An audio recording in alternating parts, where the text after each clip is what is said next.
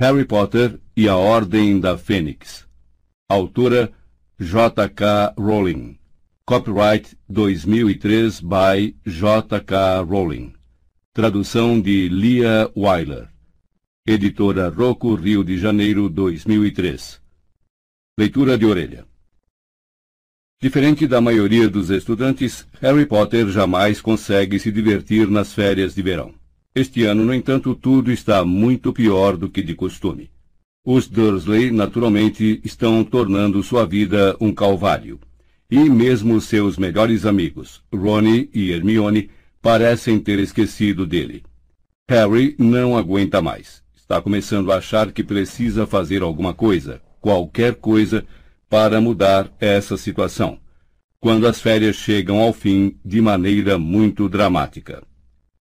O que o jovem bruxo está prestes a descobrir nesse seu quinto ano em Hogwarts vai virar seu mundo de cabeça para baixo. Um novo romance de aventuras que prende e eletriza, cheio de suspense, segredos e, é claro, a magia da incomparável J.K. Rowling. Títulos da série Harry Potter e a Pedra Filosofal. Harry Potter e a Câmara Secreta.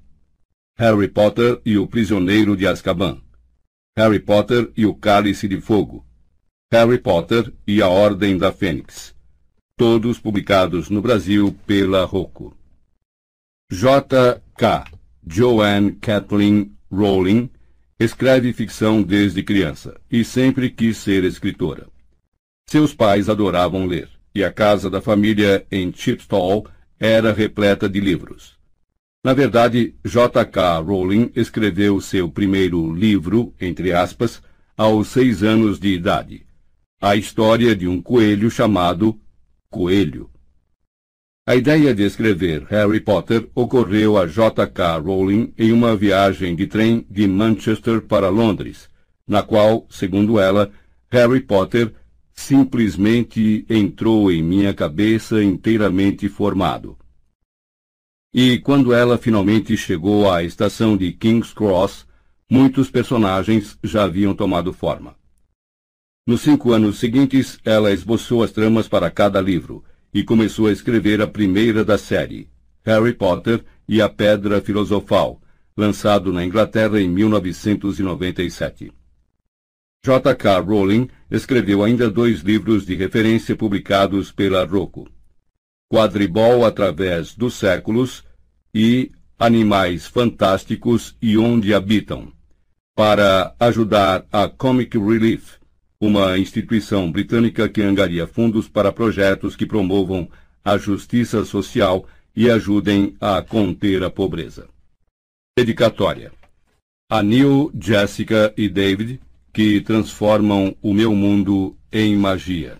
CD 1 Capítulo 1 Duda Dementado O dia de verão mais quente do ano estava chegando ao fim, e um silêncio modorrento pairava sobre os casarões quadrados da Rua dos Alfeneiros. Os carros em geral reluzentes estavam empoeirados nas entradas das garagens, e os gramados que tinham sido verde esmeralda estavam ressequidos e amarelos, porque o uso de mangueiras fora proibido durante a estiagem. Privados das atividades de lavar carros e cortar gramados, os habitantes da Rua dos Alfeneiros haviam se recolhido à sombra de suas casas frescas, as janelas escancaradas na esperança de atrair uma brisa inexistente. A única pessoa do lado de fora era um adolescente deitado de costas em um canteiro de flores à frente do número 4. Era um garoto magricela, de cabelos pretos, a aparência macilenta e meio doentia de alguém que cresceu muito em pouco tempo. Suas jeans estavam rotas e sujas, a camiseta larga e desbotada, e as solas dos tênis se soltavam da parte de cima. A aparência de Harry Potter não o recomendava aos vizinhos, que eram do tipo que achava que devia haver uma punição legal para sujeira e desleixo. Mas, como ele se escondera atrás de uma repolhuda hortência, esta noite ele estava invisível aos que passavam. De fato, a única maneira de localizá-lo era se o tio Walter ou a tia Petúnia metessem a cabeça pela janela da sala de estar e olhassem diretamente para o canteiro embaixo. No todo, Harry achava que devia receber parabéns pela ideia de se esconder ali. Não estava, talvez, muito confortável, deitado na terra quente e dura, mas, por outro lado, ninguém estava olhando para ele, rangendo os dentes tão alto que o impedia de ouvir o noticiário, nem disparando perguntas incômodas, como acontecera todas as vezes em que tentou se sentar na sala de estar para ver televisão com os tios. Quase como se tais pensamentos tivessem entrado pela janela aberta, repentinamente Walter Dursley, o tio de Harry, falou. Fico contente de ver que o garoto parou de se meter aqui. Por falar nisso, onde será que ele anda? Não sei, respondeu tia Petúnia, desinteressada. Aqui em casa não está. O tio grunhiu. Assistir ao noticiário, comentou com severidade. Gostaria de saber o que é que ele está realmente aprontando. Como se um garoto normal se interessasse por noticiário. Duda não tem a mínima ideia do que está acontecendo Duvido que saiba quem é o primeiro-ministro. Em todo caso, não há nada sobre gente da laia dele no nosso noticiário. Walter, psiu, alertou tia Petúnia. A janela está aberta. Ah, é, desculpe, querida.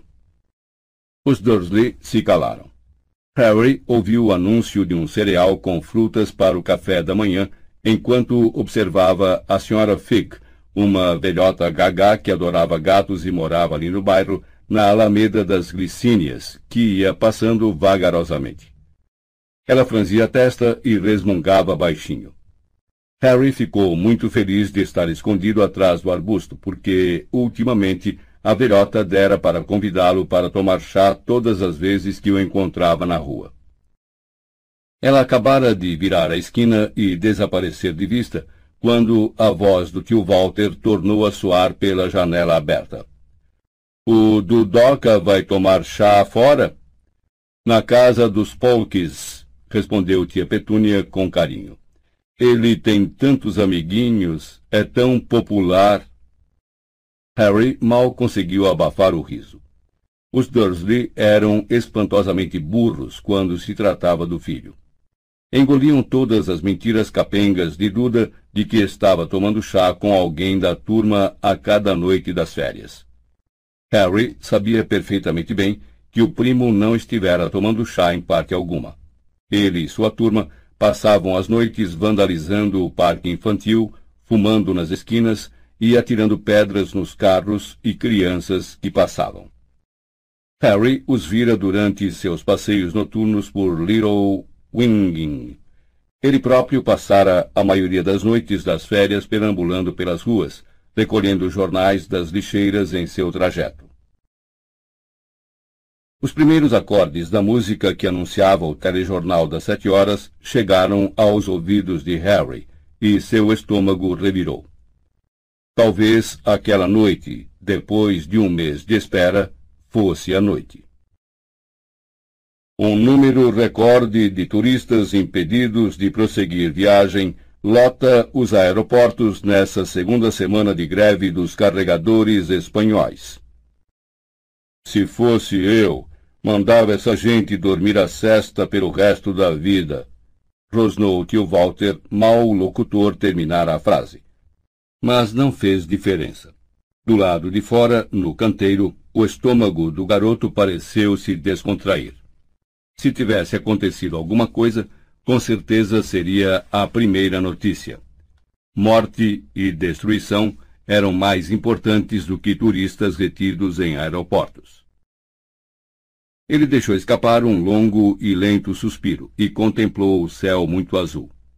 Todos os dias deste verão tinham sido a mesma coisa.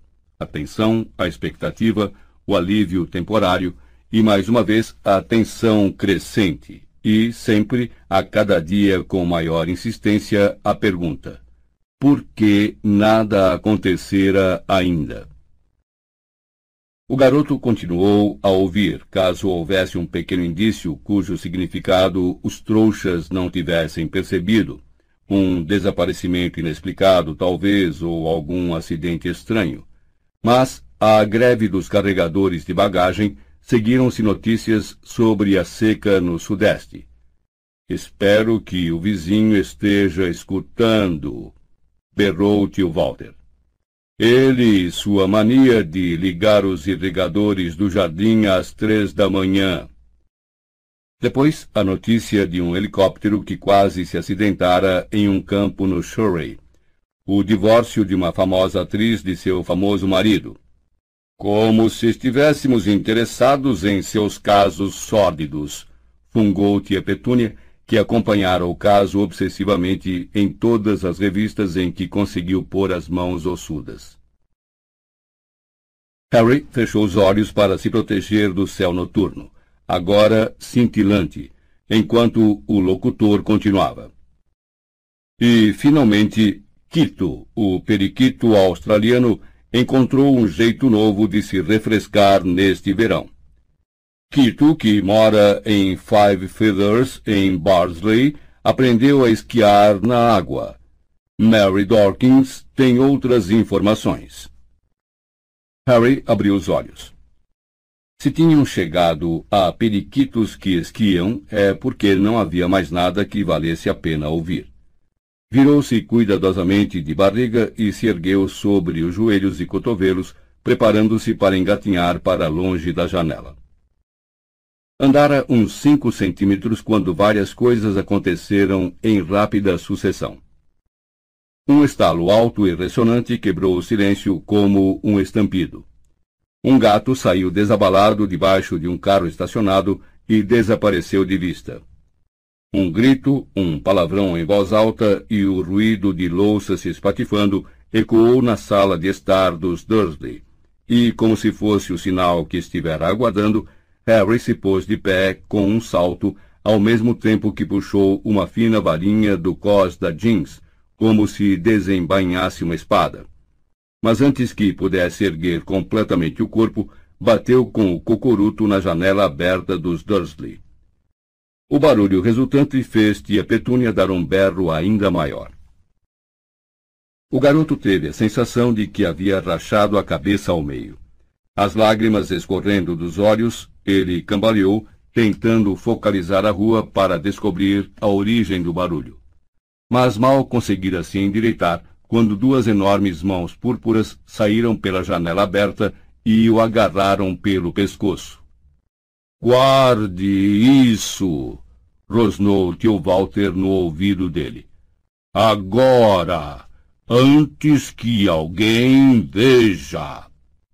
Tire as mãos de cima de mim, ofegou Harry. Durante alguns segundos, os dois pelejaram. O garoto puxando os dedos do tio, grossos como salsichas, com a mão esquerda, enquanto mantinha a varinha erguida com a direita. Então, quando a dor na cabeça de Harry deu mais um latejo particularmente forte, tio Walter soltou um grito e largou o sobrinho como se tivesse recebido um choque elétrico. Uma força invisível parecia ter emanado do garoto, tornando impossível segurá-lo. Ofegante, Harry cambaleou por cima do pé de Hortência, ergueu-se e olhou a toda a volta. Não havia sinal do causador do forte estampido, mas havia muitos rostos espiando de várias janelas vizinhas. O garoto enfiou depressa a varinha no cós da jeans e tentou fazer uma cara inocente. Bela noite!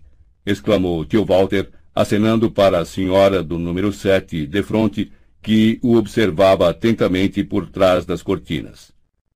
A senhora ouviu o estouro do escape de um carro agora há pouco?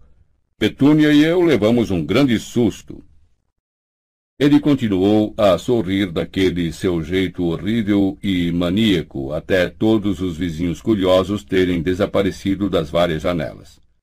Então, o sorriso virou um esgar de fúria, e ele mandou Harry se aproximar outra vez.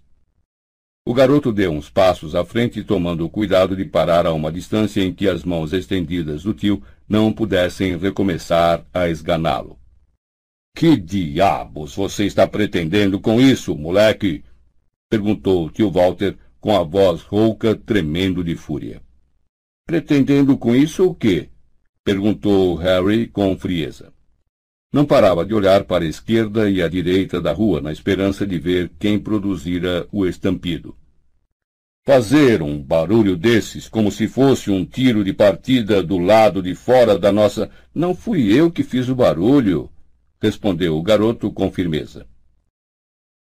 A cara magra e cavalar de tia Petúnia apareceu agora ao lado da cara larga e vermelha do tio Walter. Estava lívida. Por que você estava escondido embaixo da nossa janela? É, é uma boa pergunta, Petúnia.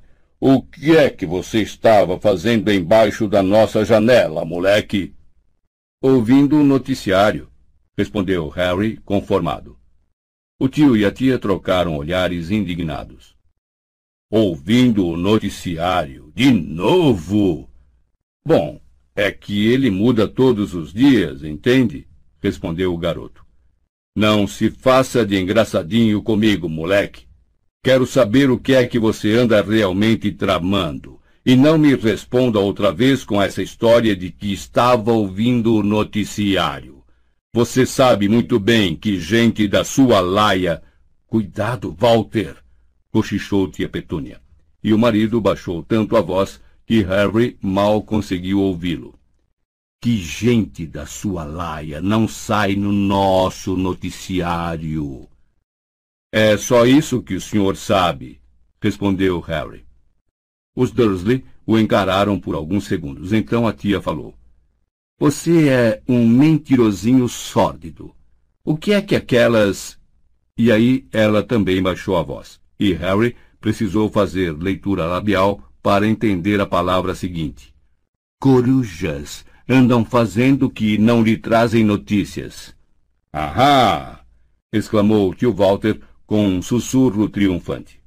Agora sai dessa, moleque como se não soubéssemos que você recebe todas as suas notícias por aqueles bichos pestilentos. Harry hesitou um instante. Custou-lhe algum esforço dizer a verdade desta vez, embora os tios não pudessem saber como se sentia mal em fazê-lo. As corujas não estão me trazendo notícias, respondeu com a voz inexpressiva. Não acredito, falou tia Petúnia na mesma hora. Nem eu, disse o marido enfático. Sabemos que você está tramando alguma coisa estranha, retorquiu tia Petúnia. Não somos burros, sabe? disse o tio. Bom, isso é novidade para mim, retrucou Harry, que começava a se enraivecer. E antes que os Dursley pudessem chamá-lo de volta, o garoto lhes deu as costas, atravessou a frente da casa, pulou por cima da mureta do jardim e começou a subir a rua. Agora ele estava em apuros e sabia disso. Queria de enfrentar os tios mais tarde e pagar o preço da grosseria. Mas isso não o preocupava muito no momento. Tinha assuntos mais urgentes na cabeça. Harry tinha certeza de que o estampido fora produzido por alguém aparatando ou desaparatando. Era exatamente o som que Dobby, o elfo doméstico, fazia quando desaparecia no ar. Será que Dobby andava por ali, na Rua dos Alfeneiros? Será que o elfo o estava seguindo naquele instante?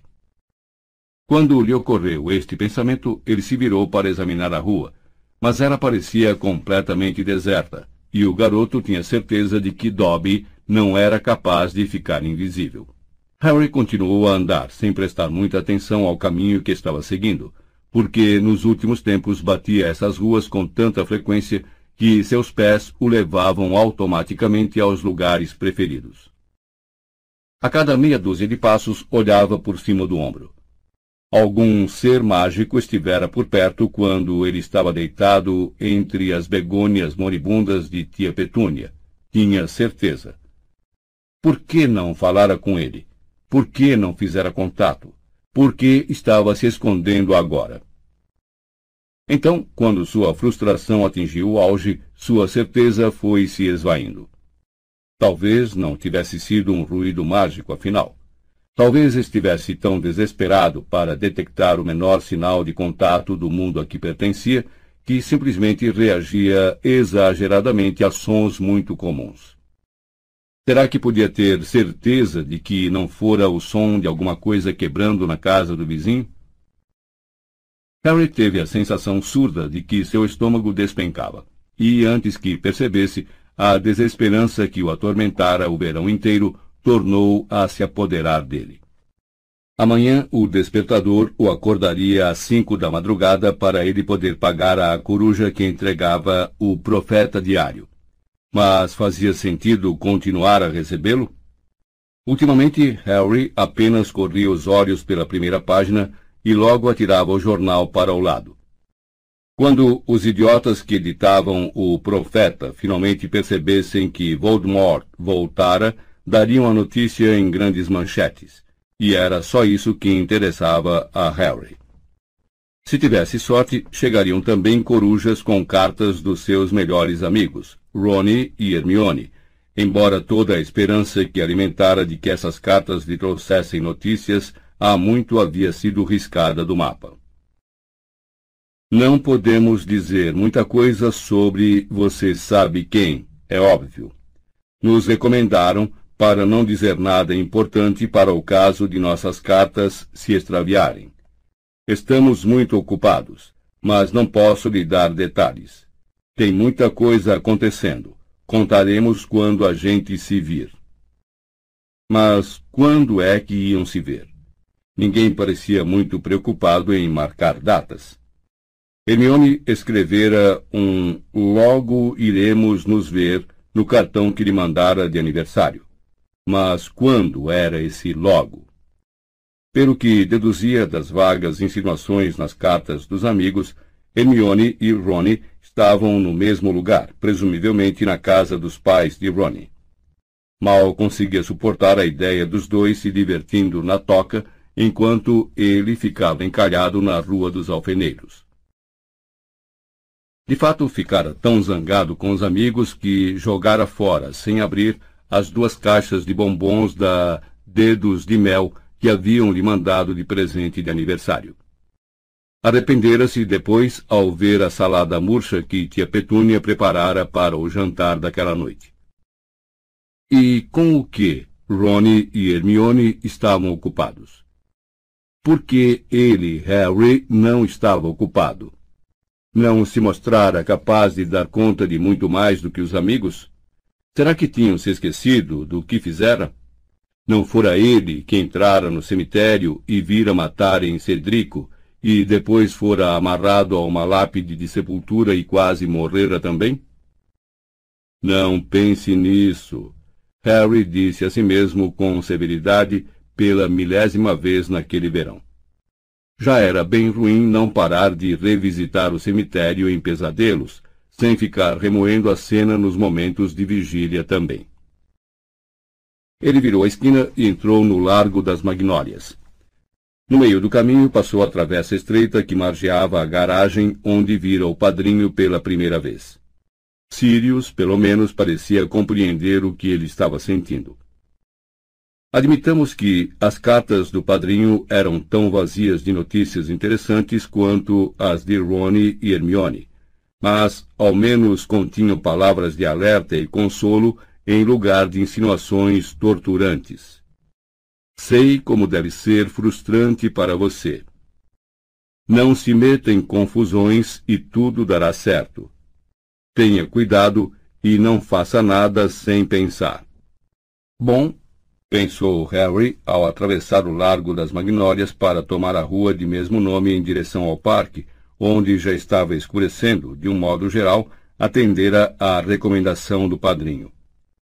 Pelo menos resistira à tentação de amarrar a mala na vassoura e partir sozinho para a toca. Achava que se comportara muito bem, considerando sua grande raiva e frustração por estar há tanto tempo encalhado na Rua dos Alfeneiros, reduzido a se esconder em canteiros na esperança de ouvir alguma coisa que pudesse indicar o que Lord Voldemort andava fazendo. Contudo, era bem exasperante ser aconselhado a não se precipitar por alguém que cumprira doze anos na prisão dos bruxos, Azkaban. Fugira, tentara cometer o homicídio pelo qual fora condenado injustamente e sumira no mundo montado em um hipogrifo roubado. Harry saltou por cima do portão fechado do parque e saiu andando pelo gramado ressequido. O lugar estava tão vazio quanto as ruas vizinhas. Quando chegou aos balanços, largou-se em um que Duda e os amigos ainda não tinham conseguido quebrar. Passou o braço pela corrente e ficou olhando desanimado para o chão. Não poderia voltar a se esconder no canteiro dos Dursley. Amanhã teria de inventar um novo jeito de ouvir o noticiário. Entre mentes não havia nada por que esperar, exceto mais uma noite inquieta e perturbada, porque, mesmo quando escapava dos pesadelos sobre Cedrico, tinha sonhos intranquilos sobre longos corredores escuros, todos sem saída ou terminando em portas trancadas, que ele supunha estarem ligados à mesma sensação de estar preso em uma armadilha que experimentava quando acordado. Com frequência, a velha cicatriz em sua testa formigava desconfortavelmente, mas ele não se enganava que Ronnie, ou Hermione, ou Sirius ainda achassem isso muito interessante. No passado, a dor na cicatriz o avisava de que Voldemort estava recobrando forças, mas, agora que o bruxo voltara, os três provavelmente lembrariam a ele que essa irritação rotineira era esperada não havia com o que se preocupar. Não era novidade. A injustiça disso tudo crescia tanto em seu peito que lhe dava vontade de gritar de fúria. Se não fosse por ele, ninguém saberia que Voldemort voltara. E sua recompensa era ficar encalhado em Little Winging quatro semanas inteiras, completamente isolado do mundo da magia, reduzido a se acocorar entre begônias secas para poder ouvir notícias de periquitos australianos que sabiam esquiar. Como Dumbledore podia tê-lo esquecido com tanta facilidade? Por que Ronnie e Hermione tinham se reunido sem convidá-lo? Por quanto tempo mais esperavam que ele aturasse Sirius a lhe dizer para ficar quieto e se comportar? Ou resistisse à tentação de escrever para aquela droga do profeta diário, informando que Voldemort voltara.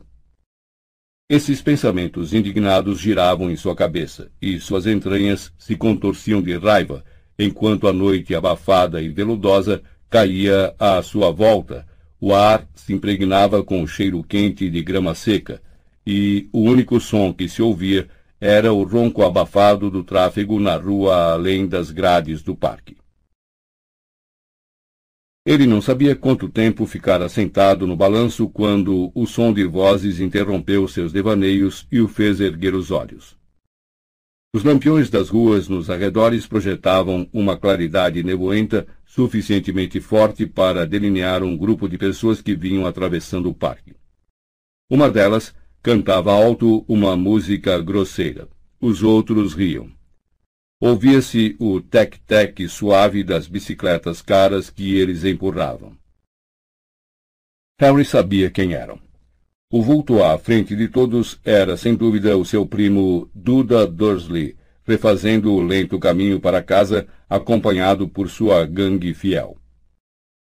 Duda estava mais corpulento que nunca mas um ano de dieta rigorosa e a descoberta de um novo talento haviam produzido uma grande mudança em seu físico. Como o tio Walter comentava com quem quisesse ouvir, Duda recentemente se tornara campeão de peso pesado júnior no torneio de boxe interescolar da região sudeste. O nobre esporte, como o tio costumava dizer, deixar a Duda ainda mais formidável do que parecera a Harry nos tempos do ensino fundamental, quando servira de saco de pancadas para o primo. O garoto já não sentia o menor medo de Duda, mas continuava a achar que o fato de ele ter aprendido a socar com mais força e precisão não era motivo para comemorações. A criançada do bairro tinha pavor dele, um pavor ainda maior do que sentia por aquele garoto Potter, sobre o qual haviam sido avisados de que era um delinquente da pior espécie e frequentava o centro St. Brutus para meninos irrecuperáveis. Harry observou os vultos escuros que atravessavam o gramado e ficou imaginando quem teriam andado surrando aquela noite. Olhe para o lado, foi o pensamento que lhe passou pela cabeça enquanto os observava. Vamos, olhe para o lado. Estou sentado aqui sozinho. Venha experimentar. Se os amigos de Duda o vissem sentado ali, com certeza traçariam uma reta até ele. E o que faria o primo então? Não iria querer fazer papel feio na frente da gangue, mas sentiria muito medo de desafiar Harry. Seria realmente divertido observar o dilema de Duda, provocá-lo, observar o primo impotente para reagir. E se um dos outros tentasse acertá-lo, estaria preparado tinha sua varinha. Que experimentassem. Adoraria extravasar um pouco de sua frustração em garotos que no passado tinham infernizado sua vida. Mas eles não se viraram. Não o viram. Já estavam quase nas grades. Harry dominou o impulso de chamá-los. Procurar briga não era muito inteligente.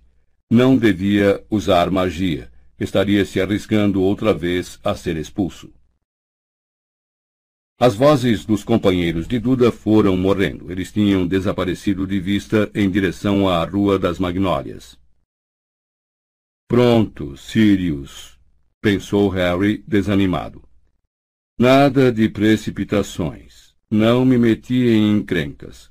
Exatamente o contrário do que você fez. Ele se levantou e se espreguiçou. Tia Petúnia e tio Walter pareciam pensar que a hora que Duda chegasse era a hora certa para se voltar para casa, e qualquer minuto depois disso era tarde demais. O tio ameaçara trancar Harry no barraco de ferramentas se ele tornasse a chegar depois de Duda. Por isso, reprimindo um bocejo e ainda mal-humorado, o garoto saiu em direção ao portão do parque. A Rua das Magnólias, como a dos alfeneiros, era cheia de grandes casas quadradas com gramados perfeitamente cuidados, todas de propriedade de homens grandes e quadrados que guiavam carros muito limpos, iguais aos do tio Walter.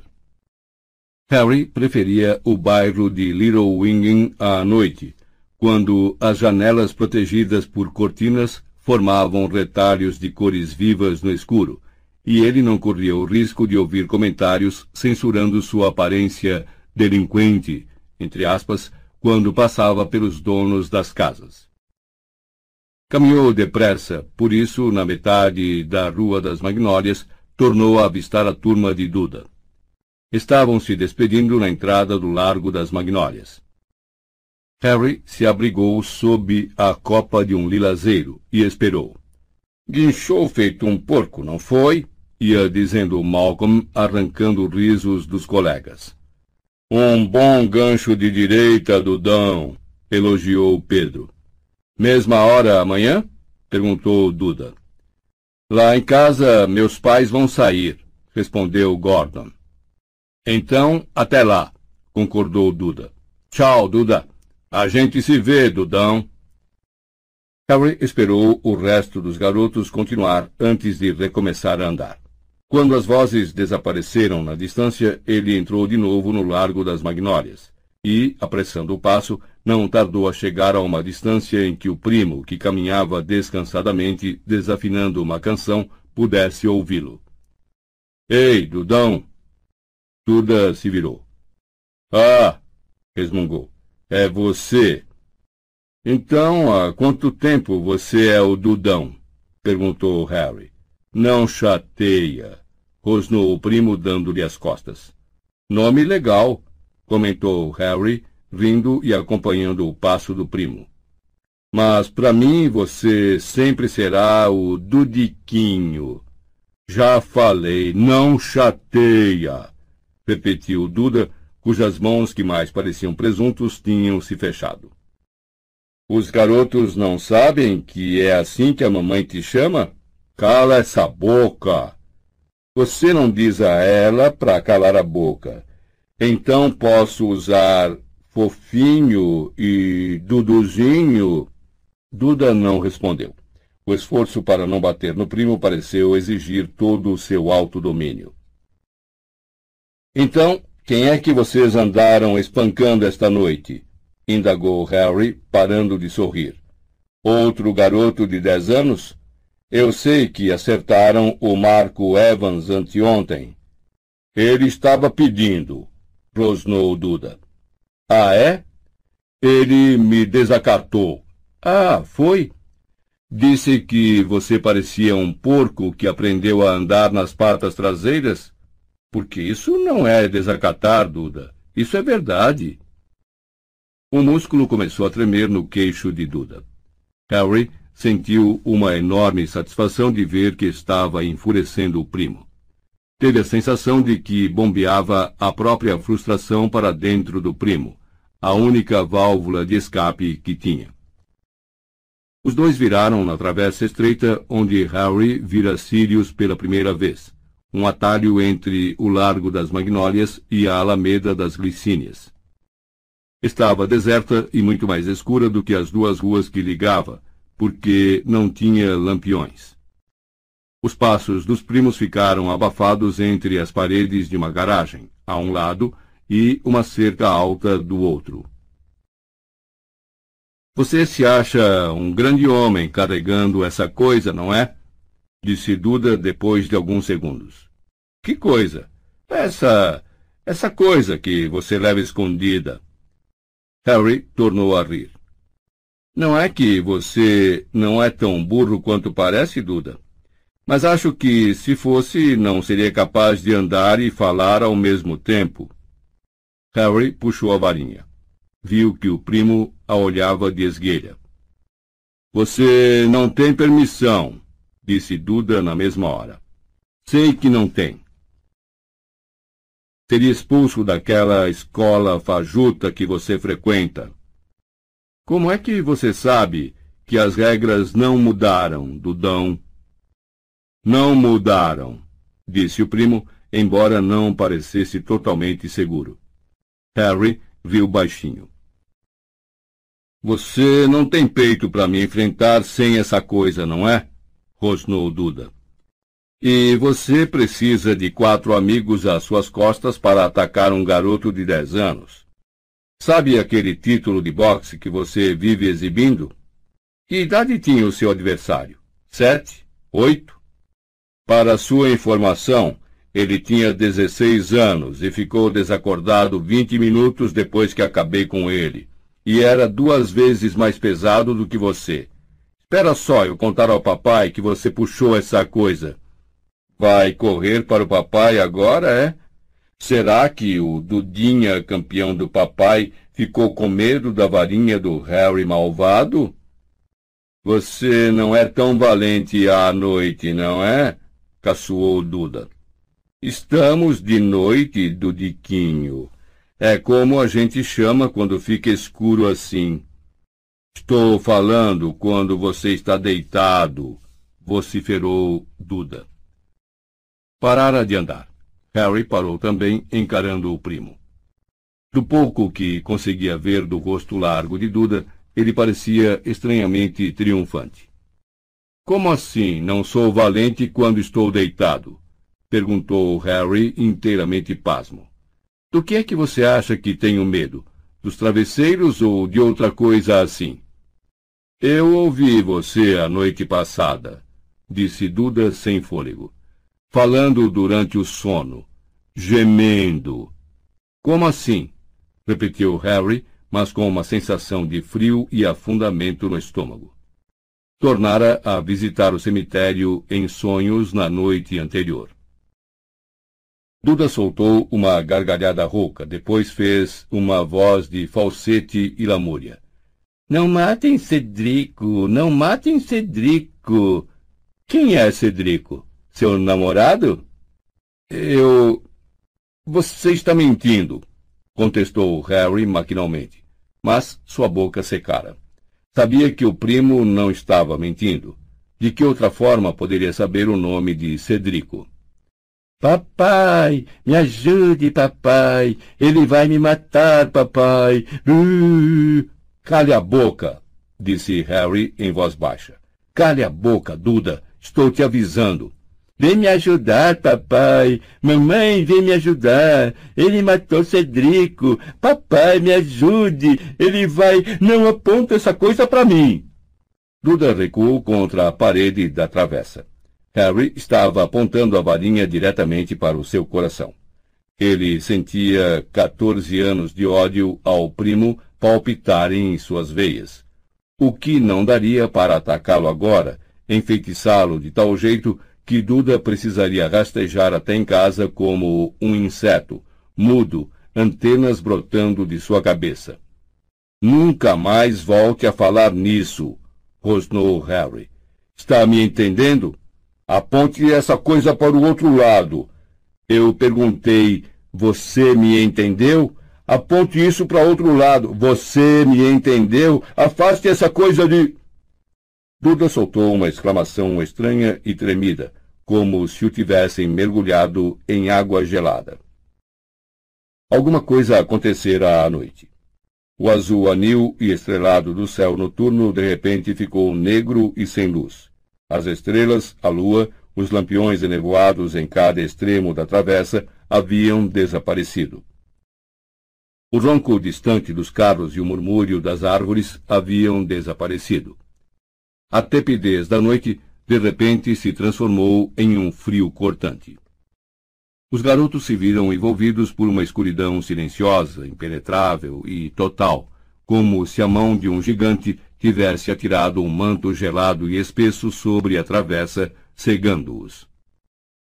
Por uma fração de segundo, Harry pensou que tivesse feito alguma mágica involuntária, apesar de estar resistindo o máximo que podia.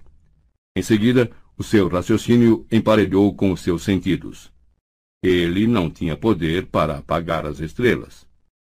Virou então a cabeça para cá e para lá, tentando ver alguma coisa, mas as trevas cobriam seus olhos como um véu sem peso. A voz aterrorizada de Duda espocou nos ouvidos de Harry. O, o que, que, que você está fazendo? Para com isso!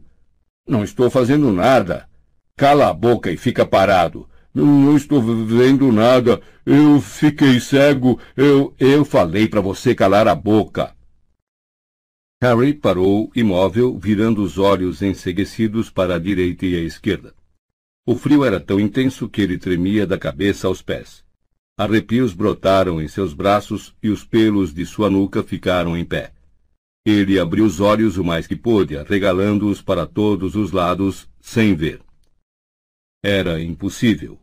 Eles não podiam estar ali, não em Little Winging. Harry apurou os ouvidos pôde ouvi-los antes de vê-los. Vou contar ao papai, choramingou Duda. Cadê você? O, o, o, que é que você está fa... Quer calar a boca? sibilou Harry. Estou tentando esque... Mas emudeceu. Acabara de ouvir exatamente o que estivera receando. Havia alguma coisa na travessa além deles, alguma coisa que respirava em arquejos roucos e secos. Harry sentiu um pavor terrível e instantâneo, parado ali na noite gélida. Para com isso! Para de fazer isso! Eu vou socar você! Eu juro que vou! Duda cala... Pam! Um punho fez contato com o lado da cabeça de Harry, erguendo-o do chão. Luzinhas brancas cintilaram diante dos seus olhos. Pela segunda vez em uma hora, ele sentiu a cabeça rachar ao meio. No momento seguinte, estatelou-se no chão e a varinha voou de sua mão. Seu lesado! berrou Harry, os olhos marejando de dor, ao mesmo tempo em que tentava levantar, apoiado nas mãos e nos joelhos, apalpando freneticamente a escuridão. Ele ouviu Duda tentar se afastar, bater na cerca da travessa, tropeçar. Duda, volta aqui! Você está correndo direto para a coisa! Ouviu-se um guincho horrível e os passos de Duda pararam. No mesmo instante, Harry sentiu um frio paralisante às costas que só podia significar uma coisa. E havia mais de uma. Duda, fique de boca fechada. Faça o que quiser, mas fique de boca fechada. Varinha, murmurou Harry nervoso, suas mãos saltando pelo chão como aranhas. Onde está? Varinha! Depressa! Lumos! Ordenou o feitiço automaticamente, desesperado por uma luz que o ajudasse em sua procura. E, para seu alívio e descrença, a luz acendeu a centímetros de sua mão direita. A ponta da varinha acendeu. Harry agarrou-a, ficou em pé e se virou. Seu estômago deu voltas. Um vulto altaneiro, encapuzado, deslizava em sua direção, flutuando sobre o solo, sem pés nem rosto visíveis sob as vestes, sugando a noite à medida que se aproximava. Cambaleando para trás, o garoto ergueu a varinha. Expecto patronum! Um fiapo de fumaça prateada disparou da ponta da varinha, e o dementador retardou o passo mas o feitiço não funcionara direito. Tropeçando nos próprios pés, Harry recuou mais à medida que o dementador avançava para ele e o pânico anuviava seu cérebro. Concentre! Um par de mãos cinzas, sarnentas e viscosas se estendeu para ele. Um ruído crescente invadiu seus ouvidos. Expecto patronum! Sua voz soou abafada e distante. Outro fiapo de fumaça prateada, mais tênue que o anterior, saiu da varinha. Não conseguiu mais do que isso. Não conseguiu realizar o feitiço. Harry ouviu uma risada em sua mente, uma risada desagradável e aguda. Sentiu o cheiro podre do dementador. Um frio letal encheu seus pulmões, afogando-o. Pense, alguma coisa alegre. Mas não havia felicidade nele. Os dedos enregelados do dementador começaram a se aproximar de sua garganta. A risada aguda tornou-se cada vez mais alta, e uma voz falou em sua mente. Curve-se para a morte, Harry. Talvez ela seja indolor. Eu não saberia dizer. Nunca morri. Ele nunca reveria Ronnie e Hermione. E os rostos dos amigos surgiram com nitidez em sua mente enquanto ele lutava para respirar. Expecto patronum! Um enorme veado de prata irrompeu da ponta de sua varinha. A galhada do animal atingiu o dementador na parte do corpo em que deveria estar o coração. O dementador foi atirado para trás, imponderável como a escuridão. E quando o veado avançou, ele se precipitou para longe como um morcego, derrotado. Por aqui! gritou Harry para o veado. Dando meia volta, ele saiu correndo pela travessa, segurando no alto a varinha acesa. Duda! Duda! Harry deu apenas uns dez passos e já os alcançou. Duda estava enroscado no chão, os braços cruzados sobre o rosto. Um segundo dementador agachava-se para ele, agarrando seus pulsos com as mãos escorregadias, forçando-as a se separarem lentamente, quase carinhosamente, aproximando a cabeça encapuzada do rosto de Duda como se fosse beijá-lo. Pega ele! berrou Harry, e com um ruído de força e velocidade, o veado prateado que ele conjurara passou a galope. A cara sem olhos do dementador estava a menos de três centímetros de Duda quando a galhada de prata o atingiu. Ele foi atirado para o ar e, como seu companheiro, saiu voando e foi absorvido pela escuridão. O veado se dirigiu a meio galope para um extremo da travessa e se dissolveu em uma névoa argentina.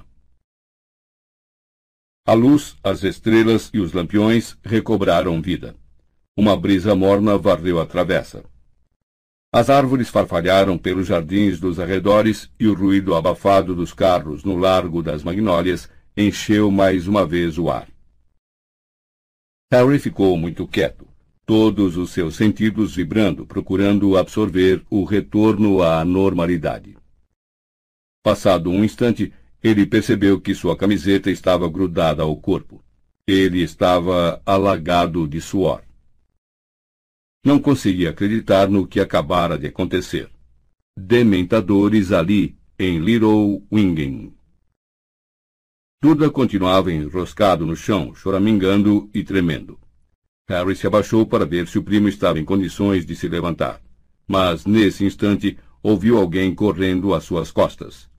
Instintivamente, ele tornou a erguer a varinha e girou nos calcanhares para enfrentar o recém-chegado. A senhora Fig, a velhota Gagá, sua vizinha, apareceu ofegante. Seus cabelos grisalhos escapavam por baixo da rede que usava.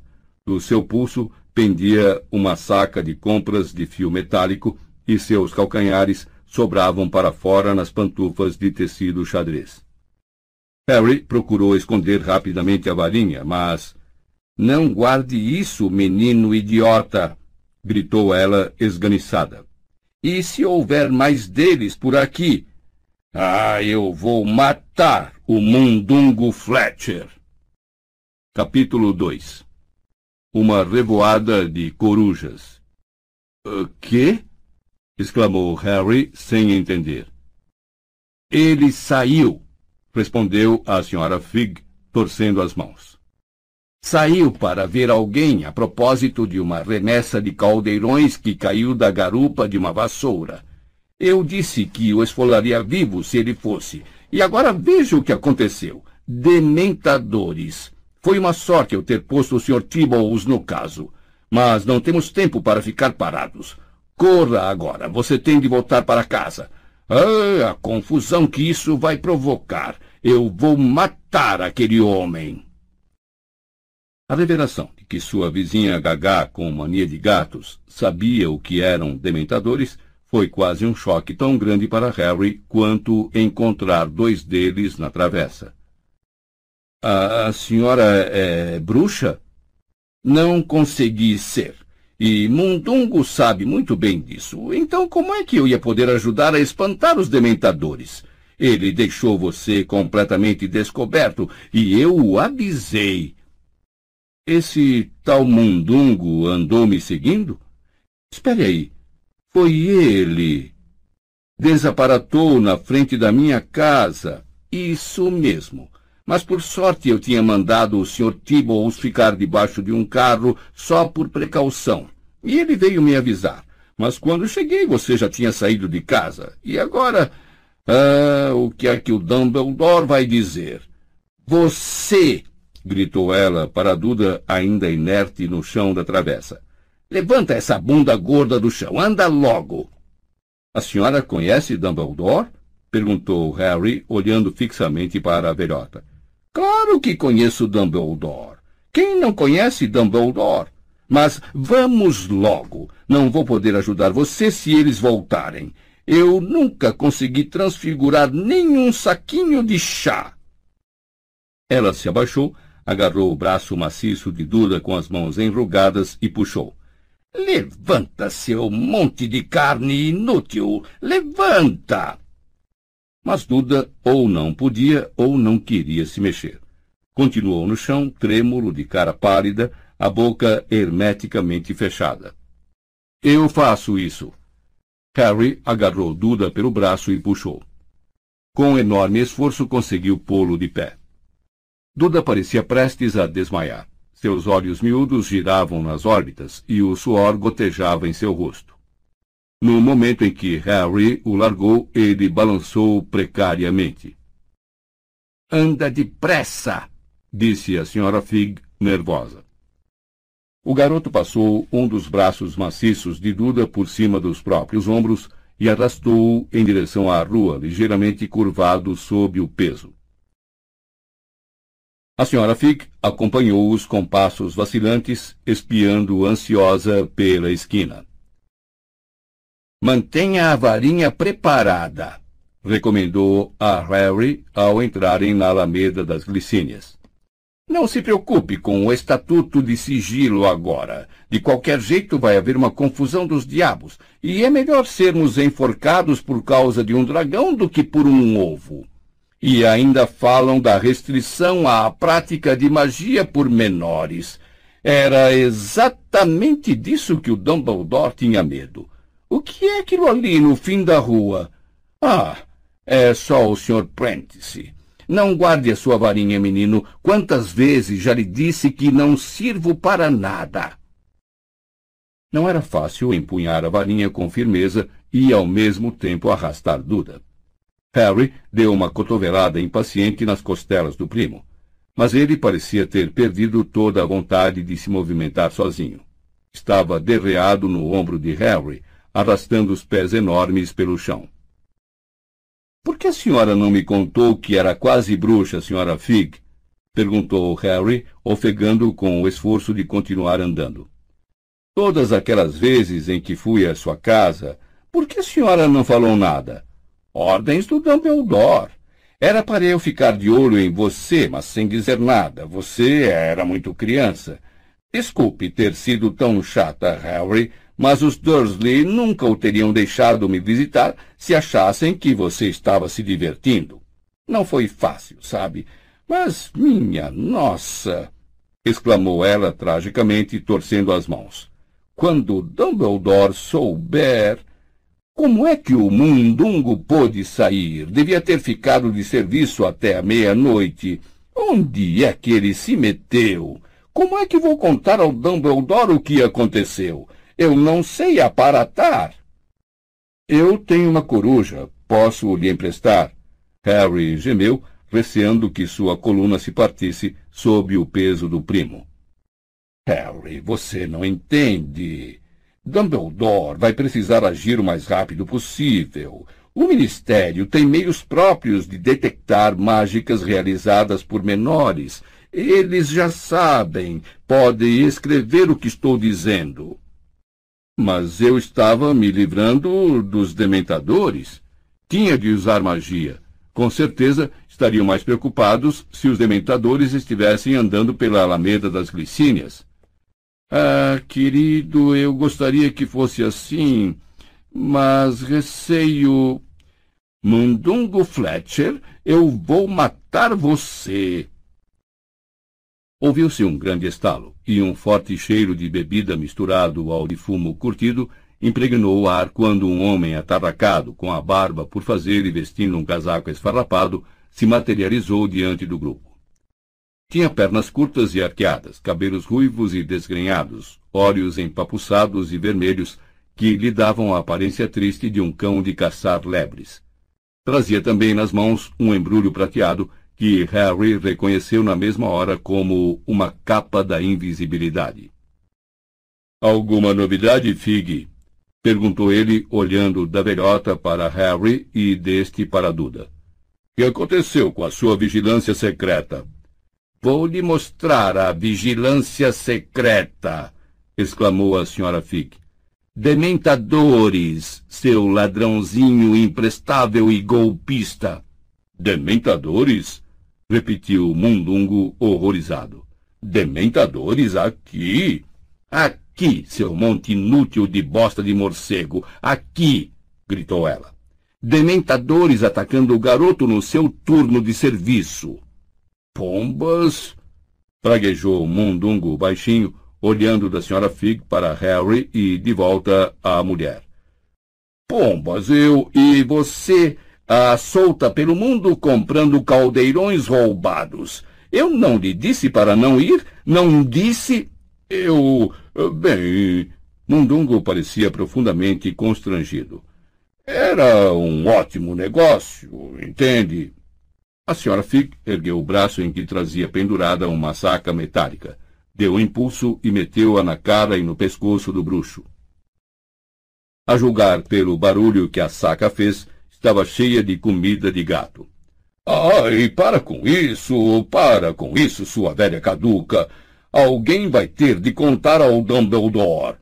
E vai mesmo, berrou a senhora Fig, batendo com a saca de comida de gato em todas as partes do corpo de Mundungo ao seu alcance. E é melhor que seja você, e pode contar a ele porque não estava aqui para ajudar. Não precisa se descabelar, disse Mundungo, erguendo os braços para proteger a cabeça e encolhendo o corpo. Eu vou, eu vou. E com outro estalo forte, ele desapareceu. Espero que o Dumbledore mate ele, exclamou a senhora Fig, furiosa. Agora vamos, Harry. O que é que você está esperando? Harry decidiu não gastar o fôlego que lhe restava para explicar que mal conseguia andar sob o peso de Duda. Puxou o primo semi-inconsciente mais para cima e prosseguiu cambaleando. Vou levar você até a porta, disse a senhora Fig quando entraram na rua dos alfeneiros. Para o caso de haver mais deles por aí.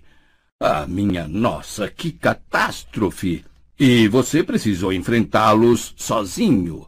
E Dumbledore disse que tínhamos de impedi-lo de fazer mágicas a todo custo. Bem, não adianta chorar a poção derramada. Agora o gato está solto no meio dos diabretes. Então, ofegou Harry, Dumbledore mandou gente me seguir? É claro, respondeu a velhota impaciente. Você esperava que eu o deixasse andar por aí sozinho depois do que aconteceu em junho? Meu Deus, garoto, me disseram que você era inteligente, certo. Agora entre em casa e não saia mais, recomendou ela quando chegaram ao número quatro. Imagino que não vai demorar muito para alguém entrar em contato com você. O que é que a senhora vai fazer? perguntou Harry depressa. Vou direto para casa, respondeu a velhota, correndo o olhar pela rua e estremecendo. Preciso aguardar mais instruções. Não saia de casa. Boa noite. Não vá, fique mais um pouco. Eu quero saber. Mas a senhora Fig já se fora apressada, as pantufas batendo contra os calcanhares, a saca retinindo. Espere! gritou o garoto. Tinha mil perguntas para fazer a quem estivesse em contato com Dumbledore. Mas em segundos a velhota foi engolida pela escuridão. Contrariado, ele tornou a ajeitar Duda sobre os ombros e continuou lenta e penosamente em direção à entrada de casa. A luz do hall estava acesa.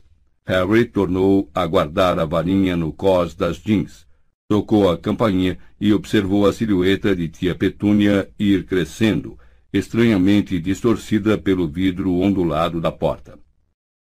Duzinho! Até que, enfim, eu já estava ficando muito, muito.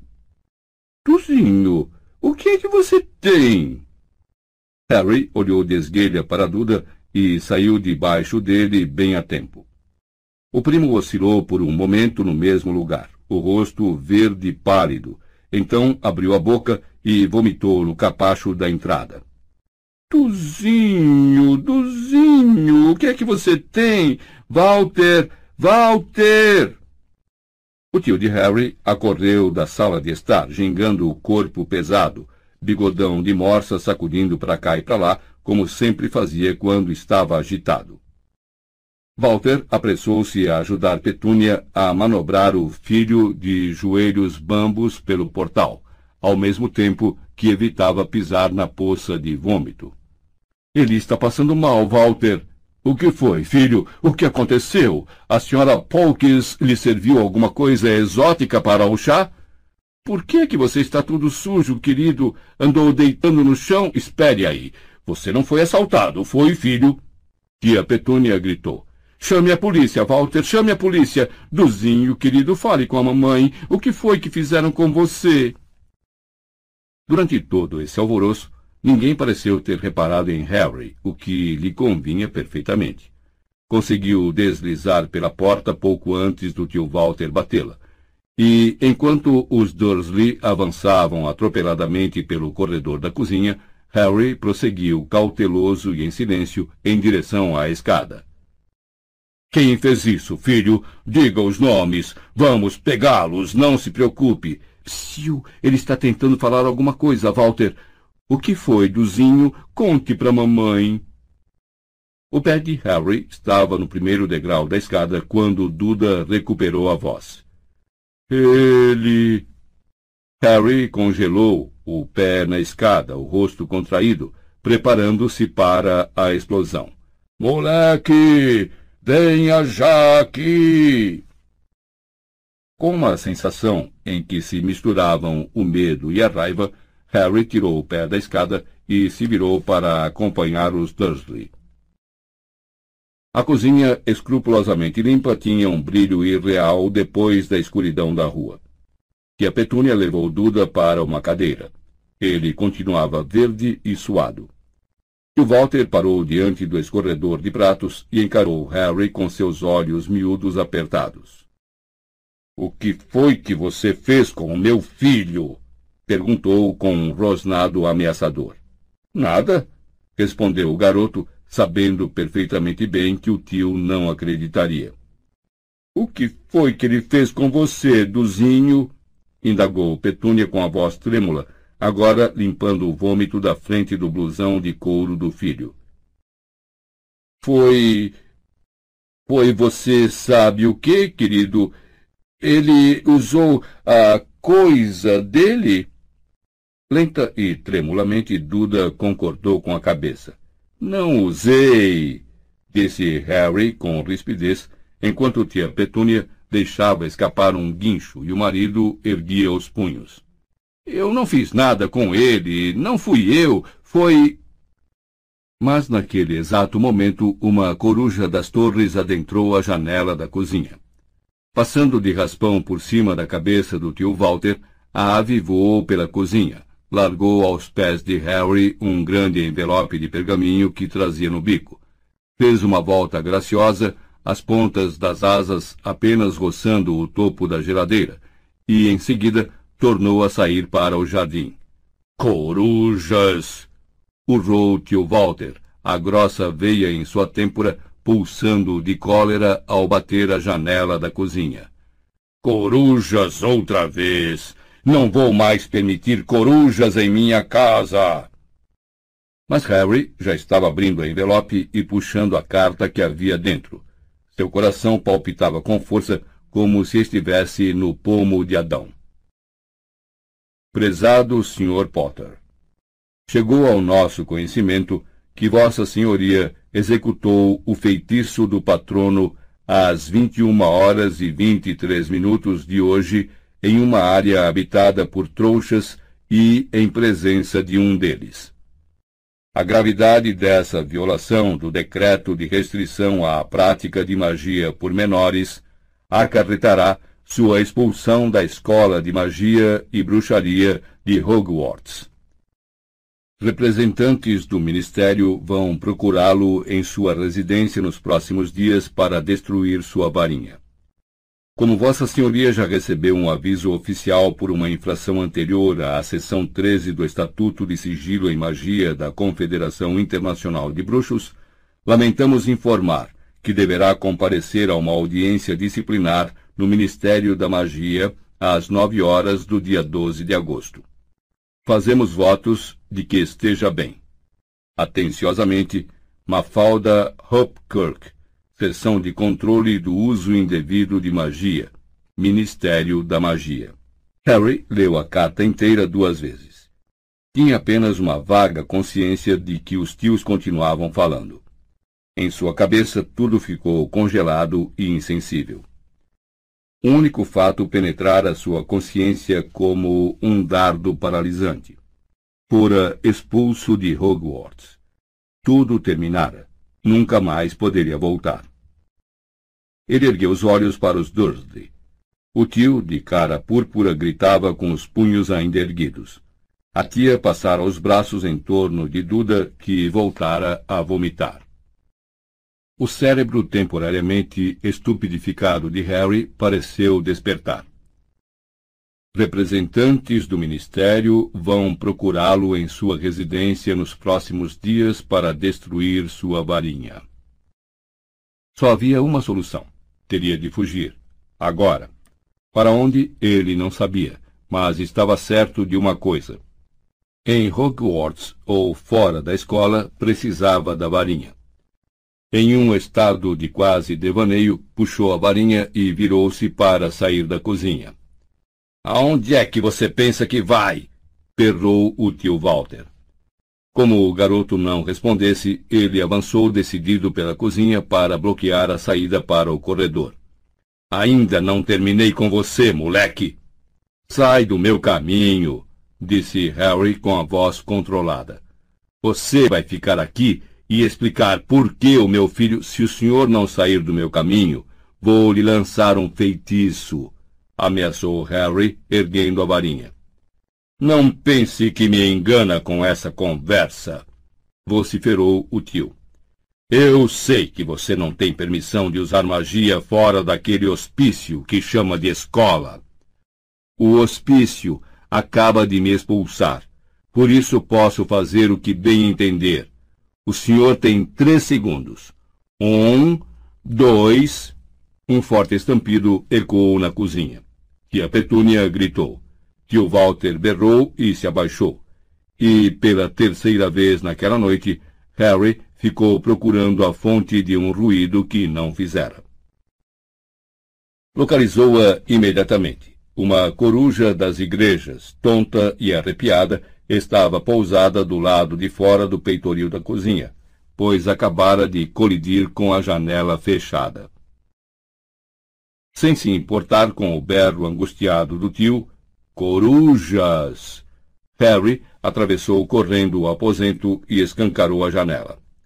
A ave esticou a perna, à qual estava preso um pequeno rolo de pergaminho. Sacudiu as penas e levantou o voo assim que Harry desprendeu a carta. As mãos trêmulas, o garoto desenrolou esta segunda mensagem, escrita apressadamente à tinta preta meio borrada. Harry.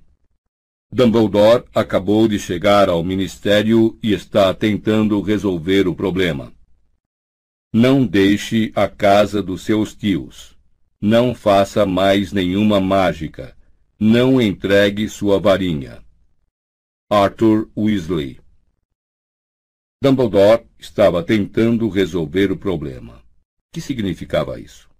Que poder tinha Dumbledore para se sobrepor ao Ministério da Magia? Havia talvez uma chance de voltar a Hogwarts? Um brotinho de esperança começou a nascer no peito de Harry, mas quase imediatamente foi sufocado pelo pânico. Como iria se negar a entregar a varinha sem usar a magia?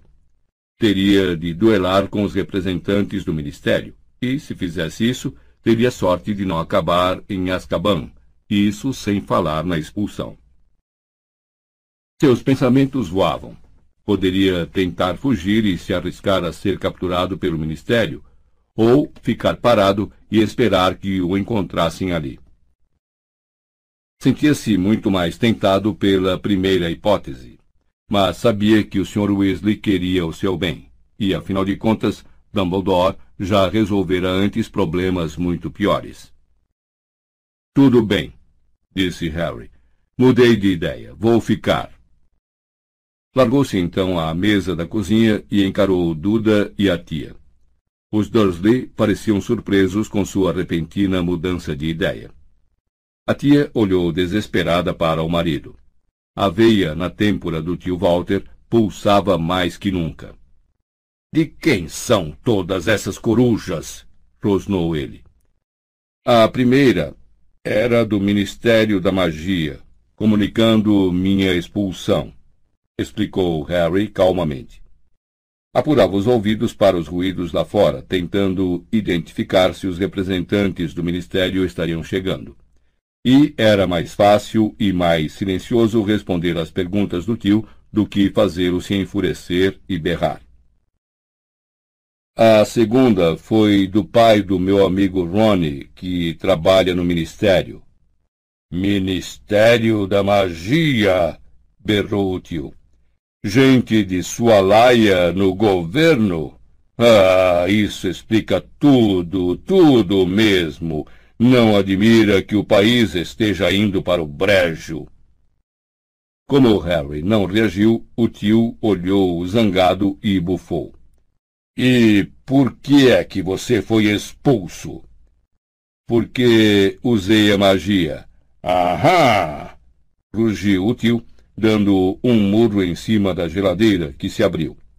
Vários lanchinhos de baixa caloria de Duda caíram e se espatifaram no chão. Então você admite. O que foi que você fez com o Duda? Nada, falou Harry um pouco menos calmo. Não fui eu. Fui, murmurou Duda inesperadamente, e na mesma hora os pais fizeram acenos para Harry calar a boca, curvando-se para o filho. Vamos, filho, disse tio Walter. O que foi que ele fez? Diga pra gente, querido, sussurrou tia Petúnia. Apontou a varinha para mim, balbuciou o garoto. Foi, eu fiz isso sim, mas não a usei. Harry começou a dizer aborrecido. Mas, cale a boca! berraram os tios em uníssono. Continue, filho, repetiu o tio Walter, sua bigodeira esvoaçando furiosamente. Tudo ficou escuro disse Duda estremecendo. Tudo escuro. Então eu ouvi coisas dentro da minha cabeça. Tio Walter e tia Petúnia se entreolharam cheios de horror. Se a coisa de que menos gostavam na vida era a magia, seguida de perto por vizinhos que burlavam mais do que eles a proibição de usar mangueiras, gente que ouvia vozes decididamente ficava entre as dez últimas. Obviamente acharam que Duda estava perdendo o juízo. Que tipo de coisas você ouviu, fofinho? sussurrou tia Petúnia, o rosto muito pálido e lágrimas nos olhos. Mas Duda parecia incapaz de responder. Estremeceu de novo e sacudiu sua enorme cabeça loura, e, apesar da sensação entorpecida de pavor que se instalara em Harry desde a chegada da primeira coruja, ele sentiu uma certa curiosidade. Os dementadores faziam a pessoa reviver os piores momentos da vida. O que é que o mal acostumado, mimado, implicante Duda fora obrigado a ouvir? Como foi que você caiu, filho? Perguntou tio Walter em um tom calmo e anormal, o tom que se adotaria à cabeceira de alguém muito doente. Tro tropecei, gaguejou Duda. E, e aí. Ele apontou para o peito maciço. Harry compreendeu que o primo estava revivendo o frio pegajoso que invadira seus pulmões quando a esperança e a felicidade foram arrancadas dele. Horrível, comentou com a voz rouca. Frio, realmente frio. Tudo bem, disse o pai, esforçando-se para falar com calma, enquanto sua mulher, ansiosa, levava a mão à testa de Duda para sentir sua temperatura. Que aconteceu então, Duda? Senti. senti. senti como se como se. como se jamais fosse voltar a ser feliz, completou Harry sem emoção. Foi, sussurrou o primo, ainda tremendo. Então, disse tio Walter, a voz recuperando seu completo e sonoro volume, endireitando-se. Você lançou um feitiço maluco no meu filho para que ele ouvisse vozes e acreditasse que estava condenado a ser infeliz ou outra coisa do gênero. Foi isso que fez? Quantas vezes vou precisar repetir? disse Harry, a voz e a raiva aumentando. Não fui eu. Foram dois dementadores.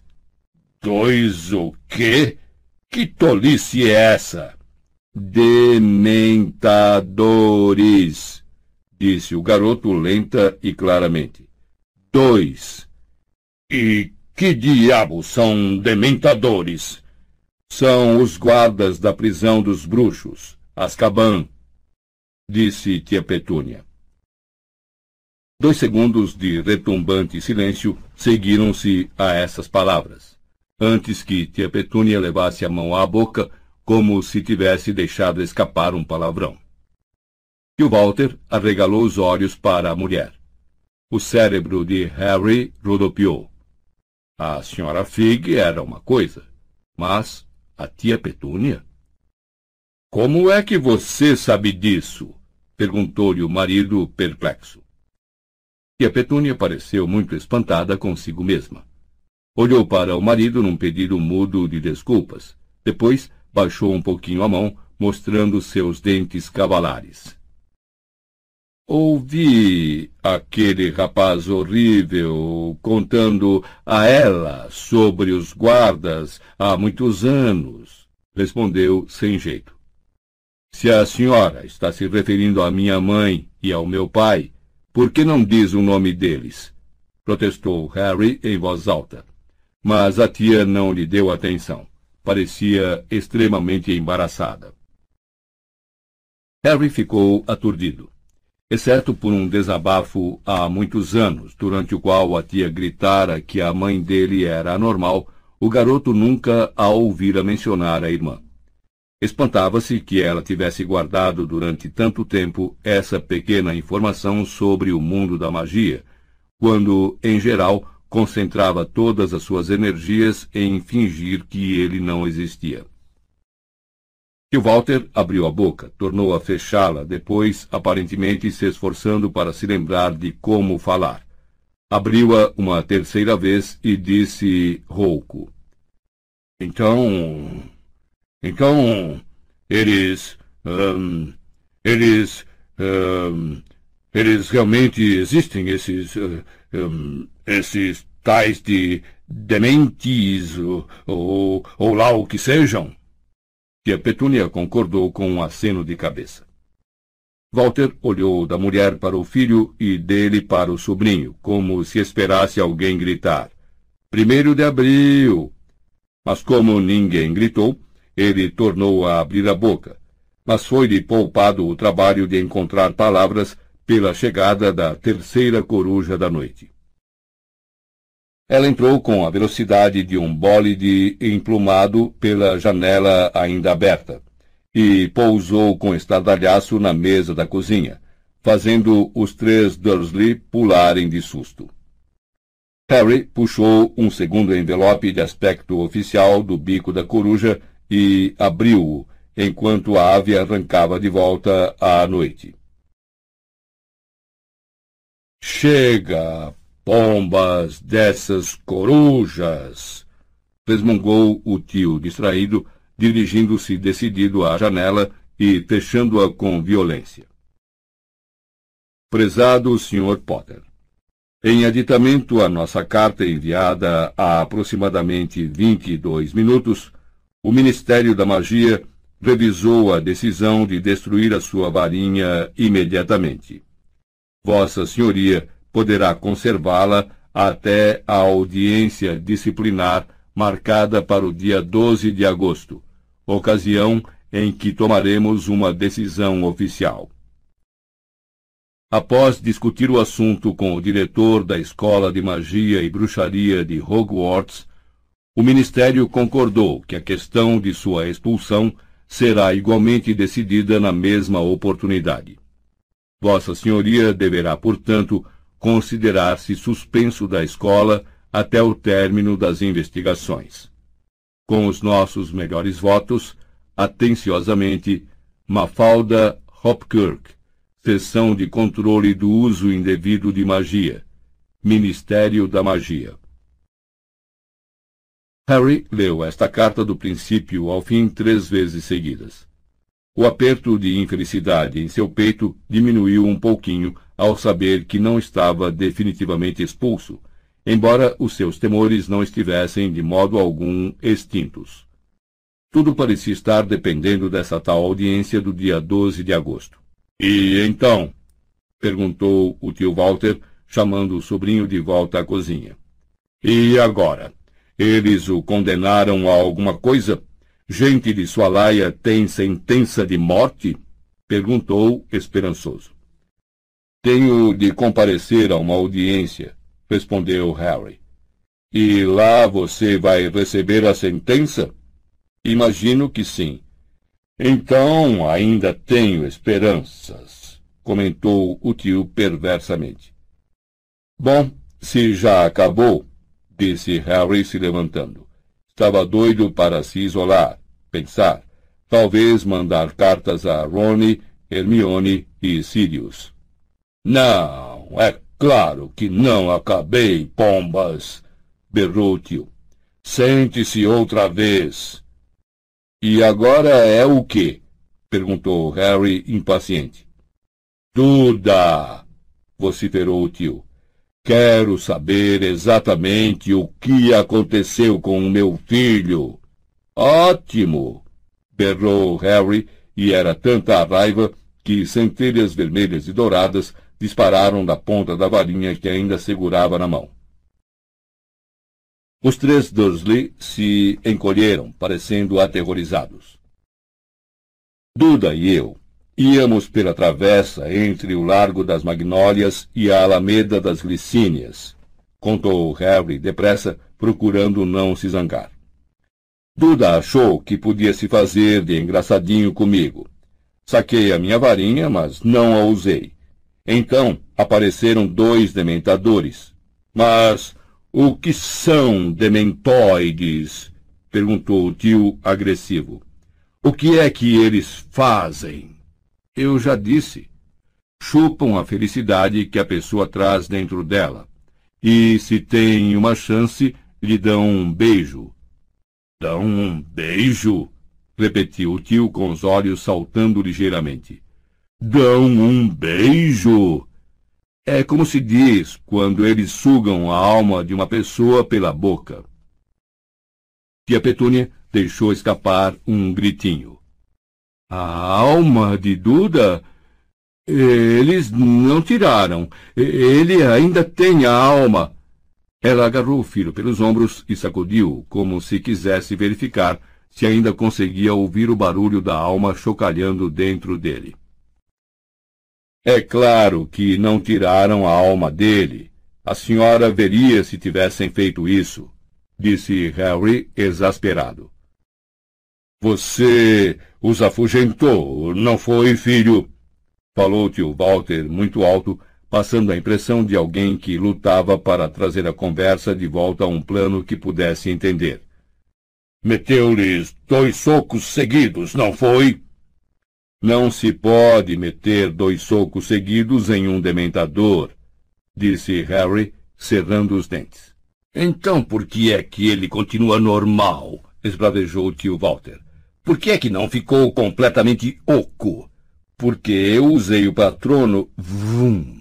Com o estrépito, um bater de asas e uma chuva fina de poeira, uma quarta coruja precipitou-se da chaminé da cozinha.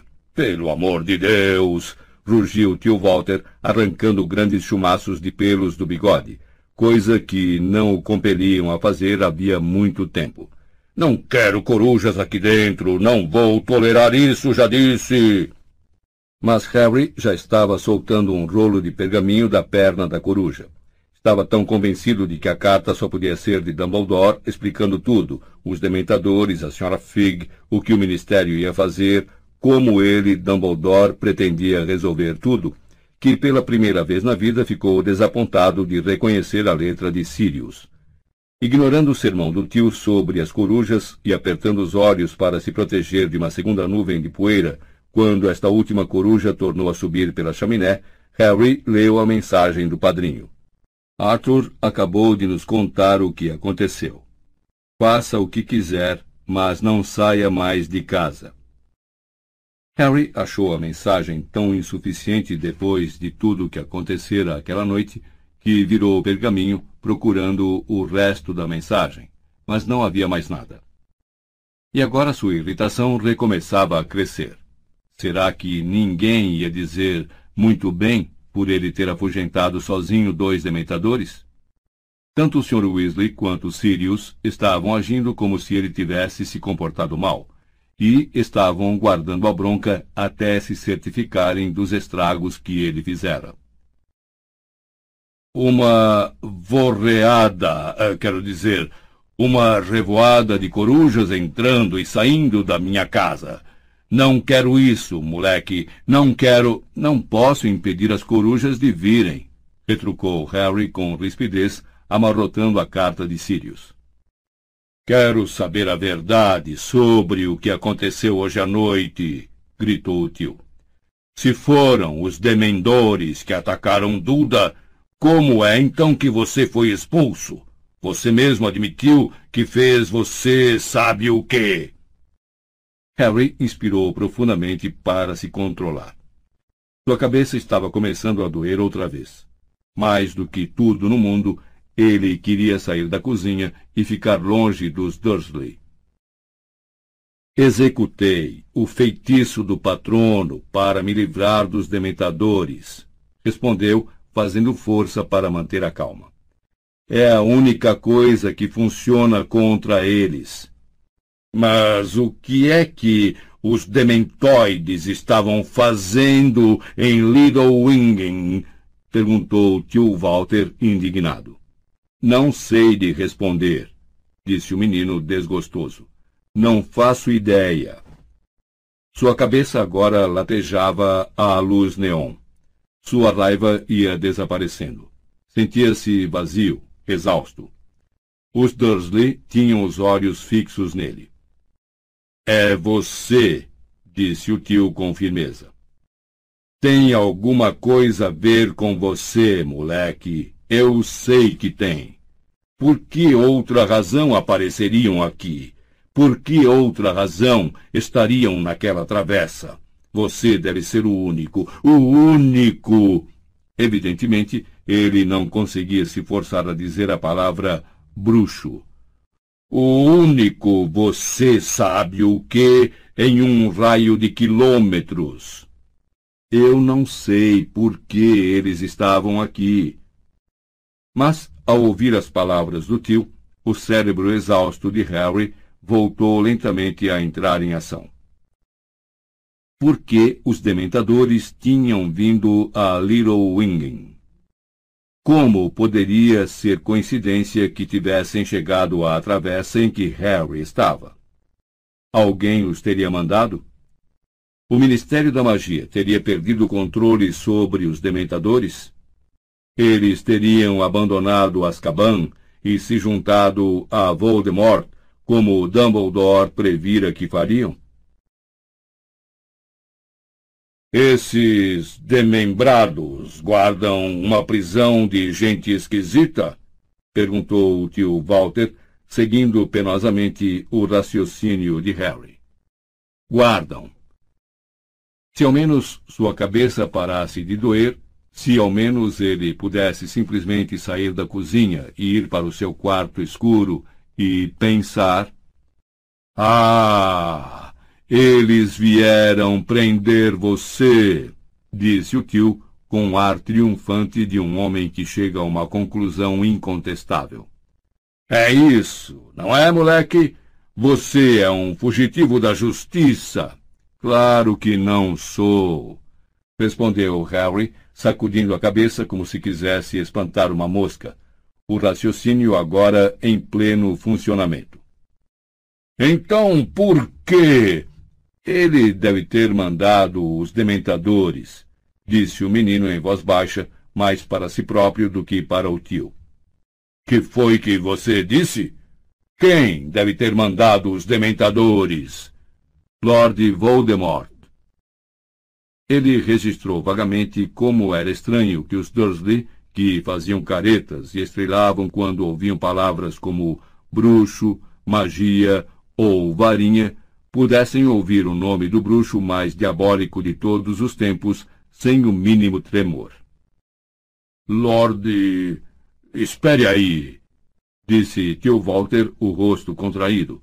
uma expressão de lento entendimento aparecendo em seus olhinhos suínos.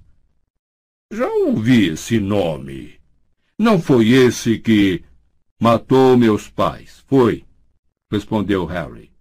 Mas ele já se foi, disse tio Walter, impaciente, sem a menor indicação de que a morte dos pais de Harry pudesse ser um assunto doloroso.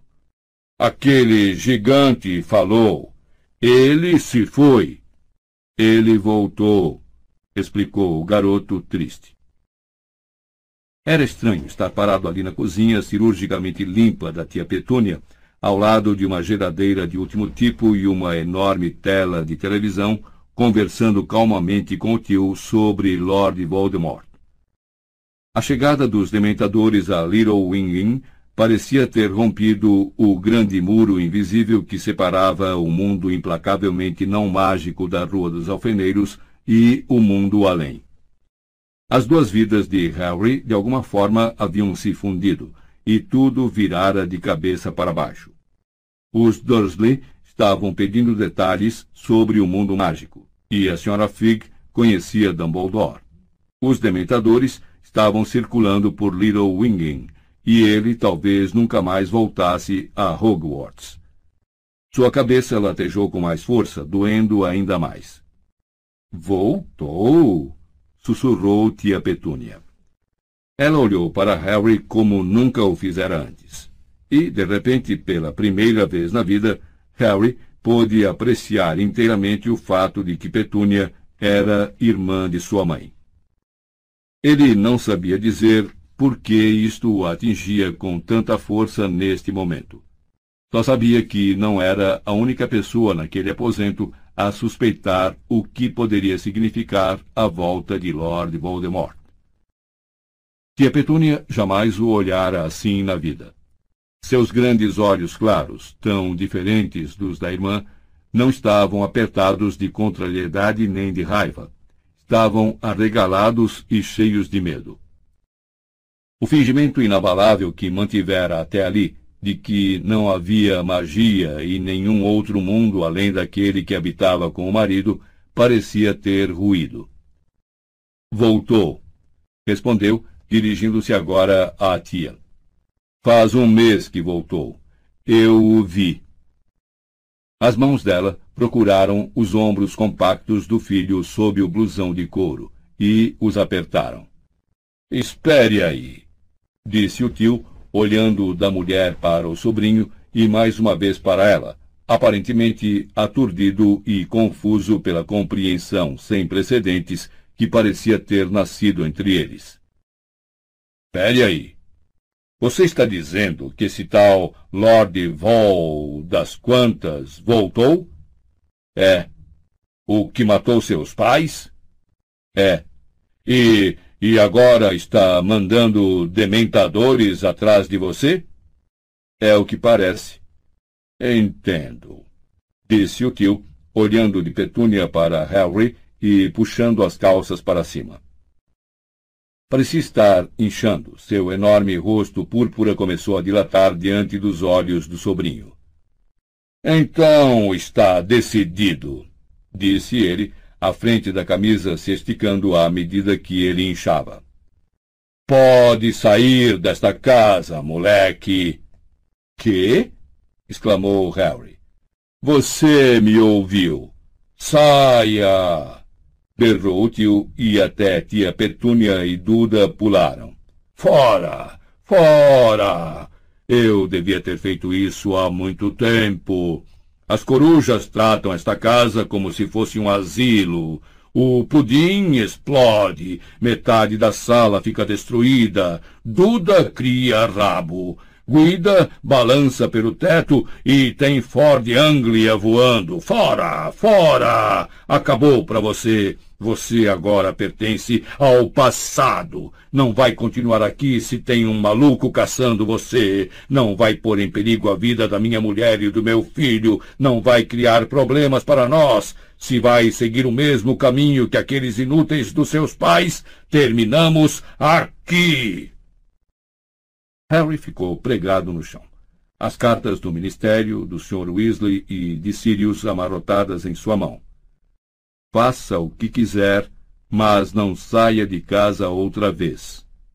Não saia da casa dos seus tios. Você me ouviu, disse tio Walter, curvando-se para o sobrinho e aproximando tanto o enorme rosto púrpura que Harry chegou a sentir gotas de saliva baterem em seu rosto. Agora vá andando. Há meia hora você estava muito ansioso para ir embora, pois estou bem atrás de você. Saia e nunca mais volte a pisar a soleira desta casa. Não sei por que aceitamos você para começar. Guida tinha razão. Você deveria ter ido para um orfanato.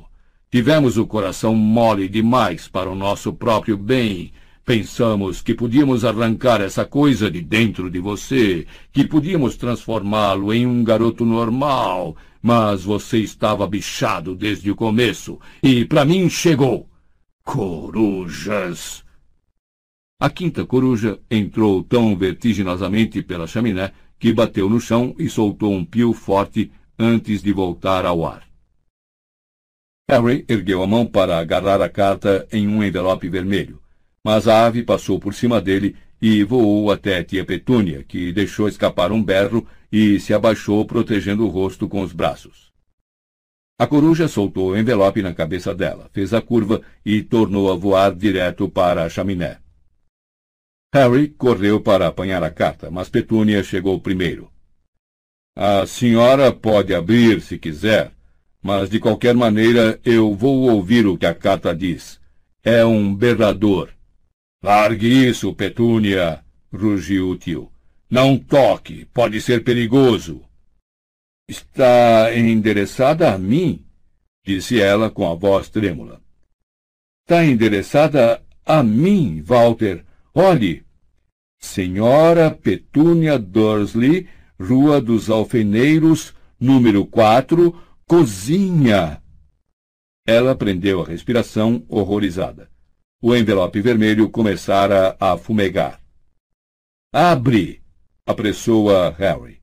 Acaba logo com isso. O envelope vai se abrir mesmo. Não. A mão de tia Petúnia tremia. Ela olhava a esmo pela cozinha como se procurasse uma saída para fugir, mas tarde demais. O envelope pegou fogo.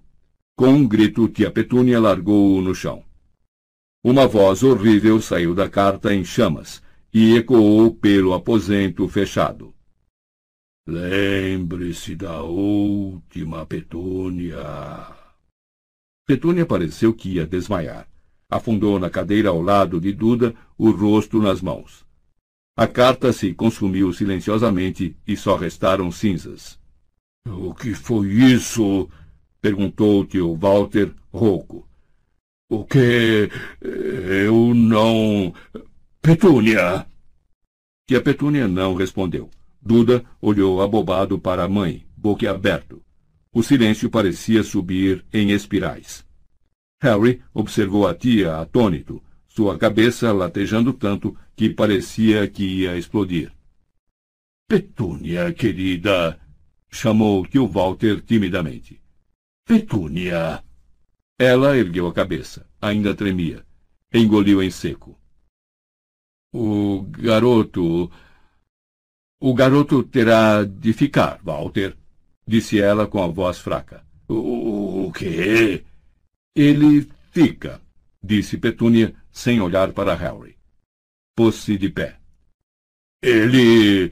Mas, Petúnia, se nós o atirarmos na rua, os vizinhos vão falar.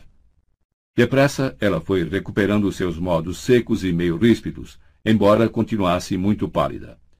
Vão fazer perguntas embaraçosas, vão querer saber que fim levou. Teremos de ficar com ele. E o Walter começou a murchar como um pneu velho. Mas, Petúnia, querida... Petúnia não lhe deu atenção. Virou-se para Harry. Você vai ficar no seu quarto, disse. Não pode sair de casa. Agora vá se deitar. Harry não se mexeu. De quem era o berrador? Não faça perguntas, retorquiu asperamente a tia. A senhora tem contato com os bruxos? Eu disse para você ir se deitar. O que queria dizer o berrador? Lembre-se da última o quê? Vá se deitar. Como você ouviu que sua tia falou? Agora vá se deitar.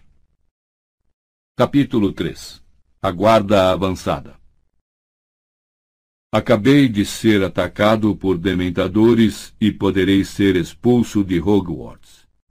Quero saber o que está acontecendo e quando vou sair daqui. Harry copiou essas palavras em três folhas de pergaminho separadas, no instante em que chegou à escrivaninha de seu quarto às escuras. Endereçou a primeira a Sirius, a segunda a Rony e a terceira a Hermione. Sua coruja, Edviges, estava fora caçando. A gaiola sobre a escrivaninha estava vazia. O garoto ficou andando para lá e para cá esperando a ave voltar, a cabeça latejando, o cérebro acelerado demais para adormecer, mesmo que seus olhos ardessem e coçassem de cansaço. Suas costas doíam do esforço de carregar Duda para casa, e os dois galos em sua cabeça, onde a janela e o primo haviam batido, estavam latejando com muita intensidade. Ele andava para frente e para trás, ruído de raiva e frustração, brilhando os dentes e fechando os punhos, lançando olhares furiosos para o céu vazio, exceto pelas estrelas, todas as vezes que passava pela janela. Os dementadores enviados para apanhá-lo, a Sra. Fig e Mundungo Fletcher, seguindo-o em segredo. Depois, a suspensão de Hogwarts e a audiência do Ministério da Magia. E ainda assim, ninguém lhe contava o que estava acontecendo. E o que? O que queria dizer aquele berrador? Que voz horrível era aquela que ecoou de forma tão ameaçadora pela cozinha? Por que ele continuava preso ali sem informações? Porque todos o estavam tratando como uma criança mal comportada. Não faça mais mágicas. Não saia de casa. Deu um pontapé no malão da escola ao passar, mas, ao invés de aliviar a raiva, ele ficou pior, pois agora sentia uma dor aguda no dedão, para somar às outras no resto do corpo. Ao passar mancando pela janela, Edviges entrou farfalhando suavemente as asas como um fantasminha. Já não era sem tempo, rosnou Harry quando a ave pousou com leveza em cima da gaiola. Pode largar isso aí. Eu tenho trabalho para você. Os grandes olhos redondos e âmbar da coruja o miraram com uma expressão de censura por cima do sapo morto que trazia ao bico. Vem cá, disse-lhe o dono, apanhando os três rolinhos de pergaminho e uma correia de couro para amarrá-los à perna escamosa da ave. Leve estas mensagens diretamente a Sirius, Rony e Hermione, e não volte aqui sem respostas longas e completas. Se for preciso, não pare de dar bicadas neles até escreverem respostas de tamanho decente. Entendeu? Edvige soltou um pio abafado, seu bico ainda cheio de sapo. Então vai andando, falou Harry. Ela partiu imediatamente. No momento em que se foi, Harry se atirou na cama sem se despir e ficou olhando para o teto. Além de todos os outros sentimentos infelizes, ele agora sentia remorso por ter sido tão rabugento com Edviges. Era a única amiga que tinha no número 4 da Rua dos Alfeneiros mas ele a compensaria quando voltasse com respostas de Sirius, Ronnie e Hermione. Seus amigos com certeza iriam responder depressa. Não podiam ignorar um ataque de dementadores. Ele provavelmente acordaria no dia seguinte e encontraria três grossas cartas recheadas de solidariedade e planos para sua imediata remoção para a toca. E com essa ideia reconfortante, o sono o venceu, sufocando outros pensamentos. Mas Edviges não regressou na manhã seguinte. Harry passou o dia no quarto, saindo apenas para ir ao banheiro. Três vezes naquele dia, tia Petúnia empurrou comida para dentro do quarto pela aba que tio Walter instalara três verões passados. Todas as vezes que Harry a ouvia se aproximar, tentava interrogá-la sobre o berrador, mas teria sido melhor interrogar a maçaneta, porque não obtinha resposta alguma. Afora isso, os Dursley se mantiveram bem longe do seu quarto. Harry não via sentido em impor a eles sua companhia. Mas uma briga não resolveria nada, exceto talvez deixá-lo tão aborrecido que acabaria apelando para a magia proibida. As coisas continuaram nesse ritmo durante três dias inteiros. Harry sentia-se invadido por uma energia excessiva que o impedia de se concentrar em qualquer coisa. Momentos em que caminhava pelo quarto furioso com todo mundo por deixaram-no remoendo seus problemas sozinho. Essa energia se alternava com uma letargia tão absoluta que era capaz de ficar deitado na cama uma hora inteira, olhando atordoado para o teto, sofrendo só de pensar, apavorado na audiência no ministério. E se o condenassem? E se ele fosse expulso e sua varinha partida ao meio? Que iria fazer? Aonde iria? Não poderia voltar a viver todo o tempo com os Dursley, não agora que conhecia o outro mundo, aquele ao qual pertencia. Será que poderia ir morar com Sirius, como o padrinho oferecera havia um ano antes de ser forçado a fugir do ministério? Será que dariam permissão a Harry para morar sozinho, sendo ainda menor de idade? Ou será que decidiriam por ele o local aonde ir? Será que sua infração do Estatuto Internacional de Sigilo fora suficientemente grave para mandá-lo a uma cela em Azkaban? Sempre que tal pensamento lhe ocorria, Harry invariavelmente se levantava da cama e recomeçava a caminhar. Na quarta noite depois da partida de Edviges, o garoto estava deitado em uma de suas fases de apatia, mirando o teto, a mente exausta e vazia, quando seu tio entrou no quarto. Harry virou lentamente a cabeça e olhou para ele. Walter estava usando seu melhor terno e tinha uma expressão de enorme presunção. Vamos sair anunciou. Como disse? Nós, isto é, sua tia Duda e eu vamos sair. Ótimo, respondeu Harry inexpressivamente, voltando a mirar o teto. Você não deverá sair do seu quarto enquanto estivermos fora. Ok. Você não deverá ligar a televisão, nem o som, nem nada que nos pertence. Certo. Você não deverá roubar comida da geladeira. Ok. Vou trancar sua porta. Pode trancar. Tio Walter encarou Harry abertamente desconfiado dessa falta de oposição. Em seguida, saiu pisando forte e fechou a porta ao passar. Harry ouviu a chave girar na fechadura e os passos do tio descerem pesadamente a escada. Alguns minutos depois, ouviu as portas do carro baterem, o ruído de um motor e o som inconfundível de um carro deixando rapidamente a entrada da garagem. Harry ficou indiferente à saída dos Dursley. Tanto fazia os tios estarem ou não em casa. Não conseguia sequer dirigir suas energias para se levantar e acender a luz. O quarto ia escurecendo depressa mas ele continuava deitado, apurando os ouvidos para escutar os ruídos da noite pela janela que mantinha todo o tempo aberta, esperando o momento abençoado em que Edviges voltaria. A casa vazia rangia por inteiro. Os canos de água gargarejavam. Harry permaneceu nessa espécie de estupor, sem pensar em nada, imerso em infelicidade. Então, com toda a clareza, ele ouviu um estrondo lá embaixo, na cozinha. Sentou-se imediatamente, escutando com atenção. Os Dursley não poderiam ter voltado, era cedo demais. E, de todo jeito, ele não ouvira barulho de carro. Fez-se silêncio por alguns segundos. Em seguida, vozes. Ladrões! Pensou, deslizando para fora da cama e ficando em pé.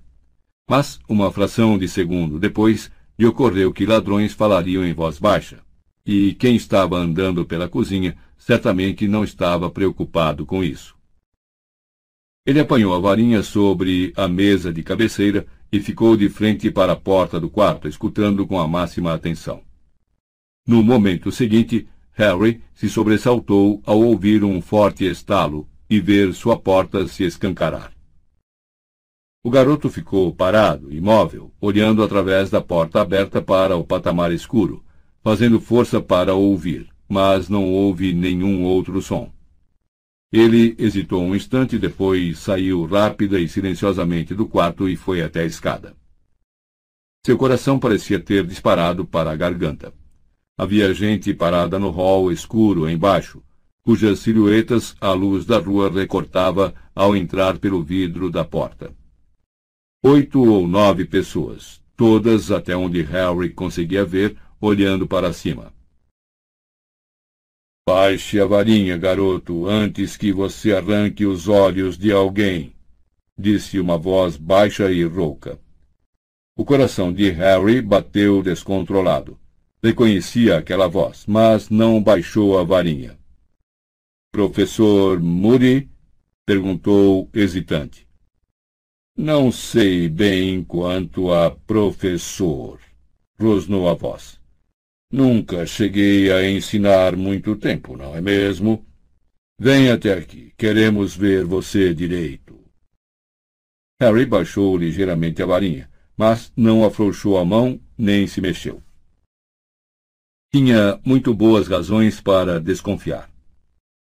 Recentemente passara nove meses em companhia de alguém que achava que era olho tonto Moody e acabou descobrindo que não era ele, mas um impostor, que ainda por cima tentara matá-lo antes de ser desmascarado. Mas antes que pudesse decidir o que fazer, uma segunda voz, ligeiramente rouca, flutuou até o alto da escada. Tudo bem, Harry. Viemos buscar você. O coração do garoto deu um salto. Reconheceu aquela voz também, embora não a ouvisse havia mais de um ano. Professor Lupin? exclamou incrédulo. É o senhor? Por que estamos todos parados no escuro? disse uma terceira voz, completamente desconhecida, de uma mulher. Lumos. A ponta de uma varinha acendeu, iluminando o hall com luz mágica. Harry piscou. As pessoas embaixo estavam amontoadas ao pé da escada, olhando-o com atenção algumas até esticando o pescoço para vê-lo melhor. Remo Lupin era quem estava mais próximo de Harry. Embora ainda jovem, Lupin parecia cansado e bem doente. Tinha mais cabelos brancos do que quando o garoto se despedira dele, e suas vestes estavam mais remendadas e gastas que nunca. Ainda assim, ele olhava para Harry com um grande sorriso, que o garoto tentou retribuir apesar do seu estado de choque. Ah, ele é igualzinho ao que eu imaginei, disse a bruxa que segurava no alto a varinha acesa. Parecia a mais jovem do grupo. Tinha um rosto pálido em feitio de coração, olhos escuros e cintilantes e cabelos curtos e espetados, roxo berrante. E aí, beleza, Harry? É, vejo o que quis dizer, Remo, disse um bruxo negro e careca parado no círculo mais externo do grupo. Tinha uma voz grave e lenta, e usava um único brinco de ouro na orelha. Ele é a cara do Tiago, exceto pelos olhos, disse a voz asmática de um bruxo de cabelos prateados mais ao fundo. São os olhos de Lilian. Olho tonto Moody que possuía longos cabelos grisalhos e um nariz a que faltava um pedaço, observava Harry desconfiado, apertando os olhos díspares. Um era muito pequeno, escuro e arisco. O outro, grande, redondo, azul elétrico. O olho mágico que podia ver através de paredes, portas e da nuca do próprio Moody. Você tem certeza de que é ele, Lupin? Seria uma grossa mancada se levássemos um comensal da morte fazendo-se passar por Harry. Devíamos perguntar a ele alguma coisa que só o verdadeiro Potter saiba. A não ser que alguém tenha trazido um pouco de soro da verdade. Harry, que forma assume o seu patrono? perguntou Lupin. De veado, respondeu Harry, nervoso. É ele mesmo, o olho tonto, confirmou Lupin. Muito consciente de que todos continuavam de olhos fixos nele, Harry desceu as escadas, guardando a varinha no bolso traseiro das jeans enquanto descia. Não guarde a varinha aí, garoto! berrou Moody. E se pegar fogo? Bruxos mais sabidos que você já perderam as nádegas, sabe? Quem é que você ouviu dizer que perdeu a nádega? perguntou interessada a bruxa de cabelos roxos. Não se preocupe com isso. E você guarde a varinha longe do bolso traseiro, vociferou Olho Tonto. Medidas de segurança elementares para o uso da varinha Ninguém se preocupa mais com elas. E saiu mancando para a cozinha. E estou vendo você, disse irritado quando a mulher girou os olhos para o teto. Lupin estendeu a mão e apertou a de Harry. Como é que você tem andado? perguntou, examinando Harry atentamente. Oh, ótimo, Harry mal podia acreditar que aquilo estivesse mesmo acontecendo. Quatro semanas sem nada, nem o menor indício de um plano para removê-lo da Rua dos Alfeneiros. E, de repente, um bando de bruxos inesperados em sua casa, como se isso já estivesse combinado há séculos. O garoto correu os olhos pelas pessoas que rodeavam Lupin. Todos continuavam a observá-lo com avidez. Sentia-se muito consciente de que não penteava os cabelos havia quatro dias. Eu. Vocês estão realmente com sorte que os Dursley tenham saído, murmurou. Sorte nada, disse a mulher de cabelos roxos. Fui eu que os tirei do caminho. Mandei uma carta pelo Correio dos Trouxas, dizendo que estavam entre os finalistas do concurso do gramado mais bem cuidado da Grã-Bretanha. Eles estão a caminho da festa de entrega do prêmio neste momento, ou pensam que estão. Harry teve uma visão passageira da cara do tio Walter quando descobrisse que não havia concurso algum. Vamos embora, não vamos? perguntou ele. Logo, quase imediatamente, disse Lupin. Vamos só aguardar o sinal verde. Aonde vamos? Para a toca? perguntou Harry, esperançoso. Não, não para a toca, respondeu Lupin, conduzindo Harry para a cozinha. O grupinho de bruxos os acompanhou, ainda examinando o garoto, cheios de curiosidade. Arriscado demais. Montamos o quartel-general em um lugar difícil de encontrar. Levou algum tempo, Olho tonto Moody agora estava sentado à mesa da cozinha tomando goles de um frasco de bolso. Seu olho mágico girava em todas as direções, apreciando os muitos aparelhos que os Dursley usavam para poupar trabalho. Este é o Alastor Moody, Harry, continuou Lupin, apontando para o bruxo. É, eu sei, respondeu Harry pouco à vontade. Dava uma sensação esquisita ser apresentado a alguém que ele achava que conhecia havia um ano. E essa é Ninfadora. Não me chame de Ninfadora, pediu a jovem bruxa com um arrepio. Eu sou Tonks. Ninfadora Tonks, que prefere ser conhecida apenas pelo sobrenome, concluiu Lupin.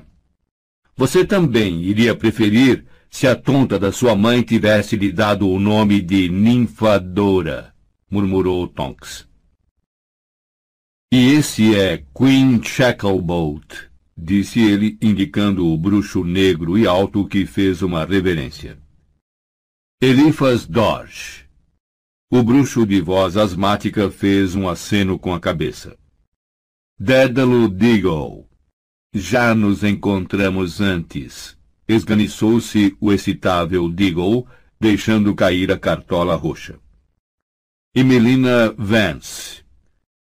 Uma bruxa de ar imponente acenou a cabeça coberta por um chale verde-água. Sturgio Podmore. Um bruxo de queixo quadrado e chapéu cor de palha deu uma piscadela. E Hestia Jones. Perto da torradeira, uma bruxa de faces coradas e cabelos negros deu um adeuzinho. Harry cumprimentou com um aceno de cabeça cada bruxo à medida que foram apresentados. Desejou que olhassem para outra coisa ou pessoa que não fosse ele. Era como se repentinamente o tivessem feito subir a um palco. Ficou imaginando também por que havia tantos bruxos presentes. Um número surpreendente de pessoas se apresentaram como voluntárias para vir buscá-lo, disse Lupin, como se tivesse lido os pensamentos de Harry. Os cantos de sua boca mexeram ligeiramente. Ah, foi. Quanto mais, melhor, disse Moody sombriamente. Somos a sua guarda, Potter. Estamos só esperando o sinal de que podemos partir sem perigo, disse Lupin, espiando pela janela da cozinha. Temos uns quinze minutos. Muito limpos, não são esses trouxas? Comentou a bruxa chamada Tonks, que corria os olhos pela cozinha com grande interesse. Meu pai nasceu trouxa e é um velho porcalhão. Suponho que isto varie como acontece com os bruxos, não é? Hum, é, respondeu Harry. Escute, Começou virando-se para Lupin. O que é que está acontecendo? Não recebi uma palavra de ninguém. O que é que eu vou...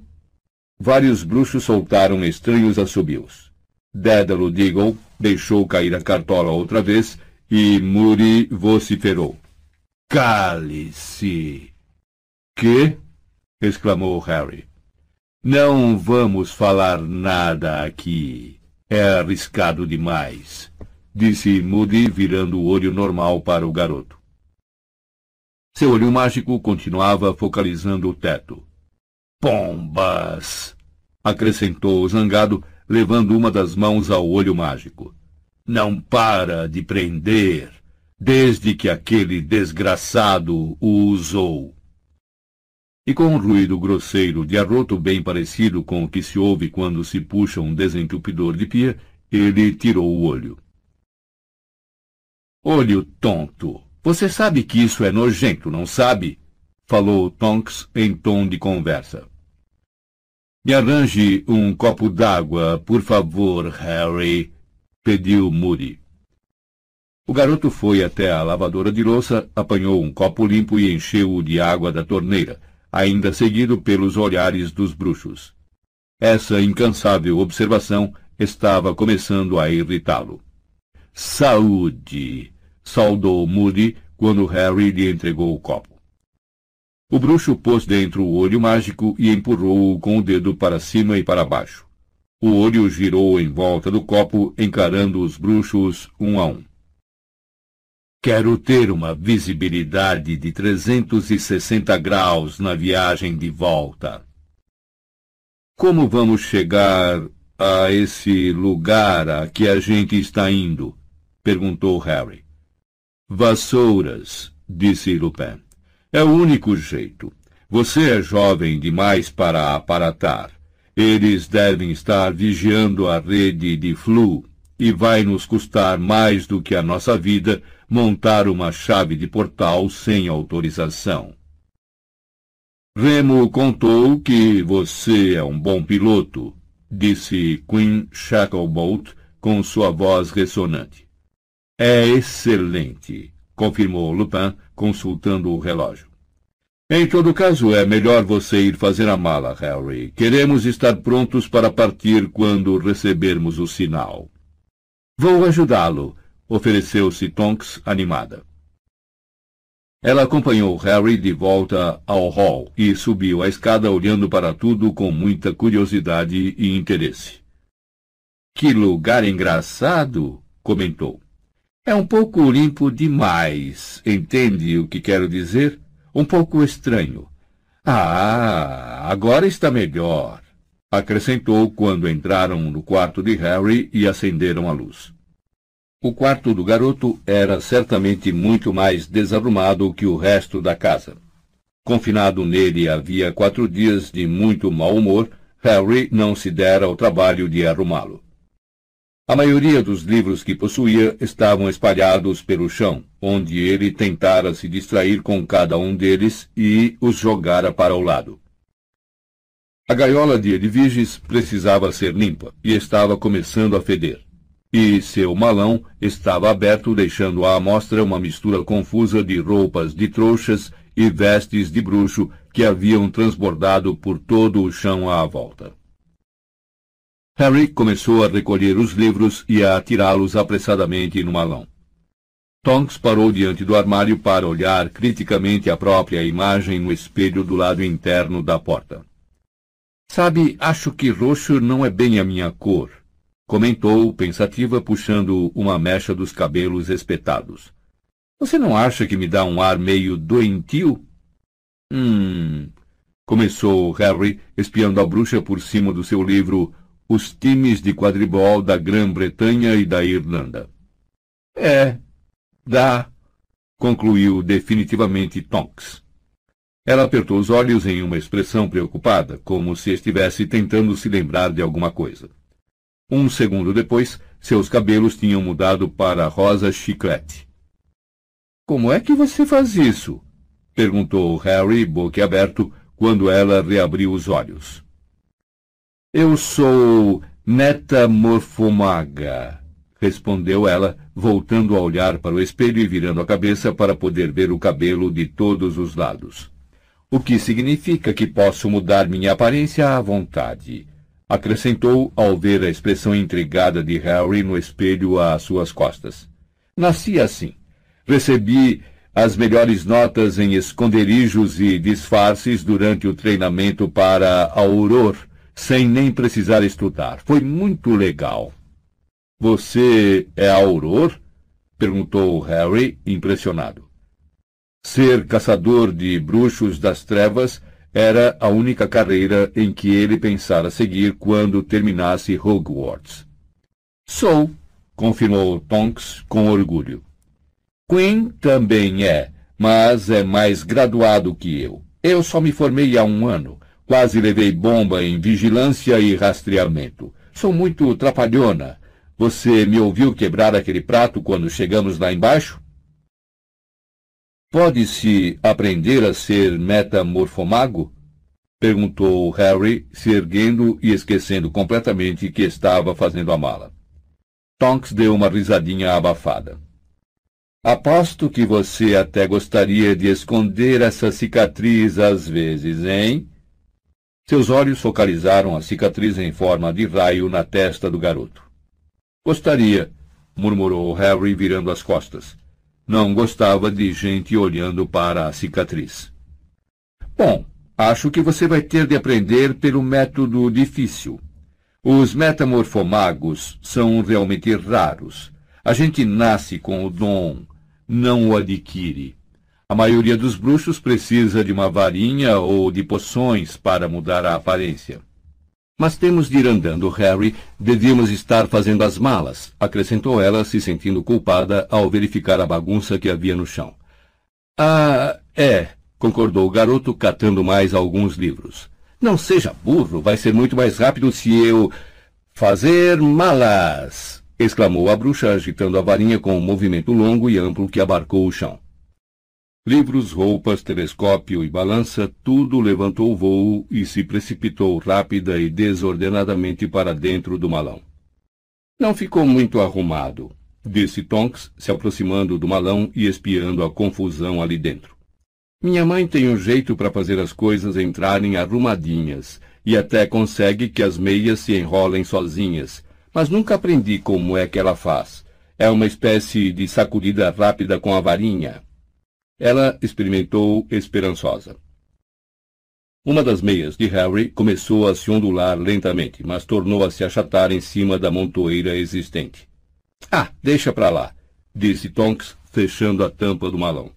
Pelo menos está tudo dentro. Isso aí está pedindo uma limpezinha também. Ela apontou para a gaiola de Edviges. Limpar. Penas e titicas desapareceram. Bom, agora está um pouquinho melhor. Nunca peguei o jeito desses feitiços domésticos. Muito bem, está tudo aí? Caldeirão, vassoura. Uau! Uma firebolt?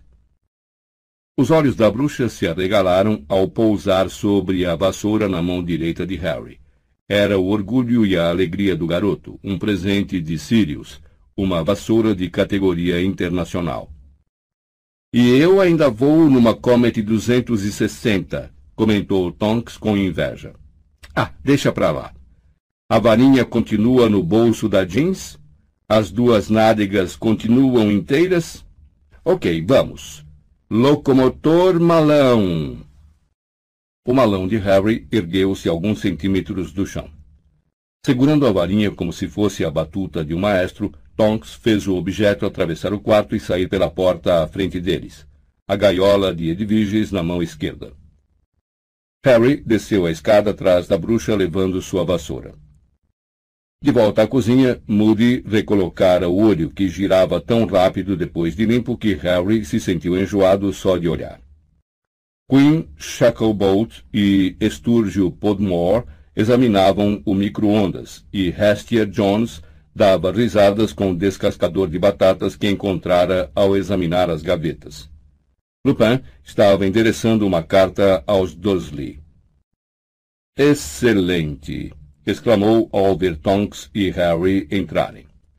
Temos mais ou menos um minuto, acho. Talvez fosse bom irmos para o jardim e aguardarmos prontos. Harry, deixei uma carta avisando aos seus tios para não se preocuparem. Eles não vão se preocupar, respondeu Harry.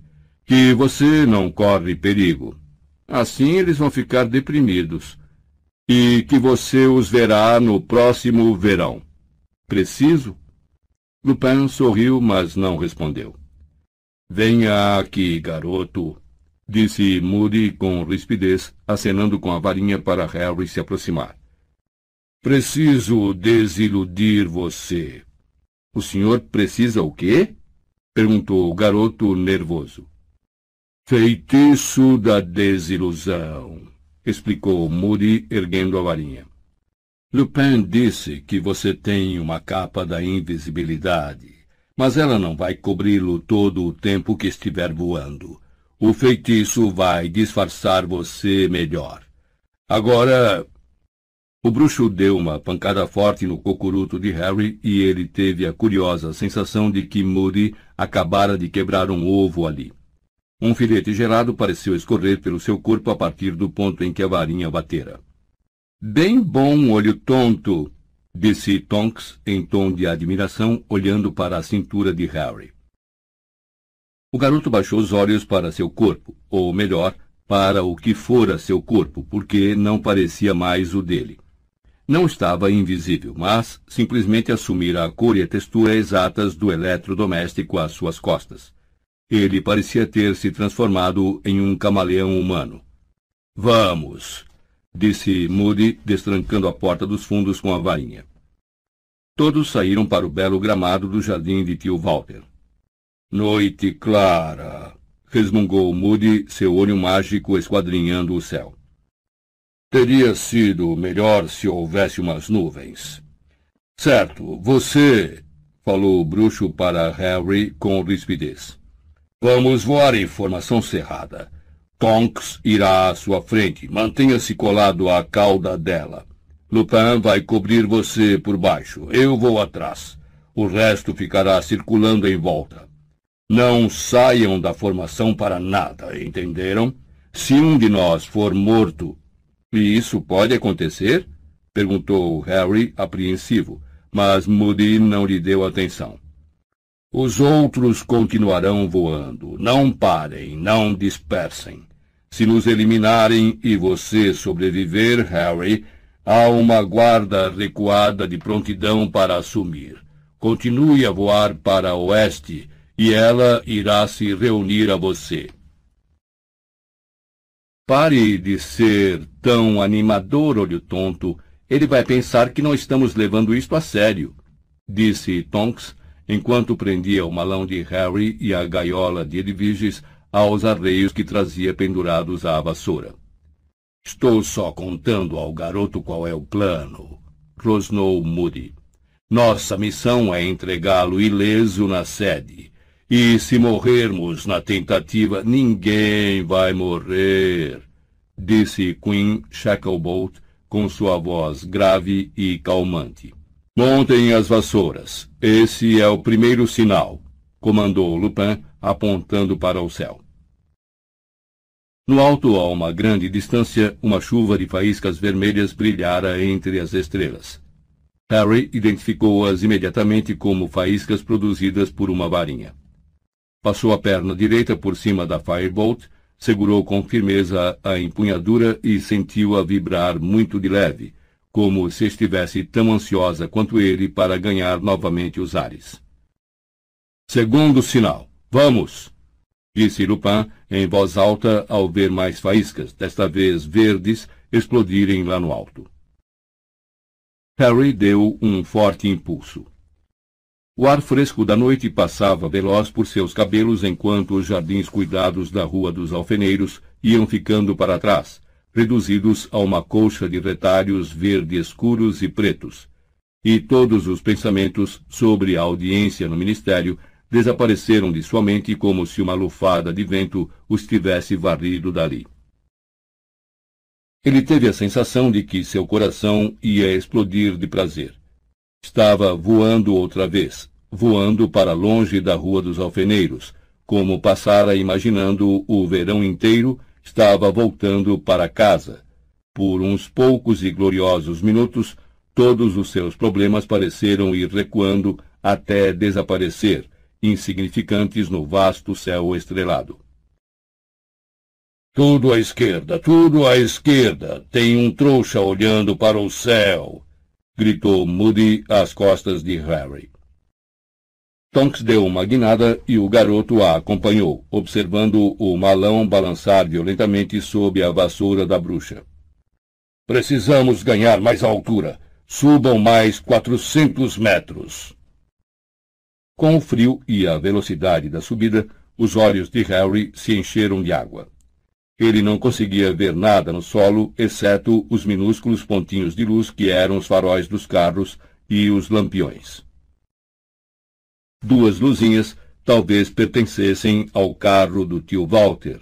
Neste momento, os Dursley estariam voltando para a casa vazia, enfurecidos por causa do concurso inexistente. E Harry soltou uma gargalhada só de pensar na cena.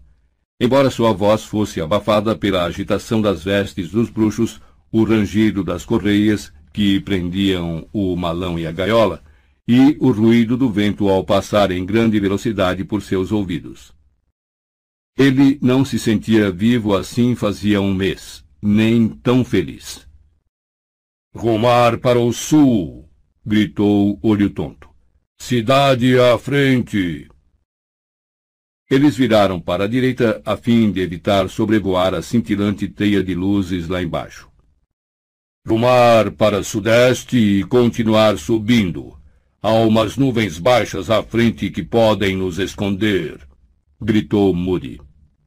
Não vamos entrar em nuvens, gritou Tonks, zangada. Vamos nos encharcar, olho tonto. Harry ficou aliviado de ouvi-la reclamar. Suas mãos estavam ficando dormentes na empunhadura da vassoura. Desejou ter se lembrado de vestir um casaco. Estava começando a tremer de frio. Eles alteravam o curso a intervalos, segundo as instruções de olho tonto. Harry conservava os olhos semicerrados para se proteger do vento gelado que começava a fazer suas orelhas arderem. Só se lembrava de sentir tanto frio assim montando uma vassoura uma vez na vida durante uma partida de quadribol contra Lufa-Lufa, no terceiro ano de escola, que se realizara debaixo de um temporal. A guarda voava ao redor dele continuamente, como gigantescas aves de rapina. Harry perdeu a noção de tempo. Ficou imaginando quantos minutos fazia que estavam voando. Parecia no mínimo uma hora. Dobrar para sudeste! berrou Moody. Queremos evitar a estrada. Harry agora estava tão congelado que pensou saudoso no aconchego seco do interior dos carros que passavam lá embaixo. Depois, ainda mais saudoso, numa viagem de flu. Talvez fosse desconfortável ficar rodopiando por lareiras, mas pelo menos nas chamas era quentinho. Quinn rodeou-o em um mergulho, a careca e o brinco reluzindo ao luar. Agora, Emelina Vance apareceu à sua direita, a varinha na mão, a cabeça virando para a esquerda e a direita. Depois, ela também mergulhou por cima dele e foi substituída por Sturgio Podmore. Devíamos retroceder um pouco para nos certificar de que não estamos sendo seguidos, gritou Moody. Você ficou doido, olho tonto! berrou Tonks à frente. Estamos congelados nas vassouras. Se continuarmos a nos desviar da rota, só vamos chegar na semana que vem. Além do mais, já estamos quase chegando. Hora de iniciar a descida, ouviu-se a voz de Lupin. Siga Tonks, Harry. O garoto seguiu a bruxa em um mergulho. Estavam rumando para a maior coleção de luzes que ele já vira. Uma vasta massa irregular que se entrecruzava, onde brilhavam linhas e redes entremeadas por espaços muito negros. Continuaram voando cada vez mais baixo, até Harry poder distinguir os faróis de cada carro, os lampiões, as chaminés e as antenas de televisão. Ele queria muito chegar ao chão, embora tivesse certeza de que alguém precisaria descongelá-lo da vassoura. Aqui vamos nós! avisou Tonks e alguns segundos depois ela pousou. Harry tocou o solo logo em seguida e desmontou em um trecho de grama alta no centro de uma pequena praça. Tonks já estava desafivelando o malão. Tiritando de frio, o garoto olhou para os lados. Ao seu redor, as fachadas das casas cobertas de fuligem não pareciam convidativas. Algumas tinham janelas quebradas que refletiam opacamente a luz dos lampiões. A pintura estava descascando em muitas das portas, e havia montes de lixo na entrada das casas. Onde estamos? perguntou Harry, mas Lupin disse baixinho. Em um instante. Moody vasculhava sua capa, as mãos recurvadas, insensíveis de frio. Achei! murmurou, erguendo bem no alto um objeto que parecia um isqueiro de prata e acionando-o. A luz do lampião mais próximo apagou. Ele não parou de acionar o isqueiro até todas as lâmpadas da praça estarem apagadas, restando apenas a luz de uma janela, protegida por cortinas, e a lua crescente no céu. Pediu emprestado a Dumbledore, grunhiu Moody, embolsando o apagueiro. Isto cuidará de qualquer trouxa que esteja espiando pela janela, entende? Agora vamos logo. Ele tomou Harry pelo braço e o conduziu para longe do gramado. Atravessou a rua e subiu a calçada. Lupin e Tonks o seguiram, carregando o malão do garoto. O restante da guarda empunhava suas varinhas, flanqueando os quatro. De uma janela do primeiro andar próxima vinha um som abafado de música. Um cheiro acre de lixo podre desprendia-se de uma pilha de sacas estufadas de lixo logo à entrada do portão quebrado. Tome! murmurou Moody, empurrando um pedaço de pergaminho em direção à mão desiludida de Harry, e aproximou sua varinha acesa para iluminar o que estava escrito. Leia depressa e decore. Harry olhou para o pedaço de pergaminho. A caligrafia fina lhe era vagamente familiar. Ele leu. A sede da Ordem da Fênix encontra-se no Largo Grimald, número 12, Londres. Capítulo 4 Largo Grimald, número 12 Quem é a Ordem da... Começou Harry. Aqui não, garoto, disse Moody com aspereza. Espere até chegarmos lá dentro. E puxando o pedaço de pergaminho da mão de Harry, ateou fogo nele com a ponta da varinha.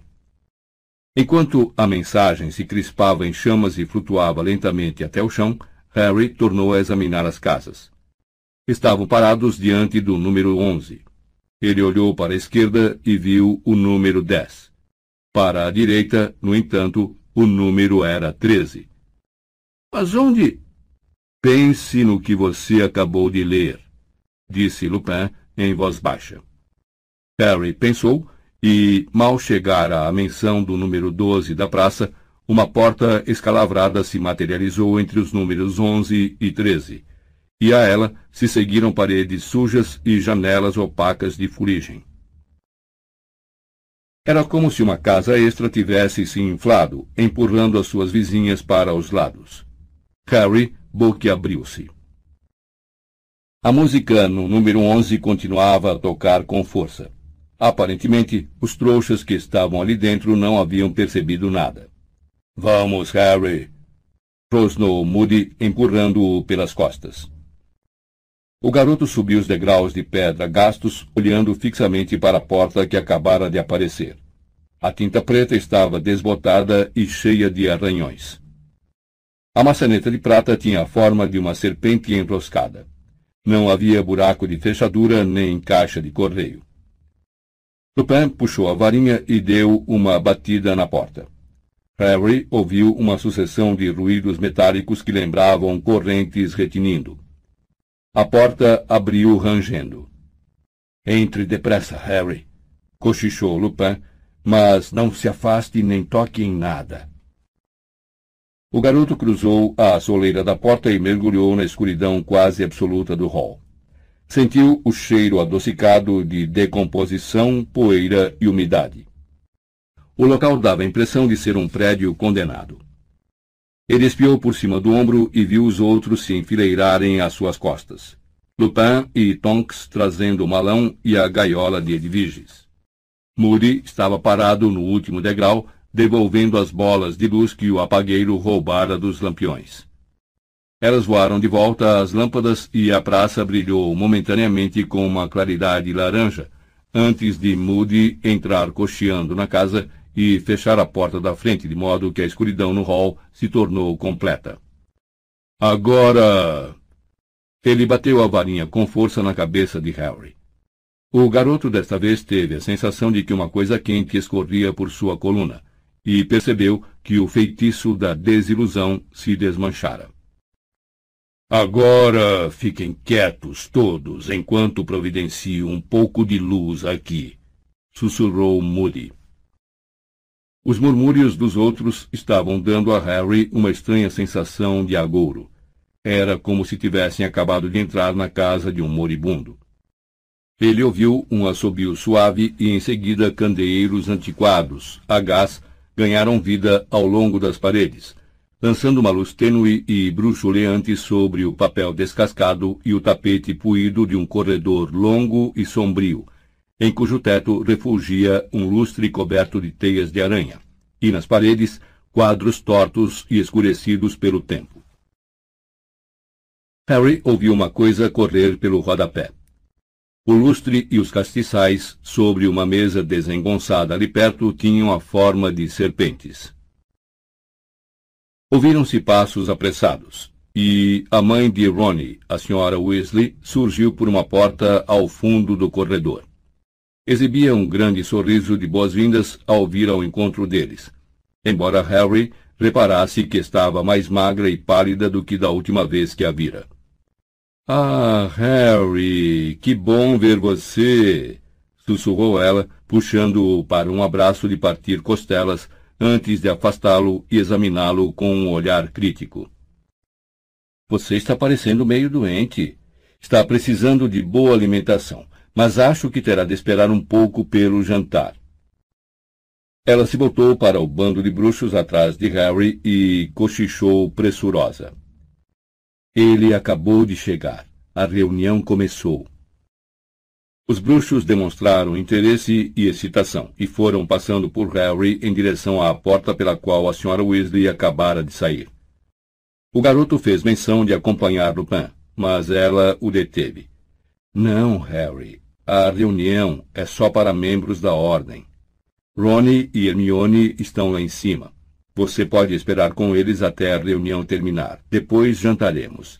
E fale baixo no corredor acrescentou ela, apressada. Por quê? Não quero despertar ninguém. O que é que a senhora. Eu explico depois. Agora tenho de correr. Preciso participar da reunião. Só vou lhe mostrar onde vai dormir. Levando o dedo aos lábios, ela o conduziu, pé ante pé, ao longo da parede coberta por altas cortinas comidas por traças, atrás das quais Harry supôs que houvesse outra porta e, depois de contornar um enorme porta-guarda-chuvas que parecia ter sido feito com perna de trasgo, eles começaram a subir uma escada escura em que havia cabeças encolhidas e montadas sobre placas na parede lateral. Um exame mais atento revelou ao garoto que as cabeças pertenciam a elfos domésticos. Todos tinham o mesmo narigão. O espanto de Harry crescia a cada passo que é que eles estavam fazendo em uma casa que parecia pertencer ao mais tenebroso bruxo das trevas? John Weasley, porque Ronnie e Hermione lhe explicarão tudo, querido. Eu realmente tenho de correr, explicou a Sra. Weasley distraída. Chegamos. Tinham alcançado o segundo patamar. A sua é a porta da direita. Chamo você quando terminar. E tornou a descer as escadas apressada. Harry atravessou o patamar encardido, girou a maçaneta em forma de cabeça de serpente e abriu a porta. Deu uma breve olhada no quarto sombrio de teto alto em que havia duas camas. Então ouviu um alvoroço seguido de um grito mais alto, e sua visão foi completamente obscurecida por uma grande quantidade de cabelos muito espessos. Hermione se atirara sobre ele em um grande abraço que quase o derrubou no chão ao mesmo tempo em que a minúscula coruja de Ronnie, Pichitinho, voava excitada descrevendo círculos contínuos por suas cabeças. Harry! Ronnie, ele está aqui! Harry está aqui! Não ouvimos você chegar. Ah, como é que você vai? Está bom? Ficou furioso com a gente? Aposto que ficou, eu sei. As nossas cartas não serviam para nada, mas a gente não podia contar nada. Dumbledore nos fez jurar que não contaríamos. Ah, temos tanta coisa para lhe contar, e você tem coisas para nos contar. Os dementadores. Quando soubemos, e aquela audiência no ministério, é um absurdo. Procurei tudo nos livros. Eles não podem expulsar você. Simplesmente não podem. Tem uma cláusula no decreto de restrição à prática de magia por menores, prevendo situações em que há risco de vida. Deixa ele respirar, Mione, disse Ronnie, fechando a porta às costas do amigo. Ele parecia ter crescido vários centímetros durante o mês de separação. Tornara-se mais alto e mais desengonçado do que nunca. Embora o nariz comprido, os cabelos ruivos e as sardas continuassem iguais. Ainda sorridente, Hermione soltou Harry, mas antes que pudesse falar, ouviu-se um farfalhar suave e alguma coisa branca saiu voando do alto do armário escuro e pousou gentilmente no ombro de Harry. Edviges! A coruja muito branca abriu e fechou o bico e mordiscou com carinho a orelha de Harry, enquanto ele acariciava suas penas. Ela esteve muito nervosa, contou Rony. Quase matou a gente de tanta bicada quando trouxe suas últimas cartas. Vê só. E mostrou a Harry o dedo indicador direito com um corte quase cicatrizado, mas visivelmente profundo. Ah, desculpe pelo corte, mas eu queria respostas, entende? E nós queríamos dar, cara, respondeu Ronnie. Hermione estava uma fera, não parava de dizer que você ia fazer uma burrice se ficasse sozinho, sem saída e sem notícias. Mas Dumbledore nos fez jurar que não contariam, completou Harry. É, a Mione já me disse isso. A pequena chama que se acendera em seu peito ao ver os dois maiores amigos se apagou, e uma coisa gelada inundou a boca do seu estômago. De repente, depois de ansiar o mês inteiro para ver os dois, ele sentiu que preferia que Rony e Hermione o deixassem sozinho. Houve um silêncio tenso em que Harry acariciou Edviges mecanicamente, sem olhar para os amigos. Pelo visto, ele pensou que era melhor, disse Hermione ofegante. Dumbledore, quero dizer. Certo, respondeu Harry. Reparou que as mãos da amiga também tinham marcas do bico de Edviges e descobriu que não sentia a menor pena. Acho que ele pensou que você estava mais seguro com os trouxas, começou Ronnie. Ah, é? retrucou Harry, erguendo as sobrancelhas. Algum de vocês foi atacado por dementadores este verão? Bem, não. Mas foi por isso que ele mandou gente da Ordem da Fênix seguir você todo o tempo. Harry sentiu um enorme choque, como se tivesse pulado um degrau sem querer na descida de uma escada. Então todo mundo sabia que ele estava sendo seguido, menos ele. Não deu muito certo, não foi? disse Harry, fazendo o possível para manter a voz neutra. No final, tive de me virar sozinho, não foi? Ele estava muito zangado, justificou Hermione num tom de assombro. Dumbledore, nós o vimos. Quando descobriu que Mundungo tinha saído antes de terminar o turno do serviço, dava até medo. Muito bem. Fico satisfeito que ele tenha saído, respondeu Harry com frieza. Se não tivesse, eu não precisaria usar a magia e Dumbledore provavelmente teria me largado na Rua dos Alfeneiros o verão todo. Você não está. não está preocupado com a audiência do Ministério da Magia? perguntou Hermione baixinho. Não, mentiu Harry em tom de desafio. E afastou-se deles, olhando para os lados, com Edviges aninhada satisfeita em seu ombro. Mas este quarto não ia melhorar seu humor. Era escuro e úmido. Uma tira lisa de lona em uma moldura enfeitada era a única coisa que interrompia a nudez das paredes descascadas.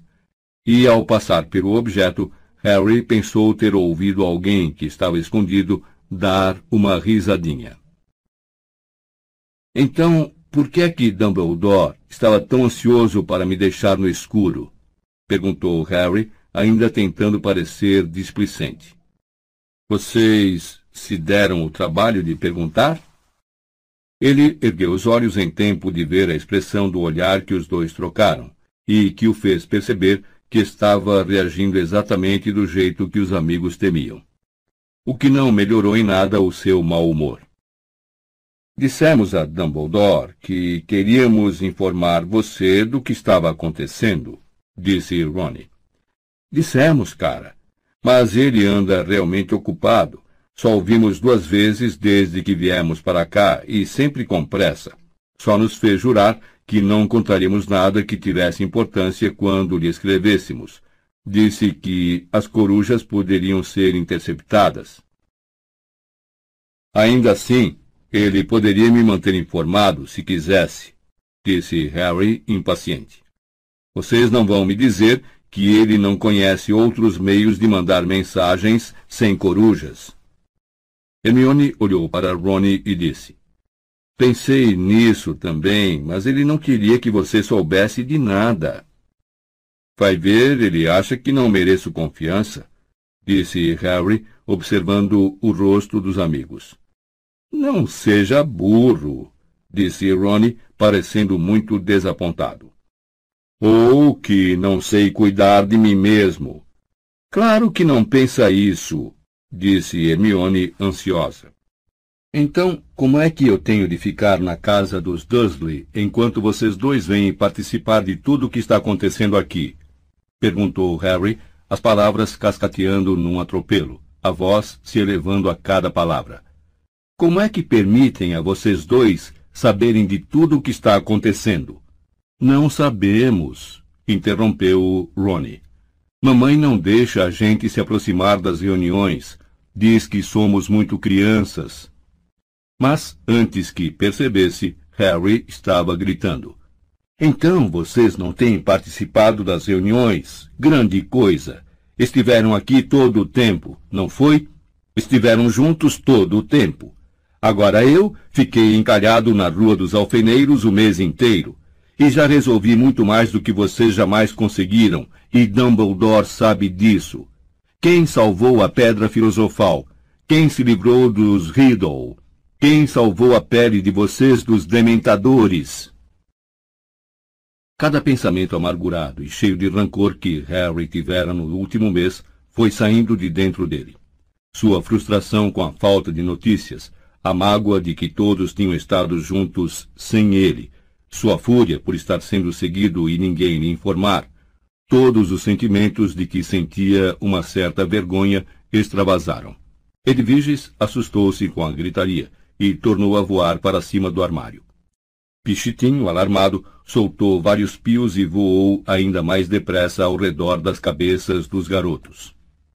Quem foi que teve de passar por dragões e esfinges e outras coisas repugnantes no ano passado?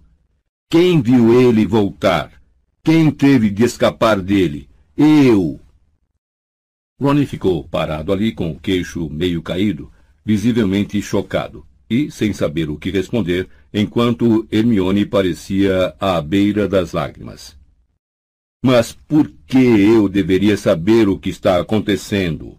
Por que alguém se daria o trabalho de me dizer o que andou acontecendo? Harry, nós queríamos lhe dizer. Nós realmente queríamos, começou Hermione. Não podem ter querido tanto assim, podem. Ou teriam me mandado uma coruja, mas Dumbledore fez você jurar. Fez mesmo. Durante quatro semanas, eu fiquei entalado na Rua dos Alfeneiros, pescando jornais nas lixeiras para tentar descobrir o que estava acontecendo. Nós queríamos. Suponho que vocês têm se divertido para valer, não têm? Escondidos aqui, juntos. Não, sinceramente. Harry, nós realmente sentimos muito. Disse Hermione, desesperada, seus olhos agora cintilantes de lágrimas. Você tem absoluta razão, Harry. Se fosse comigo, eu ficaria furiosa. Harry amarrou a cara para os dois, ainda respirando fundo. Depois tornou a dar as costas aos amigos e a andar para lá e para cá. Edvige espiou tristemente de cima do armário. Houve uma longa pausa, interrompida apenas pelo rangido fúnebre das tábuas do soalho sob os pés do garoto. Que lugar é esse, afinal? Perguntou de repente a Rony e Hermione. A sede da Ordem da Fênix, respondeu Rony na hora. Alguém vai se dar o trabalho de me dizer o que essa ordem é uma sociedade secreta, disse Hermione depressa. Dumbledore é o responsável, fundou a ordem. São as pessoas que lutaram contra você sabe quem da última vez. Quem faz parte dela? Perguntou Harry, parando de repente com as mãos nos bolsos. Bastante gente. Já conhecemos umas vinte, disse Ronnie, mas achamos que tem mais. Harry olhou zangado para os amigos. Então? indagou, olhando de um para o outro. Hum, disse Ronnie. Então o quê? Voldemort, falou Harry furioso, e os dois contraíram as feições. Que está acontecendo? O que é que ele está armando? Onde é que está? O que é que estamos fazendo para impedir? Já falamos. A ordem não deixa a gente assistir às reuniões, respondeu Hermione, nervosa. Por isso não sabemos os detalhes, mas temos uma ideia geral. acrescentou depressa, vendo a expressão no rosto de Harry. Fred e George inventaram orelhas extensíveis, entende? contou Ronnie. Realmente úteis. Extensíveis? Orelhas, é. Só que tivemos de parar de usá-las nos últimos dias porque mamãe descobriu e ficou danada. Fred e Jorge tiveram de esconder o estoque para impedir mamãe de jogar tudo no lixo. Mas usamos bastante as orelhas antes de ela perceber o que estava rolando. Sabemos que tem gente da ordem seguindo comensais da morte conhecidos, marcando eles, sabe? Outros estão trabalhando para recrutar mais gente para a ordem, acrescentou Hermione. E outros tantos estão montando guarda a alguém ou alguma coisa, disse Ronnie. Estão sempre falando em serviço de guarda. Não poderia ter sido a mim, poderia? perguntou Harry sarcasticamente. Ah, é! exclamou Ronnie, fazendo cara de quem começava a compreender. Harry deu uma risadinha desdenhosa e recomeçou a dar voltas no quarto, olhando para todo lado, menos para Rony e Hermione. Então, o que é que vocês dois têm feito se não podem assistir às reuniões? Vocês disseram que estiveram ocupados. Estivemos, respondeu Hermione depressa. Estivemos descontaminando a casa, Passou um tempão vazia e muita coisa estranha proliferando por aqui. Conseguimos limpar a cozinha, a maioria dos quartos, e acho que vamos cuidar da sala de visitas a ma... Arre? Com dois fortes craques, Fred e Jorge, os irmãos mais velhos de Ronnie, se materializaram no meio do quarto. Pichitinho piou ainda mais baratinado do que nunca, e disparou para se juntar a Edviges em cima do armário. Parem com isso! disse Hermione sem entusiasmo aos gêmeos, que eram tão intensamente ruivos quanto Ronnie, embora mais fortes e um pouco mais baixos. Olá, Harry! saudou Jorge sorridente. Pensamos ter ouvido sua voz suave. Não queremos que reprima sua raiva, Harry. Bote tudo para fora, disse Fred, também sorrindo. Vai ver, tem alguém a cem quilômetros de distância que ainda não te ouviu. Então, vocês dois passaram nos testes de aparatação? perguntou Harry mal-humorado.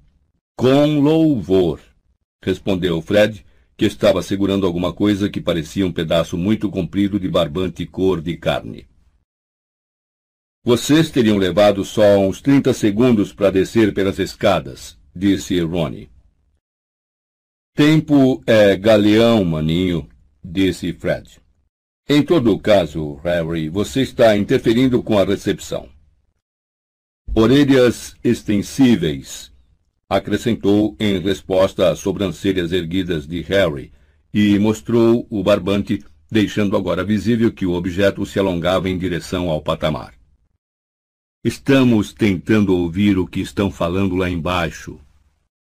Você vai precisar ter cuidado, disse Ronnie, olhando para a orelha.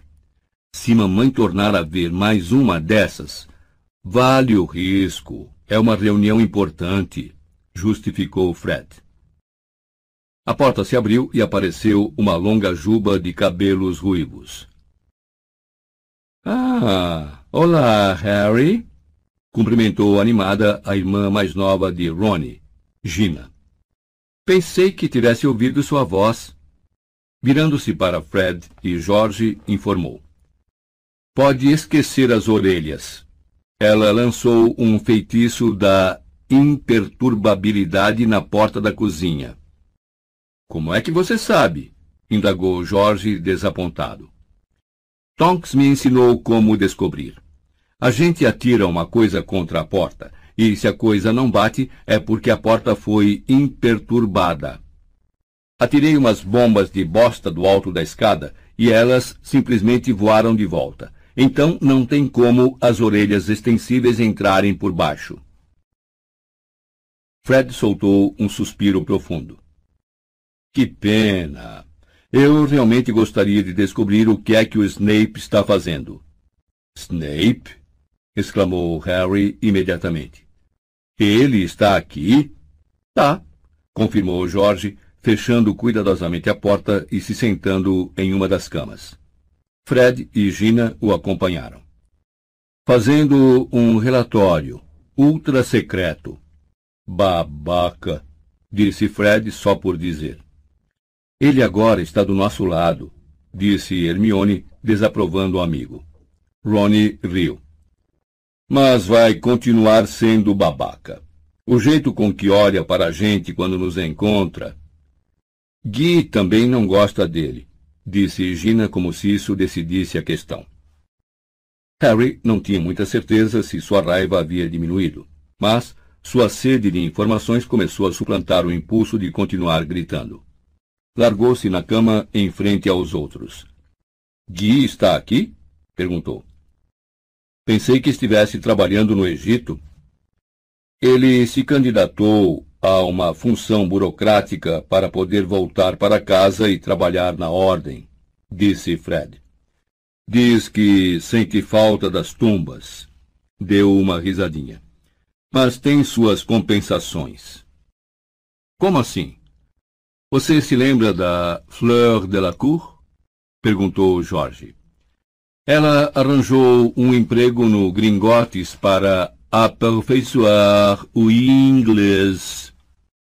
E o Gui está dando muitas aulas particulares a ela, caçoou Fred. Carlinhos também entrou na ordem, disse Jorge, mas continua na Romênia. Dumbledore quer atrair o maior número possível de bruxos estrangeiros. Por isso, Carlinhos está tentando fazer contatos nos dias de folga. O Percy não podia fazer isso? perguntou Harry. Na última notícia que recebera, o terceiro irmão, Weasley, estava trabalhando no Departamento de Cooperação Internacional em Magia no Ministério da Magia. Ao ouvirem as palavras de Harry, os Weasley e Hermione trocaram olhares carregados de significação. Diga o que quiser, mas não mencione o Percy na frente da mamãe e do papai, disse Ronnie com a voz tensa. Por que não? Porque todas as vezes que ouvem o nome dele, papai quebra o que estiver segurando e mamãe começa a chorar, explicou Fred. Tem sido horrível, comentou Gina com tristeza. Acho que podemos passar sem ele, disse Jorge com uma expressão de ameaça nada característica. O que aconteceu? perguntou Harry. Percy e papai brigaram, contou Fred. Nunca vi papai brigar com alguém daquele jeito. Em geral, é mamãe que berra. Foi na primeira semana de férias, quando terminou o trimestre, disse Ronnie. Íamos entrar para a ordem. Percy chegou e contou que tinha sido promovido. Você está brincando, admirou-se Harry. Embora soubesse muito bem que ele era extremamente ambicioso, Harry tinha a impressão de que Percy não fizera grande sucesso em seu primeiro emprego no Ministério da Magia. Cometera o grande deslize de não perceber que o chefe estava sendo controlado por Lord Voldemort, não que o ministério tivesse acreditado. Todos pensaram que o Sr. Crouch enlouquecera. Pois é, todos ficamos surpresos, continuou Jorge. Percy tinha se metido em grandes confusões por causa de Crouch. Houve até um inquérito e tudo. A conclusão foi que Percy devia ter percebido que Crouch não estava batendo bem e informado ao seu superior. Mas você conhece Percy. Crouch o tinha deixado na chefia e ele não ia reclamar. Então, como foi que ganhou a promoção? perguntou Harry. É exatamente o que nos perguntamos, disse Ronnie, que parecia muito ansioso para sustentar uma conversa normal, agora que Harry parara de gritar. Percy voltou para casa realmente satisfeito com ele mesmo, ainda mais satisfeito do que o normal, se é que dá para imaginar e disse ao papai que tinham lhe oferecido um cargo no gabinete do próprio Fudge. Um cargo realmente bom para alguém que tinha terminado Hogwarts fazia só um ano. Assistente júnior do ministro. Acho que esperava que papai ficasse impressionado. Só que papai não ficou, disse Fred sério. Por que não? indagou Harry.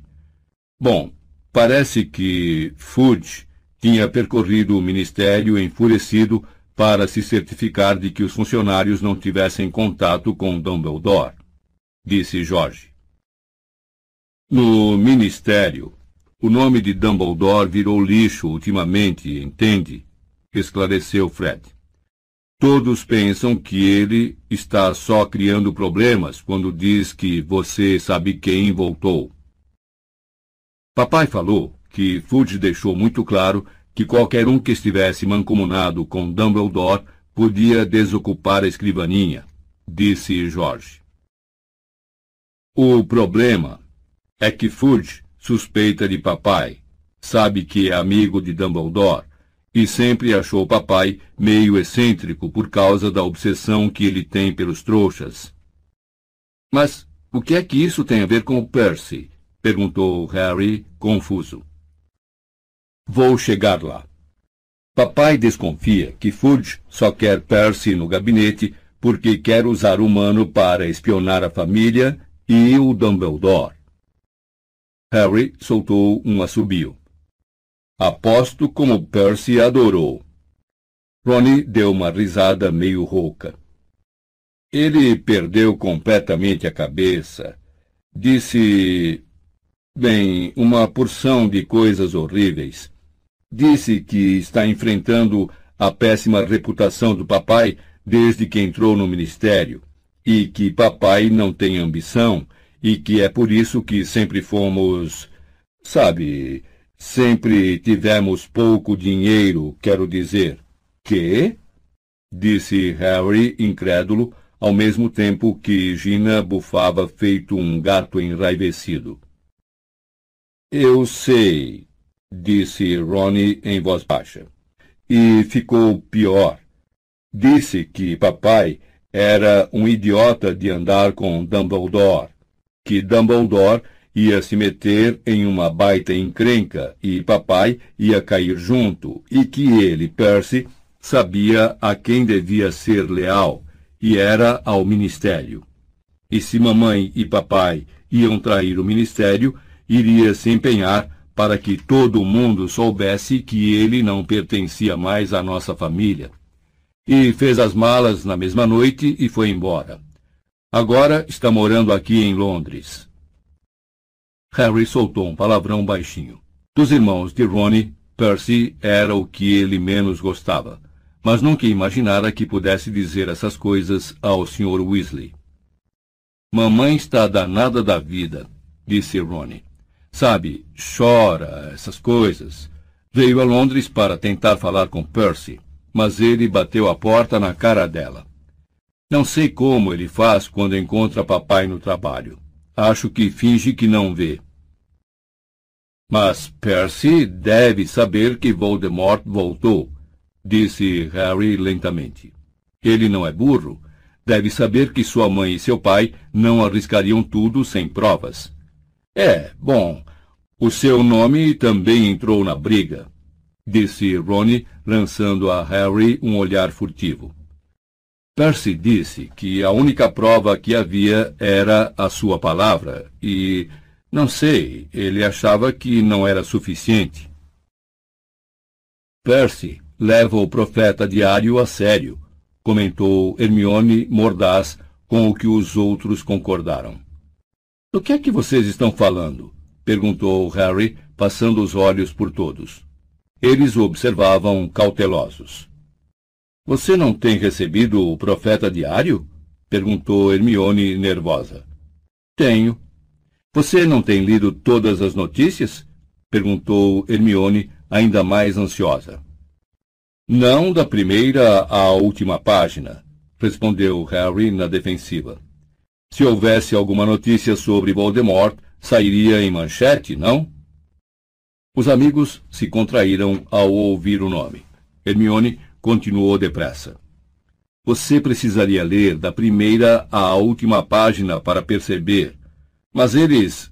Bom, eles mencionam seu nome algumas vezes por semana. Mas eu não vi. Se andou lendo só a primeira página, não iria ver, disse Hermione, sacudindo a cabeça. Não estou falando de notícia grande. Eles incluem seu nome aqui e ali, como se você fosse a piada da vez. Como as. Na verdade, é bem maldoso, disse Hermione, procurando manter a voz calma. Estão usando só o material que a Rita publicou. Mas ela não está mais escrevendo para o profeta, está? Ah, não. Ela tem cumprido a promessa que fez. Não que tivesse outra opção acrescentou Hermione satisfeita. Mas lançou as bases para o que estão tentando fazer agora. E que é o quê? perguntou Harry, impaciente. Ok. Você sabe que ela escreveu que você estava caindo por aí, se queixando que sua cicatriz estava doendo e tudo mais. Sei, respondeu Harry, que tão cedo não iria esquecer as notícias de Rita Skeeter sobre ele.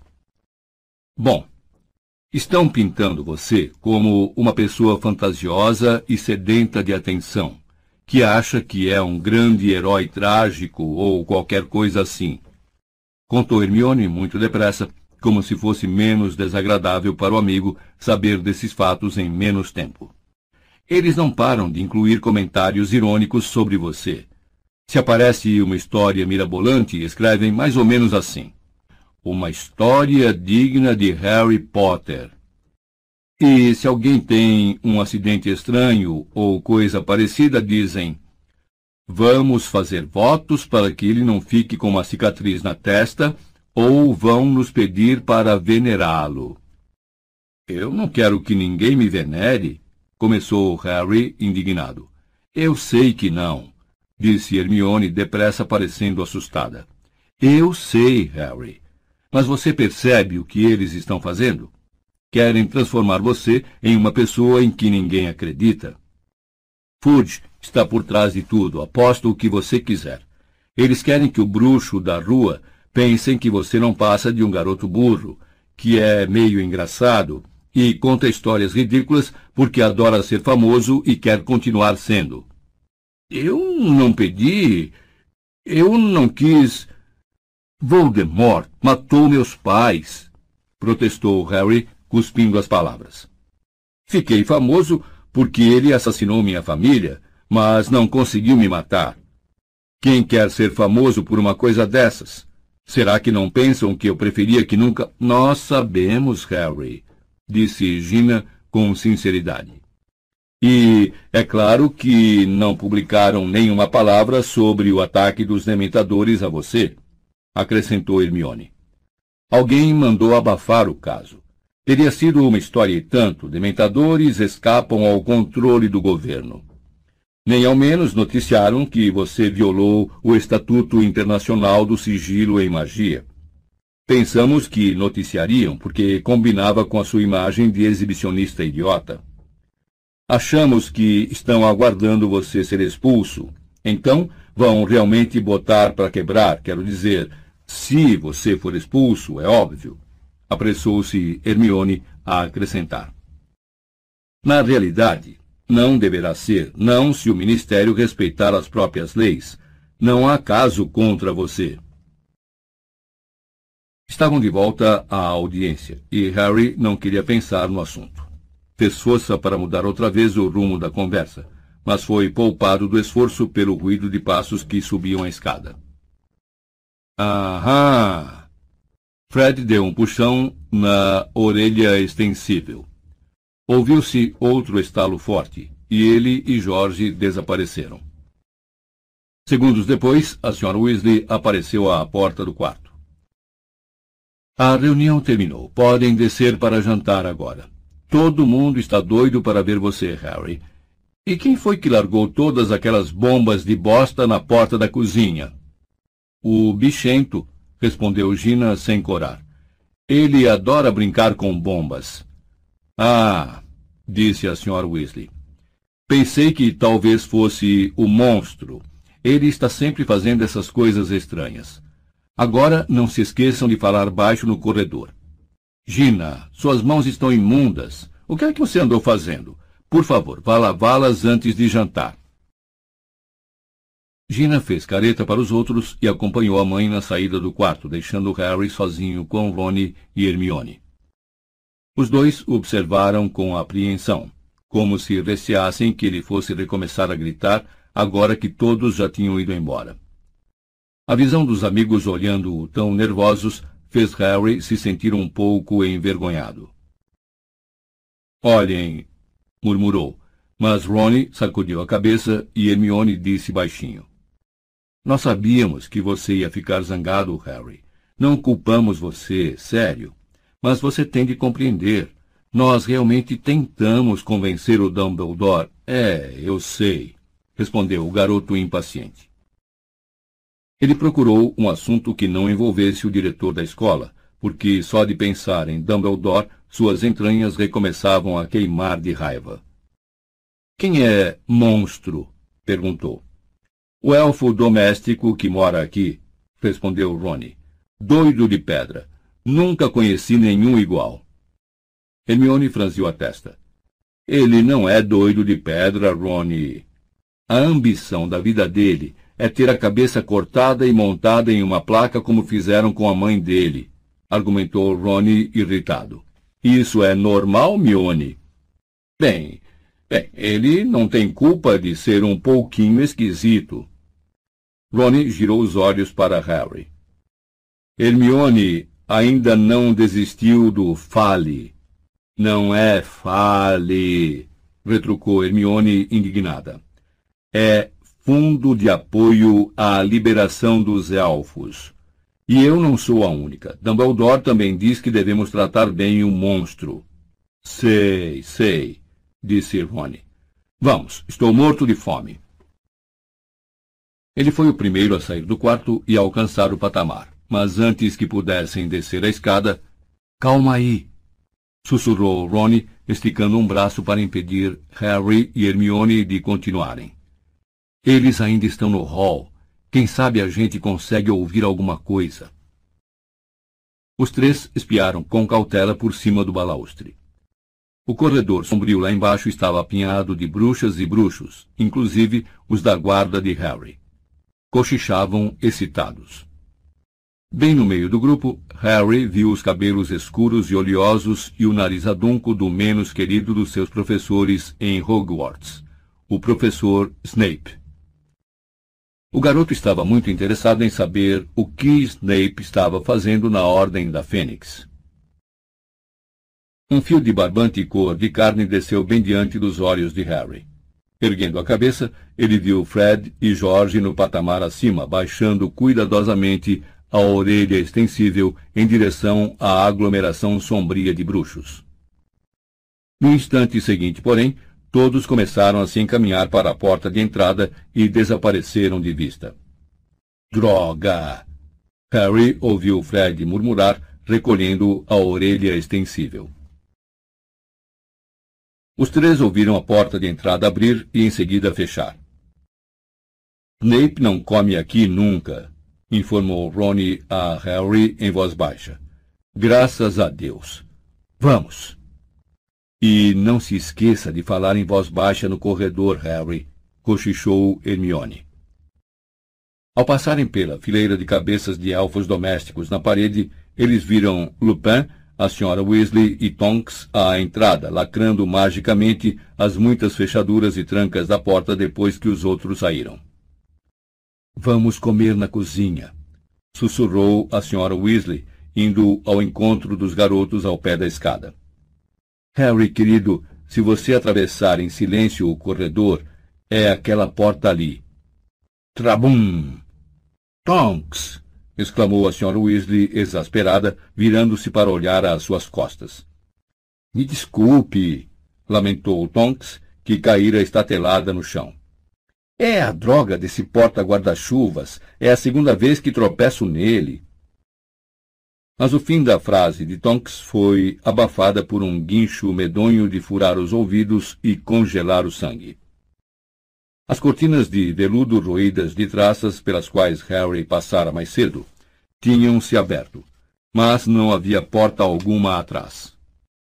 Durante uma fração de segundo, o garoto pensou que estava espiando por uma janela. Uma janela em que havia uma velha de touca preta que não parava de berrar, como se estivesse sendo torturada. Então, ele compreendeu que era simplesmente um retrato em tamanho natural, dos mais realistas e dos mais incômodos que já vira na vida. A velha estava babando. Seus olhos giravam nas órbitas. A pele amarelada do rosto esticava-se inteiramente enquanto gritava. E por toda a extensão do corredor, os demais quadros acordaram e começaram a berrar também, a tal ponto que Harry chegou a apertar os olhos e tampar os ouvidos para não escutar. Lupin e a Sra. Weasley correram para tentar fechar a cortina que ocultava a velha, mas não conseguiam, e ela guinchava com mais vontade, brandindo as mãos em garras, como se quisesse estraçalhar os rostos deles. Ralé! Escória! Filhos da sordidez e da maldade, mestiços, mutantes, monstros, sumam deste lugar! Como se atrevem a macular a casa dos meus antepassados? Tonks não parava de pedir desculpas, repondo a pesada perna de trasgo na posição original. A Sra. Weasley desistiu das tentativas para fechar as cortinas e corria de uma ponta a outra do corredor com a varinha em punho, lançando um feitiço estuporante em cada quadro. Um homem de longos cabelos negros saiu com violência de uma porta de frente a Harry. Cale a boca, sua bruxa horrorosa! Cale a boca! berrou ele, agarrando a cortina que a Sra. Weasley abandonara. A velha empalideceu. Você! urrou ela, os olhos saltando das órbitas ao ver o homem. Traidor do próprio sangue, abominação, vergonha da minha carne. Eu mandei calar a boca! Rugiu o homem e, com um estupendo esforço, ele e Lupin conseguiram fazer as cortinas fecharem. Os guinchos da velha morreram e sobreveio um silêncio ressonante. Um pouco ofegante e afastando dos olhos os longos cabelos negros, o padrinho de Harry, Sirius, voltou-se para olhá-lo. Olá, Harry, disse muito sério. Vejo que acabou de conhecer minha mãe. Capítulo 5 A Ordem da Fênix Sua. É. Minha velha e querida mamãe, confirmou Sirius. Faz um mês que estamos tentando tirá-la daí, mas achamos que ela pôs um feitiço adesivo permanente atrás do quadro. Vamos descer, depressa, antes que os outros acordem novamente. Mas o que é que um retrato de sua mãe está fazendo aqui? perguntou Harry, espantado, quando passaram por uma porta do corredor que dava acesso a uma escada acompanhados de perto pelos demais. Ninguém lhe contou? Esta era a casa dos meus pais. Mas sou o último Black vivo, por isso ela agora é minha. Eu a ofereci a Dumbledore para usar como sede. Acho que foi a única coisa útil que pude fazer até o momento. Harry, que esperara uma recepção mais calorosa, reparou que a voz de Sirius parecia dura e amargurada. Ele acompanhou o padrinho e, ao fim da escada, passaram por uma porta que se abria para a cozinha do porão. Não era menos sombria do que o corredor acima, um aposento cavernoso com paredes de pedra bruta. Quase toda a iluminação vinha de um grande fogão ao fundo. Fumaça de cachimbo pairava no ar como a névoa escura sobre um campo de batalha e nela avultavam as formas ameaçadoras de tachos e panelas pendurados no teto escuro. Muitas cadeiras tinham sido amontoadas no aposento para a reunião, e no meio havia uma longa mesa de madeira coalhada de rolos de pergaminho, cálices, garrafas de vinho vazias e algo que parecia uma pilha de trapos. O Sr. Weasley e seu filho mais velho, Guy, estavam conversando em voz baixa com as cabeças juntas a uma ponta da mesa. A senhora Weasley pigarreou. O marido, um homem magro, óculos com aros de tartaruga e cabelos ruivos que começavam a ralear, olhou para os lados e imediatamente se levantou. Harry! exclamou o Sr. Weasley, apressando-se a cumprimentar o garoto, cujas mãos apertou com força. Que bom ver você! Por cima do ombro dele, Harry viu Guy, que ainda usava cabelos longos presos em um rabo de cavalo enrolar as folhas de pergaminho deixadas sobre a mesa. Fez boa viagem, Harry? perguntou Guy, tentando recolher doze pergaminhos de uma só vez. Então, Olho Tonto não obrigou vocês a passar pela Groenlândia? Ele bem que tentou, respondeu Tonks, se aproximando para ajudar Guy, e, logo em seguida, virando uma vela em cima do último rolo. Ah, não. Me desculpe. Aqui, querido, disse a senhora Weasley, exasperada, consertando o pergaminho com um aceno da varinha. No lampejo de luz produzido pelo feitiço, Harry vislumbrou algo que parecia a planta de uma construção. A senhora Weasley o viu olhar. Recolheu com violência a planta da mesa e meteu-a nos braços sobrecarregados de Guy. Essas coisas deveriam ser retiradas assim que terminam as reuniões, disse com rispidez antes de se dirigir em grandes passadas a um armário antigo de onde começou a retirar pratos de jantar. Gui puxou a própria varinha e murmurou: Evanesco, ao que os rolos desapareceram. Sente-se, Harry, disse Sirius. Você já conhece Mundungo, não? A coisa que Harry pensara ser uma pilha de trapos soltou um ronco prolongado. Em seguida, acordou com uma estremeção. Alguém falou meu nome? resmungou Mundungo sonolento. Concordo com Sirius. E ergueu a mão encardida no ar, como se estivesse votando as pálpebras pesadas e os olhos vermelhos fora de foco. Gina abafou umas risadinhas. A reunião terminou, Dunga, avisou Sirius enquanto todos se acomodavam ao redor da mesa. Harry chegou. Hein?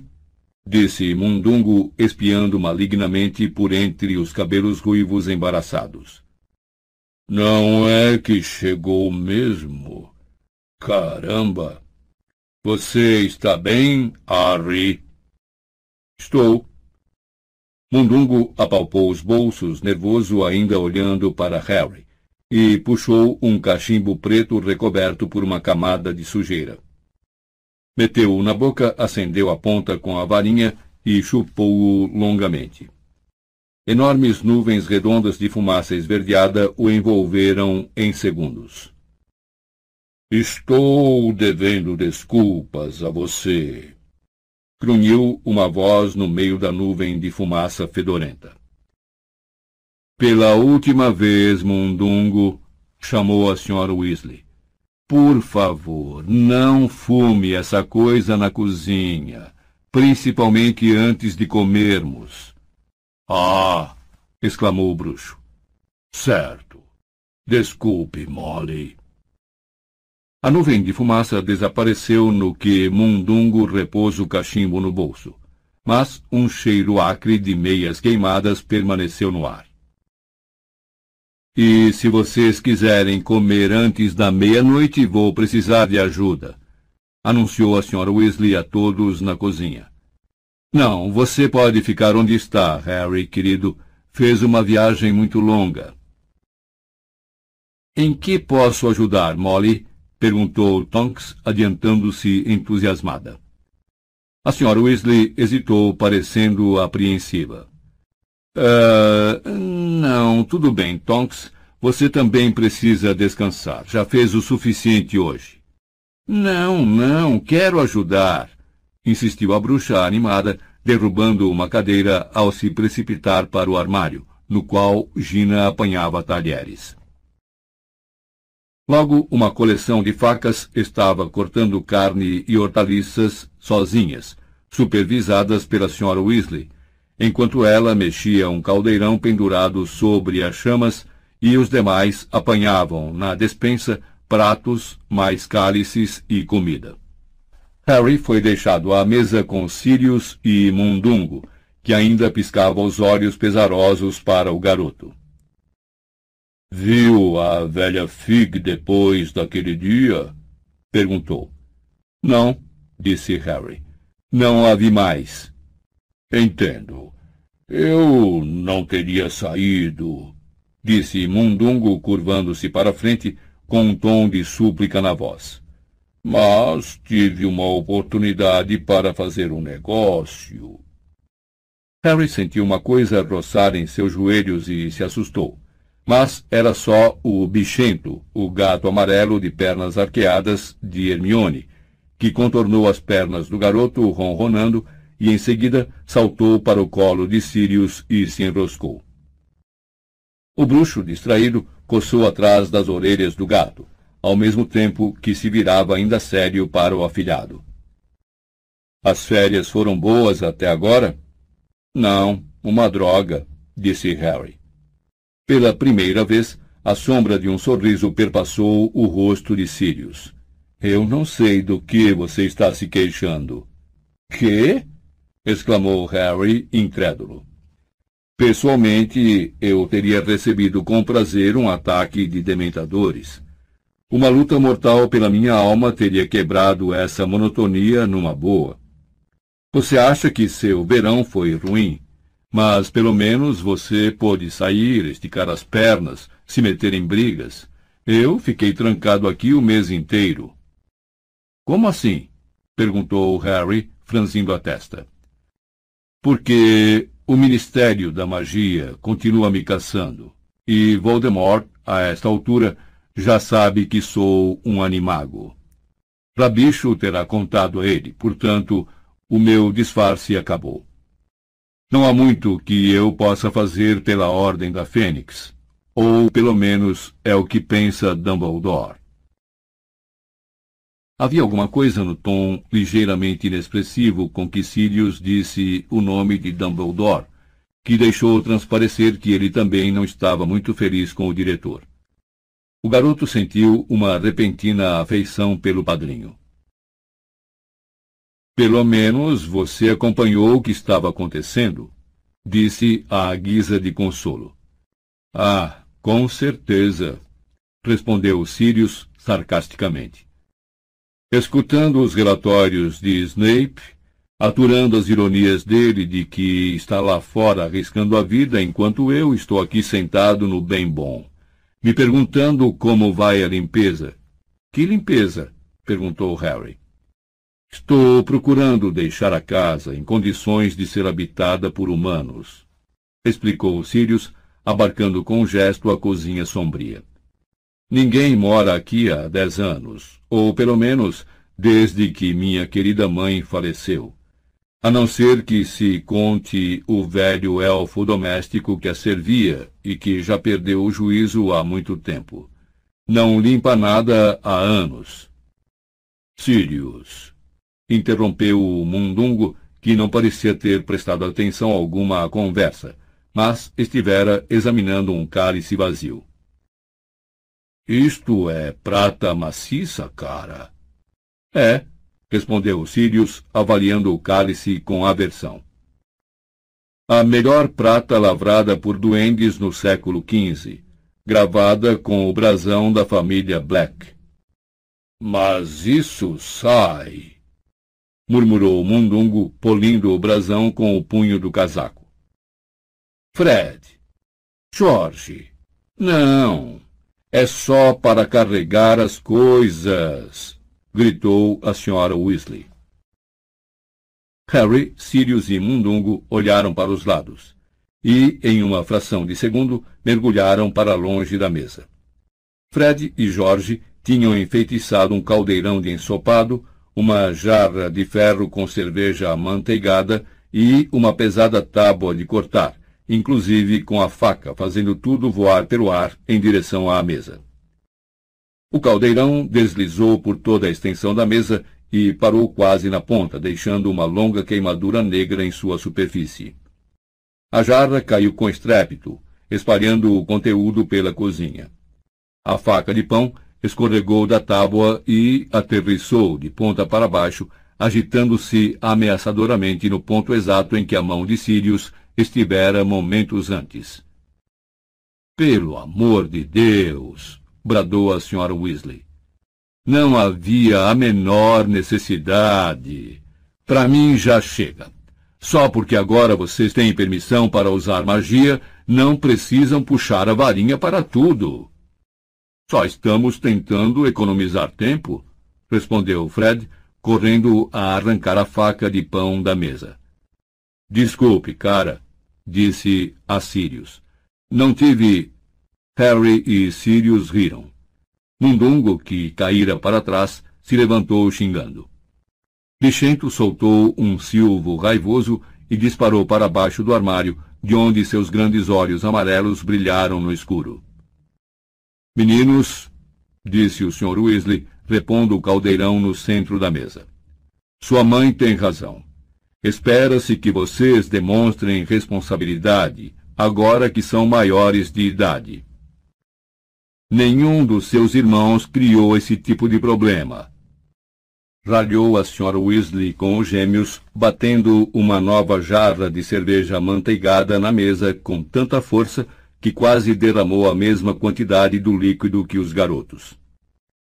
Guy não sentia necessidade de aparatar a cada metro.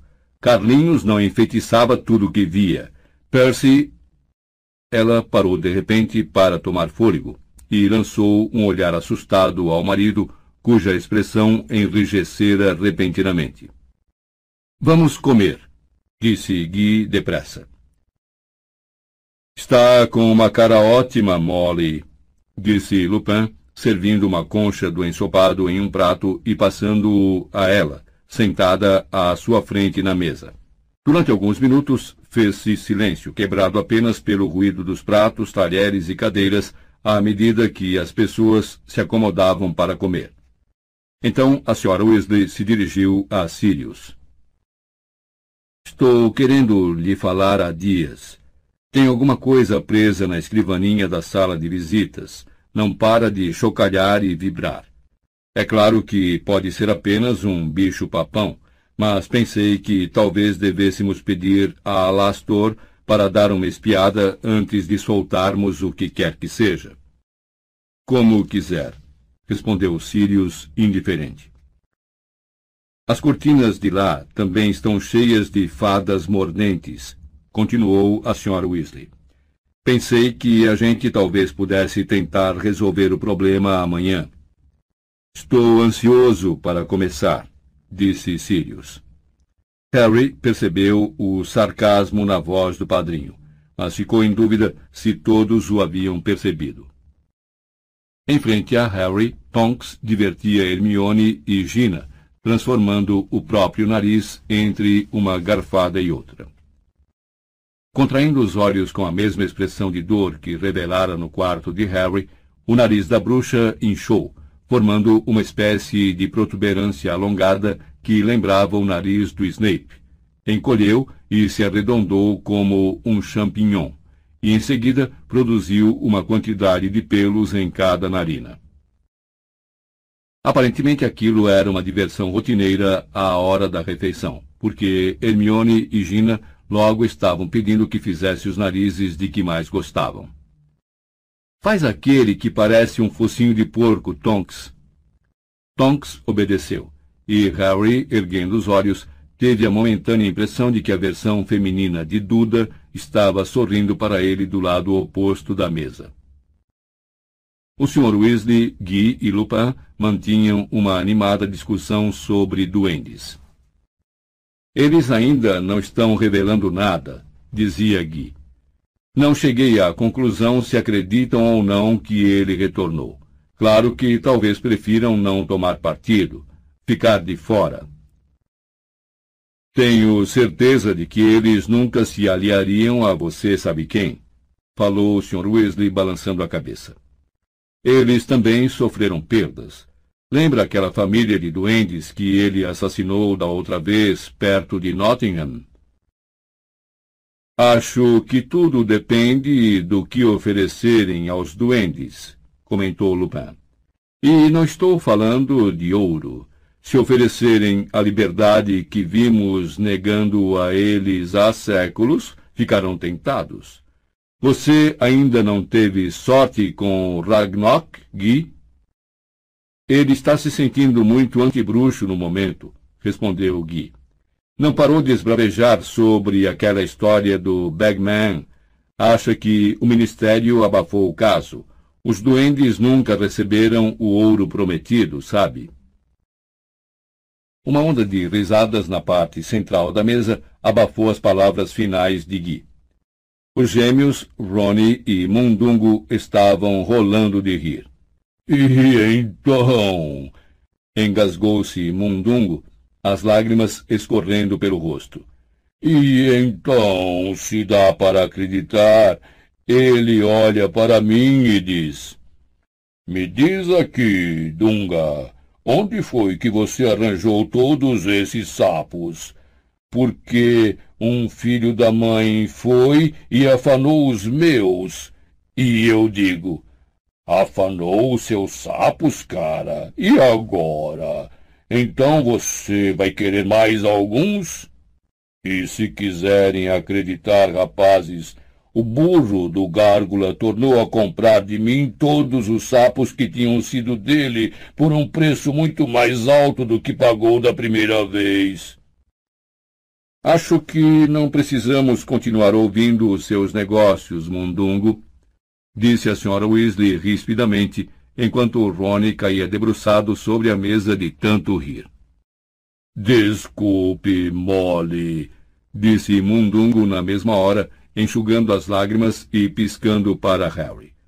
Mas, sabe, para começar, o Will tinha afanado os sapos do verruga, por isso eu não estava realmente fazendo nada errado. Não sei onde foi que você aprendeu o que é certo e errado, Mundungo, mas pelo jeito andou perdendo algumas aulas fundamentais, disse a senhora Weasley com frieza. Fred e Jorge enfiaram a cara nos cálices de cerveja amanteigada. Jorge estava com soluço. Por alguma razão, a senhora Weasley lançou um olhar muito feio a Sirius antes de se levantar para buscar um grande pudim de ruibarbo. Harry virou-se para o padrinho. Molly desaprova o mundungo, murmurou Sirius. Então, como é que ele faz parte da ordem? perguntou Harry no mesmo tom. Ele é útil, murmurou Sirius. Conhece todos os vigaristas. Bem, é claro que sim, já que é um deles. Mas é também muito leal a Dumbledore, que certa vez o ajudou a sair de um apuro.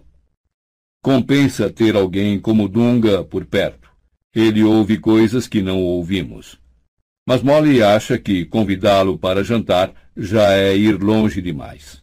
Não o perdoou por abandonar o serviço em vez de seguir você. Três porções de pudim de ruibarbo depois e a cintura das jeans de Harry começou a apertar demais. O que não era pouca coisa, pois as jeans tinham pertencido a Duda. Quando ele finalmente descansou a colher, tinha havido uma pausa na conversa geral à mesa. O Sr. Weasley se recostara na cadeira, parecendo relaxado e satisfeito. Tonks bocejava abertamente, o nariz agora no feitio normal. E Gina, que atraíra Bichento para fora do vão do armário, estava sentada no chão de pernas cruzadas, atirando rolhas de cerveja para o gato ir buscar. Acho que está chegando a hora de dormir, disse a senhora Weasley bocejando. Ainda não, Molly, pediu Sirius, afastando o prato para olhar Harry de frente. Sabe, estou surpreso com você. Pensei que a primeira coisa que faria ao chegar era perguntar sobre o Voldemort. A atmosfera na sala mudou com a rapidez que Harry associava à chegada de dementadores. Se segundos antes estava sonolenta e descontraída, agora ficara alerta e até tensa. Correu um arrepio pela mesa à menção do nome de Voldemort. Lupin, que ia tomar um gole de vinho, baixou o cálice lentamente com ar de preocupação. Perguntei, exclamou Harry, indignado. Perguntei a Ron e Hermione, mas eles disseram que não podíamos participar da ordem. Então, e tem toda a razão, disse a senhora Weasley. Vocês são muito jovens. A bruxa se empertigou na cadeira, as mãos fechadas sobre os braços, sem o menor vestígio de sono. Desde quando alguém precisa pertencer à Ordem da Fênix para fazer perguntas? Indagou Sirius. Harry ficou preso naquela casa de trouxas um mês inteiro. Tem o direito de saber o que andou acontecendo. Calma aí, interrompeu o Jorge em voz alta. Por que é que o Harry recebe respostas às perguntas dele? protestou Fred, aborrecido. Faz um mês que tentamos tirar informações de você e não conseguimos absolutamente nada, disse Jorge. Você é jovem demais, não pertence à ordem, disse Fred com uma voz esganiçada que lembrava estranhamente a da mãe. E Harry não é nem maior de idade. Não tenho culpa se ninguém lhe contou nada que a ordem tem feito, respondeu Sirius calmamente. Isso é uma decisão dos seus pais. Por outro lado, o Harry. Não cabe a você decidir o que é bom para o Harry, retrucou a senhora Weasley com aspereza. A expressão em seu rosto, normalmente bondoso, parecia perigosa. Suponho que ainda se lembre do que Dumbledore disse. Que parte? Perguntou Sirius educadamente, mas com o ar de um homem que se prepara para uma briga. A parte em que disse para não contar a Harry mais do que ele precisa saber, disse a senhora Weasley, sublinhando as duas últimas palavras. As cabeças de Ronnie, Hermione, Fred e George giravam de Sirius para a senhora Weasley como se estivessem acompanhando uma partida de tênis. Gina estava ajoelhada em meio a uma pilha de rolhas de cerveja, observando a conversa com a boca entreaberta. Os olhos de Lupin estavam pregados em Sirius. Não tenho intenção de contar mais do que ele precisa saber, Molly. Mas como foi ele quem viu Voldemort voltar, mais uma vez houve um estremecimento coletivo ao som daquele nome tem mais direito do que a maioria de ele não pertence à Ordem da Fênix, contrapôs a senhora Weasley. Tem apenas 15 anos e, e já teve de enfrentar tanto quanto a maioria dos participantes da Ordem e mais do que alguns. Ninguém está negando o que ele fez, disse a senhora Weasley, erguendo a voz, os punhos tremendo nos braços da cadeira. Mas ainda ele não é mais criança, retrucou Sirius impaciente. Tampouco é adulto, disse a senhora Weasley, a cor afluindo às suas faces. Ele não é Tiago, Sirius. Sei perfeitamente quem ele é. Obrigado, Molly, retrucou Sirius com frieza. Não tenho muita certeza.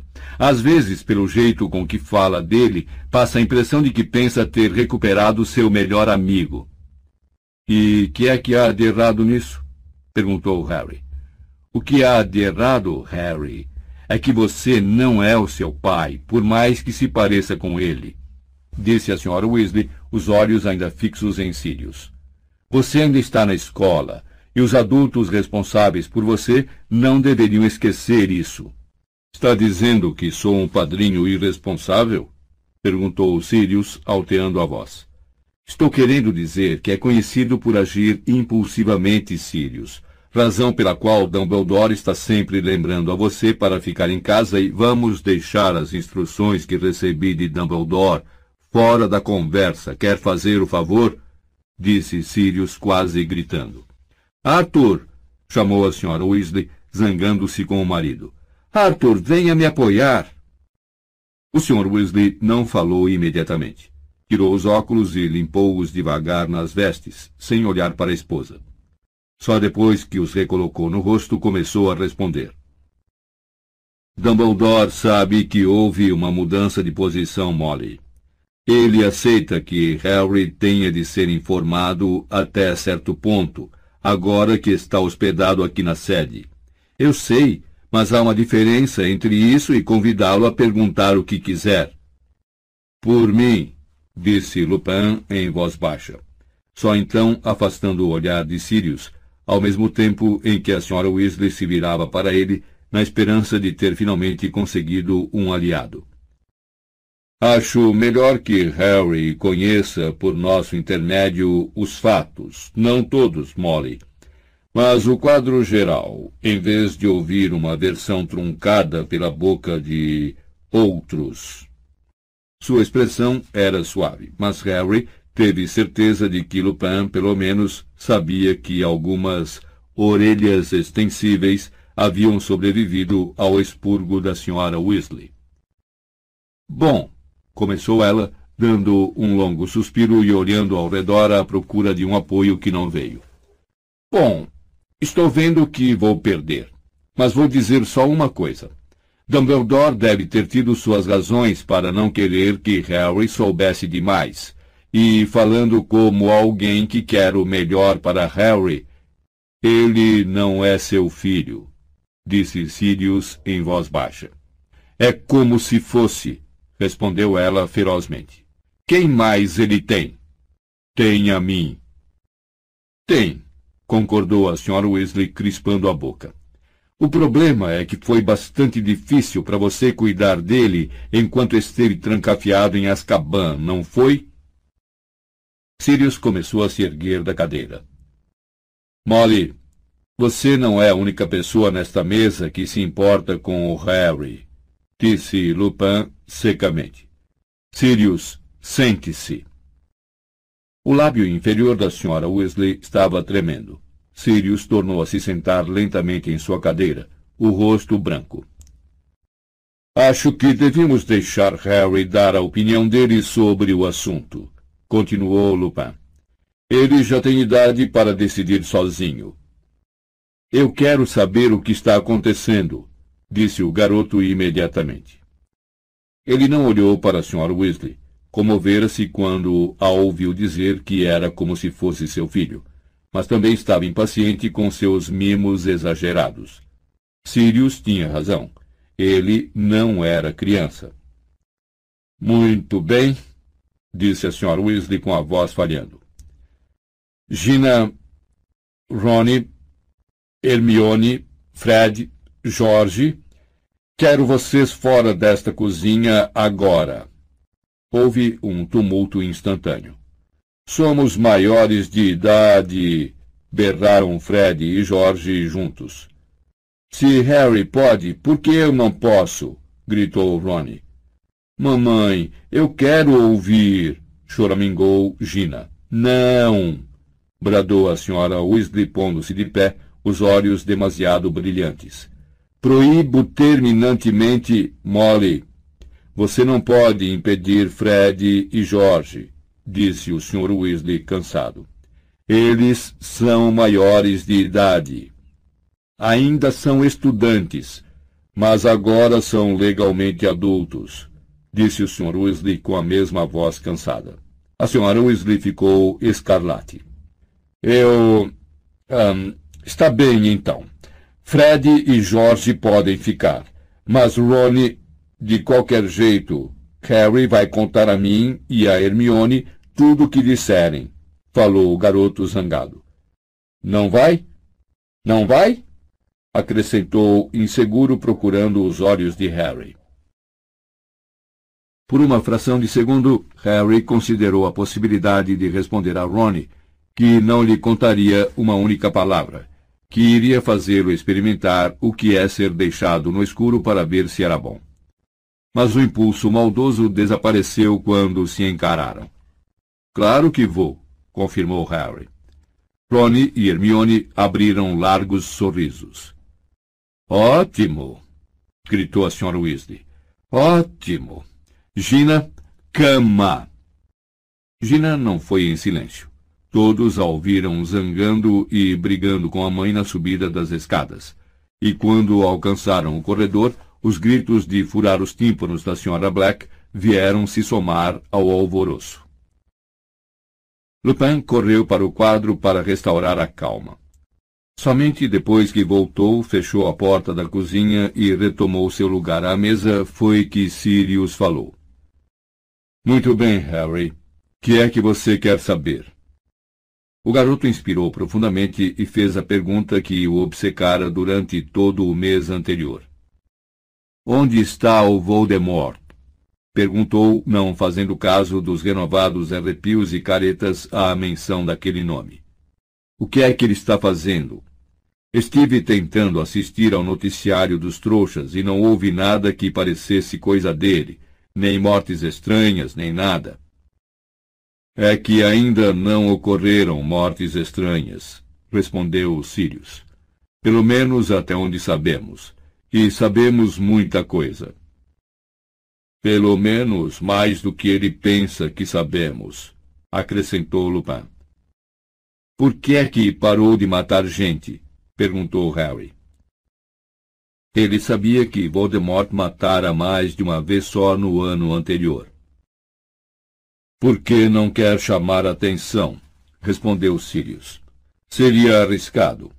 O retorno não foi bem como ele esperava, entende? Ele estragou tudo. Ou melhor, você estragou tudo, disse Lupin com um sorriso de satisfação. Como? perguntou Harry, perplexo.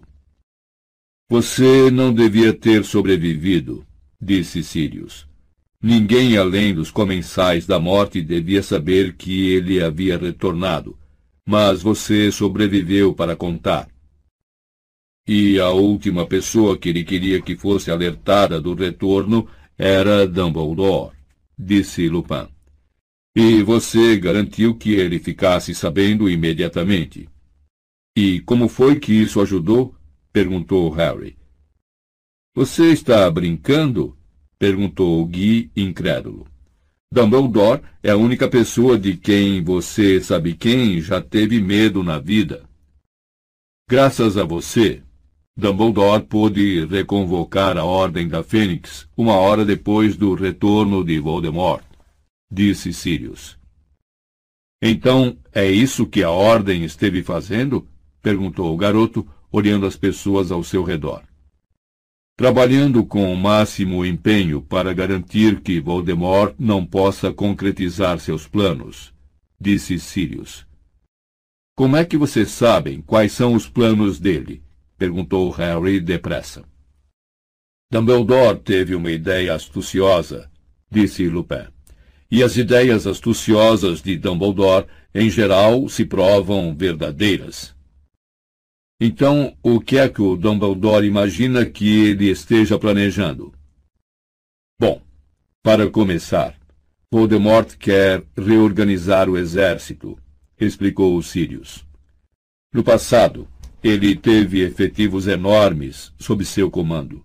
Bruxas e bruxos que intimidou ou enfeitiçou para segui-lo. Os fiéis comensais da morte, uma grande variedade de criaturas das trevas, você o ouviu planejando recrutar os gigantes. Bom, este é apenas um dos grupos que ele quer aliciar. Com certeza, ele não vai tentar assumir o Ministério da Magia com meia dúzia de comensais da morte. Então, vocês estão tentando impedi-lo de recrutar mais seguidores? Estamos nos esforçando ao máximo, disse Lupin. Como? Bom, o principal é tentar convencer o maior número possível de pessoas de que você sabe quem realmente retornou. Deixá-las na defensiva, disse Gui. Mas está sendo complicado. Por quê? Por causa da atitude do Ministério, esclareceu Tonks. Você viu Cornélio Fudge depois que você sabe quem retornou, Harry? Muito bem, ele não mudou de posição continua a se recusar a acreditar que seja verdade. Mas por quê? perguntou Harry desesperado. Por que é que ele está sendo tão burro? Se Dumbledore... Ah! Você acabou de pôr o dedo na ferida, disse o Sr. Weasley com um sorriso entre divertido e aborrecido. Dumbledore. Fudge tem medo dele, entende? Acrescentou Tonks com tristeza. Medo de Dumbledore? repetiu Harry incrédulo. Medo do que está pretendendo, disse o Sr. Weasley. Fudge pensa que Dumbledore está conspirando para derrubá-lo. Acha que Dumbledore quer ser ministro da magia. Mas Dumbledore não quer. Claro que não quer, confirmou o Sr. Weasley. Jamais quis o cargo de ministro, ainda que muita gente quisesse que ele o assumisse quando Emilia Bagnold se aposentou.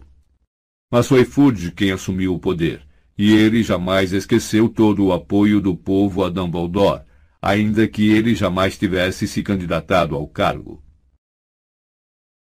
No fundo, Fudge sabe que Dumbledore é muito mais esperto que ele, um bruxo muito mais poderoso, e no início do mandato, Fudge estava sempre pedindo ajuda e conselhos a Dumbledore. Falou Lupin. Mas parece que Fudge gostou do poder e se tornou muito mais confiante. Adora ser ministro da magia e conseguiu se convencer de que é o mais inteligente e que Dumbledore está criando confusão simplesmente por criar. Como é que ele pode pensar uma coisa dessas? perguntou Harry, indignado. Como pode pensar que Dumbledore vá simplesmente inventar tudo isso? Que eu vá inventar tudo isso? porque aceitar que Voldemort retornou significaria ter problemas que o Ministério não precisa enfrentar há quase 14 anos, disse Sirius amargurado. Fudge simplesmente não quer encarar a verdade. É muito mais cômodo se convencer de que Dumbledore está mentindo para desestabilizá-lo. Você está entendendo o problema? disse Lupin. Enquanto o Ministério insistir que não há nada a temer da parte de Voldemort, é muito difícil convencer as pessoas de que ele retornou, principalmente se elas, para começar, não querem acreditar nisso. E mais, o Ministério está confiando em que o profeta diário não noticie o que chama de campanha de boatos de Dumbledore. E assim sendo, a maior parte da comunidade bruxa não tem a menor consciência de que alguma coisa tenha acontecido e com isto se tornam alvo fácil para os comensais da morte se estiverem usando a maldição impérios. Mas vocês estão contando às pessoas, não estão? perguntou Harry, olhando para todos ao redor. O Sr. Weasley, Sirius, Guy, Mundungo, Lupin e Tonks. Vocês estão informando a todos que ele retornou?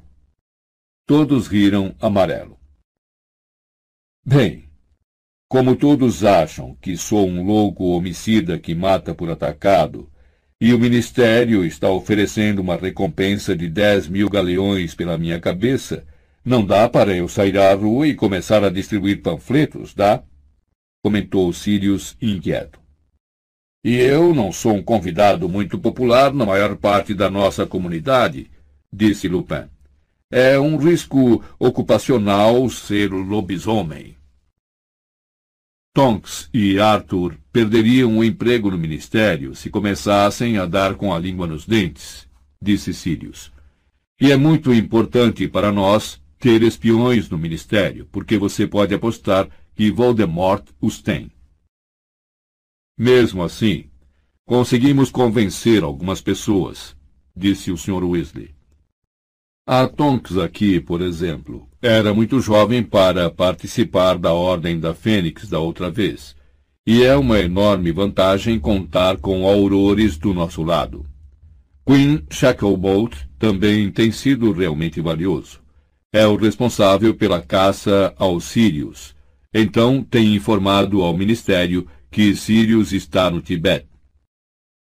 Mas se nenhum de vocês está divulgando a notícia de que Voldemort retornou, começou Harry. Quem disse que nenhum de nós está divulgando as notícias? falou Sirius. Por que é que você acha que Dumbledore está tão encrencado? Como assim?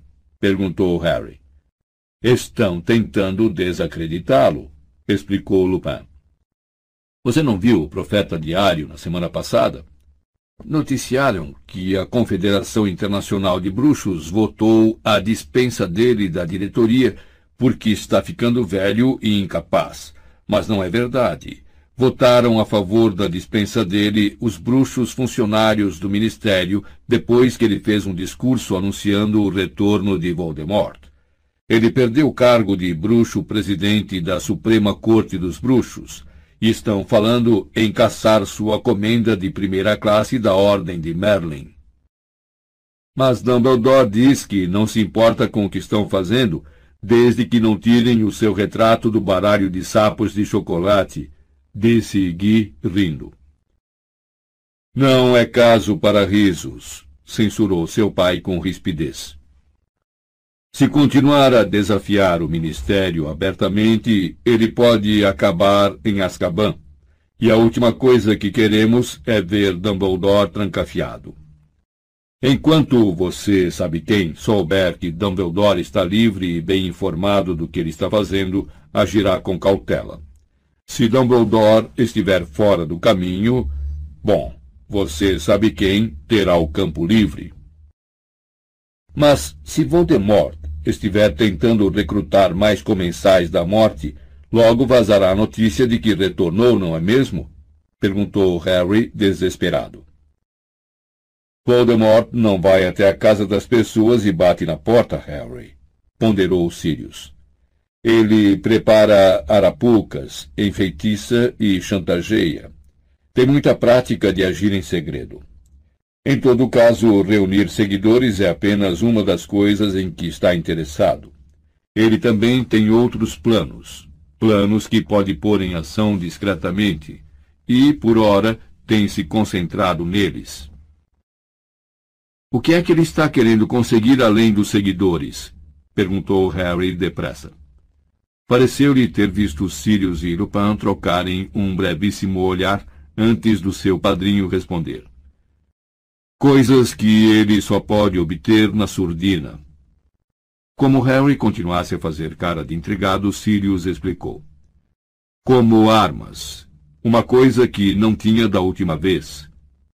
Quando era poderoso? É. Que tipo de armas? perguntou Harry coisa pior do que a Avada Kedavra? Agora chega. A senhora Weasley falou das sombras a um lado da porta. Harry não notara sua chegada depois que fora deixar Gina no andar de cima. Tinha os braços cruzados e parecia furiosa.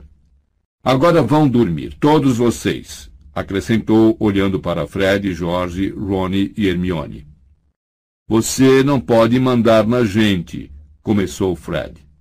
Então olhe, rosnou a senhora Weasley. Tremia ligeiramente ao encarar Sirius.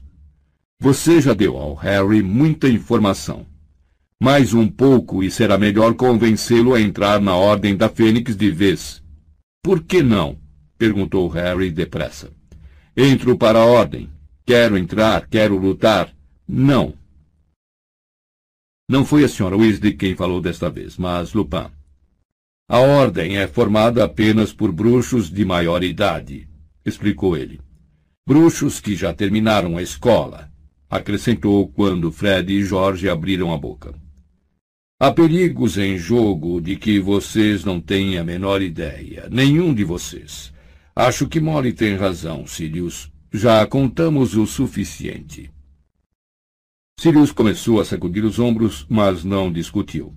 A senhora Weasley acenou autoritariamente para os filhos e Hermione. Um a um, eles se levantaram. E Harry, reconhecendo a derrota, os acompanhou.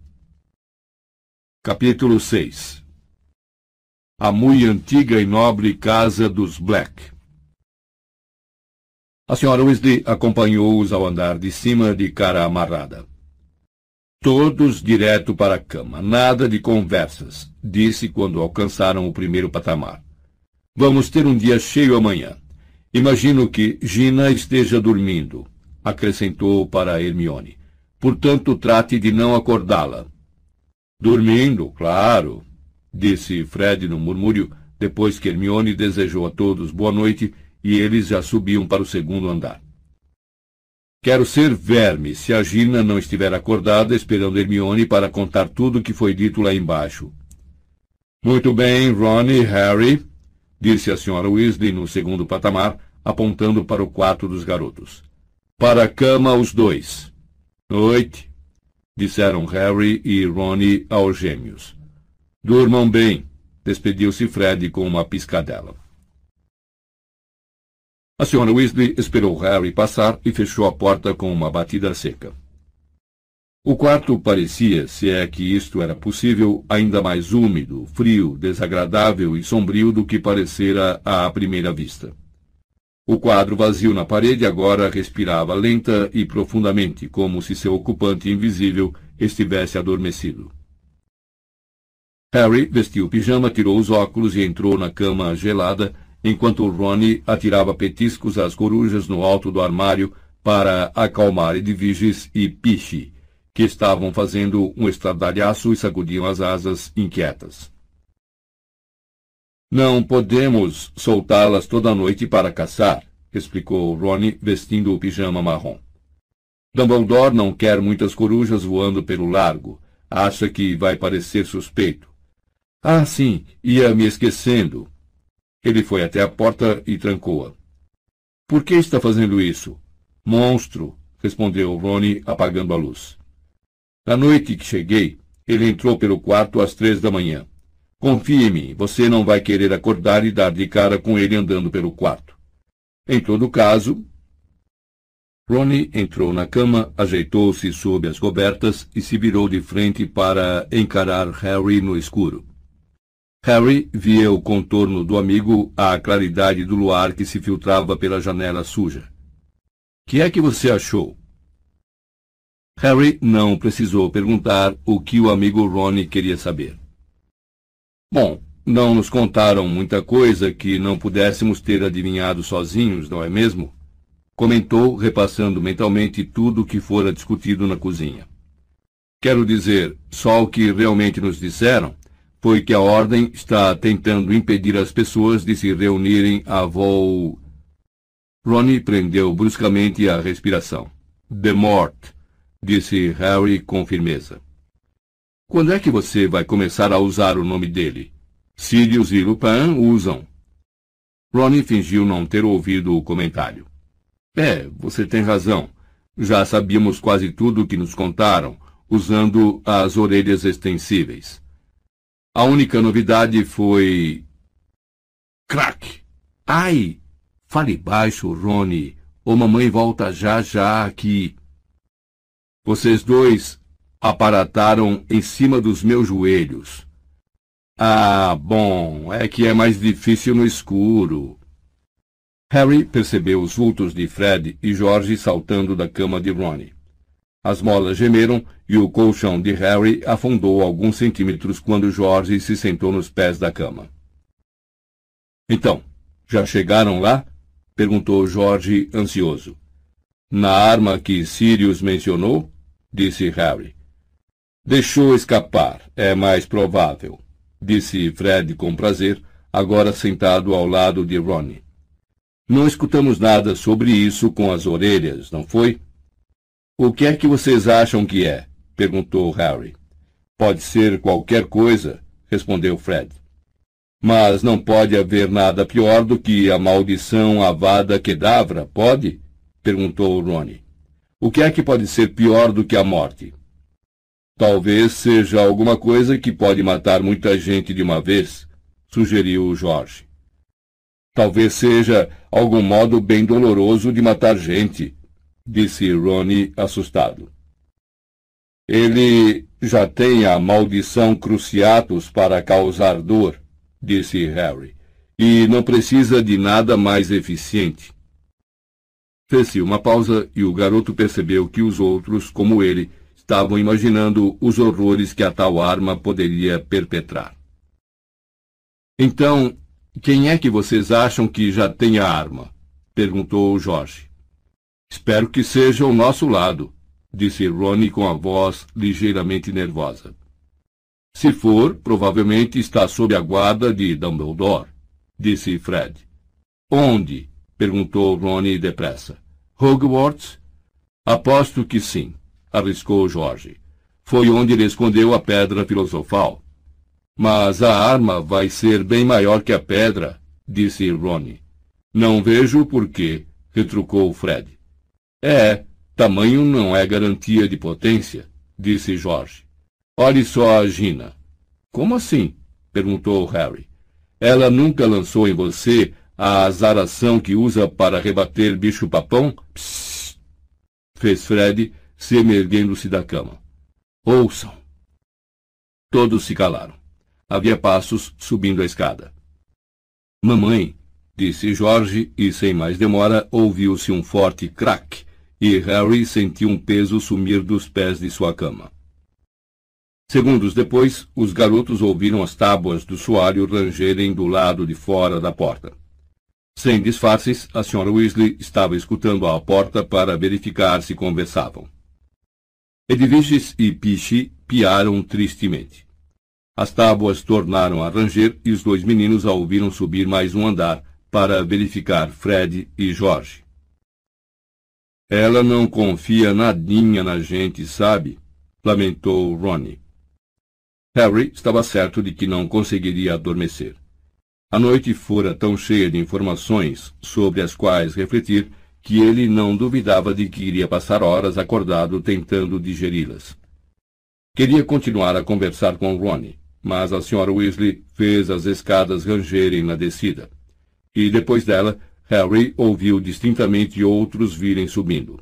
Na realidade, criaturas de muitas pernas galopavam para cima e para baixo do lado externo da porta. E Hagrid, o professor de trato das criaturas mágicas, ia dizendo: Umas lindezas, não são? Este semestre vamos estudar armas. E Harry viu que as criaturas tinham canhões em lugar de cabeças e estavam manobrando para enfrentá-lo. Ele se abaixou. A próxima coisa de que teve consciência foi que estava enrolado como uma bola, aquecido sob as cobertas, e a voz forte de Jorge enchia o quarto. Mamãe falou para vocês se levantarem, que o café da manhã está na cozinha, e que depois ela precisa de todos nós na sala de visitas. Tem um número muito maior de fadas mordentes do que ela imaginou, e que encontrou um ninho de pufosos mortos embaixo do sofá. Meia hora depois, Harry e Ronnie, que se vestiram e tomaram café apressados, chegaram à sala de visitas no primeiro andar, um aposento comprido de teto alto com paredes verde-oliva cobertas por tapeçarias sujas. O tapete soltava nuvezinhas de poeira cada vez que alguém pisava nele, e as longas cortinas de veludo verde musgo zumbiam como se nelas houvesse enxames de abelhas invisíveis. Gina, Fred e Jorge estavam agrupados, todos com caras estranhas, pois usavam um pano amarrado sobre o nariz e a boca. Cada um deles segurava um garrafão de líquido preto com o esguicho no bocal. Protejam o rosto e apanhem um borrifador, disse a senhora Weasley a Harry e Ronnie no instante em que os viu, apontando para mais dois garrafões cheios de um líquido preto em cima de uma mesa de pernas finas. É fadicida. Nunca vi uma infestação tão séria que será que o elfo doméstico desta casa andou fazendo nos últimos dez anos? O rosto de Hermione estava semi-oculto por uma toalha, mas Harry notou perfeitamente o olhar de censura que ela lançou à senhora Weasley. O monstro está muito velho e provavelmente não pôde. Você ficaria surpresa com o que o monstro pode fazer quando quer, Hermione, disse Sirius, que acabara de entrar na sala, trazendo uma saca ensanguentada que parecia conter ratos mortos.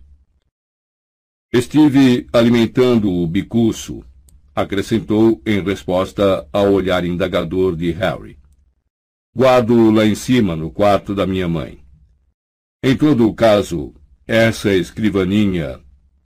Ele largou a saca de ratos em uma poltrona, depois se curvou para examinar o armário trancado, o qual Harry reparava pela primeira vez que estava vibrando.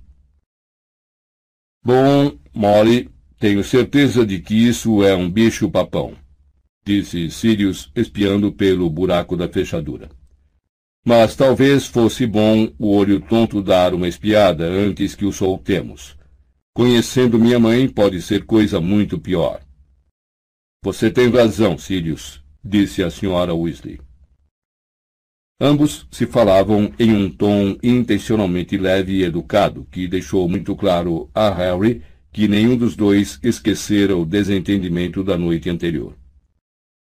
Uma campainha forte e ressonante tocou no térreo, seguida imediatamente pela cacofonia de berros e guinchos que na noite anterior haviam sido provocados por Tonks ao derrubar o porta-guarda-chuvas. Vivo dizendo a eles para não tocarem a campainha, exclamou Sirius, exasperado, e saiu correndo da sala.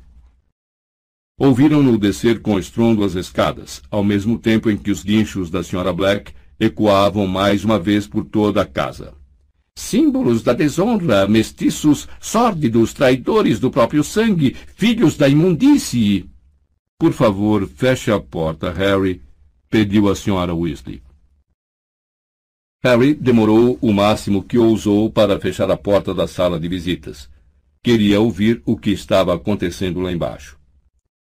Sirius, obviamente, conseguira fechar as cortinas que cobriam o retrato da mãe, porque ela parara de berrar. O garoto ouviu os passos do padrinho no corredor, depois o tinido da corrente da porta de entrada, e, por fim, a voz grave que ele reconheceu pertencer a Queen Shacklebolt. Hestia acabou de me substituir. A capa de Moody ficou com ela, mas eu gostaria de deixar um relatório para o Dumbledore.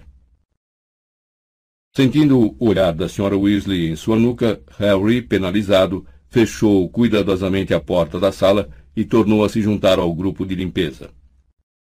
A Sra. Weasley curvou-se para consultar a página sobre as fadas mordentes no Guia de Pragas Domésticas de Gilderoy Lockhart, aberto sobre o sofá. Muito bem, meninos. Vocês precisam ter cuidado, porque as fadas mordentes mordem e os dentes delas são venenosos. Tenho um vidro de antídoto aqui, mas preferiria que ninguém precisasse usá-lo. Ela endireitou o corpo, tomou posição bem diante das cortinas e fez sinal para os garotos avançarem. Quando eu mandar, comecem a borrifar imediatamente. Elas vão voar para cima de nós, imagino. Mas, segundo as instruções do fadicida, uma boa esguichada pode paralisá-las. Quando isto acontecer, é só atirá-las neste balde. A senhora Weasley saiu cuidadosamente da linha de fogo dos garotos e ergueu o próprio garrafão. Muito bem. Agora! Harry estava borrifando havia alguns segundos quando uma fada mordente adulta saiu voando da dobra da cortina, vibrando as asas reluzentes como as de um besouro, os dentinhos afiados à mostra, o corpo coberto de espessos pelos pretos, e os quatro punhos miúdos apertados com fúria. Harry acertou o fadicida em cheio na cara da fada. Ela parou no ar e caiu sobre o tapete puído que cobria o chão, com um baque surpreendentemente forte. Harry recolheu-a e atirou-a no balde. Fred, o que é que você está fazendo? perguntou a Sra. Weasley com aspereza. Borrife logo e jogue essa coisa fora. Harry se virou para olhar. Fred segurava entre o indicador e o polegar uma fada que se debatia. Tá bom, respondeu Fred, animado, borrifando depressa a cara da fada para fazê-la desmaiar. Mas, no instante em que a Sra. Weasley virou as costas, ele a enfiou no bolso com uma piscadela. Queremos testar o veneno das fadas mordentes para o nosso kit mata-aula, murmurou Jorge para Harry. Borrifando com perícia e, ao mesmo tempo, duas fadas que voavam para o seu nariz, Harry se aproximou de Jorge e cochichou pelo canto da boca. O que é um kit mata-aula? Um kit com docinhos para deixar o aluno doente, sussurrou Jorge, mantendo um olho preocupado nas costas da Sra. Weasley. Não é doente para valer, entenda. Só o suficiente para o cara sair da sala de aula na hora que quiser. Fred e eu estivemos fazendo experiências nessas férias. São de mastigar e têm extremidades de cores diferentes. Se o cara come a metade laranja da vomitilha, ele vomita. Na hora em que for levado depressa para a ala hospitalar, ele engole a metade roxa, que restaura o seu bem-estar e lhe permite curtir a atividade que escolher durante aquela hora, que do contrário seria ocupada por um tédio inútil.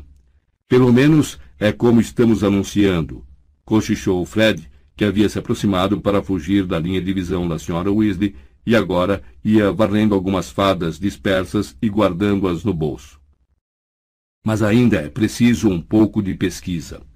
No momento, os nossos provadores ainda têm achado meio difícil parar de vomitar o tempo suficiente para comer a parte roxa.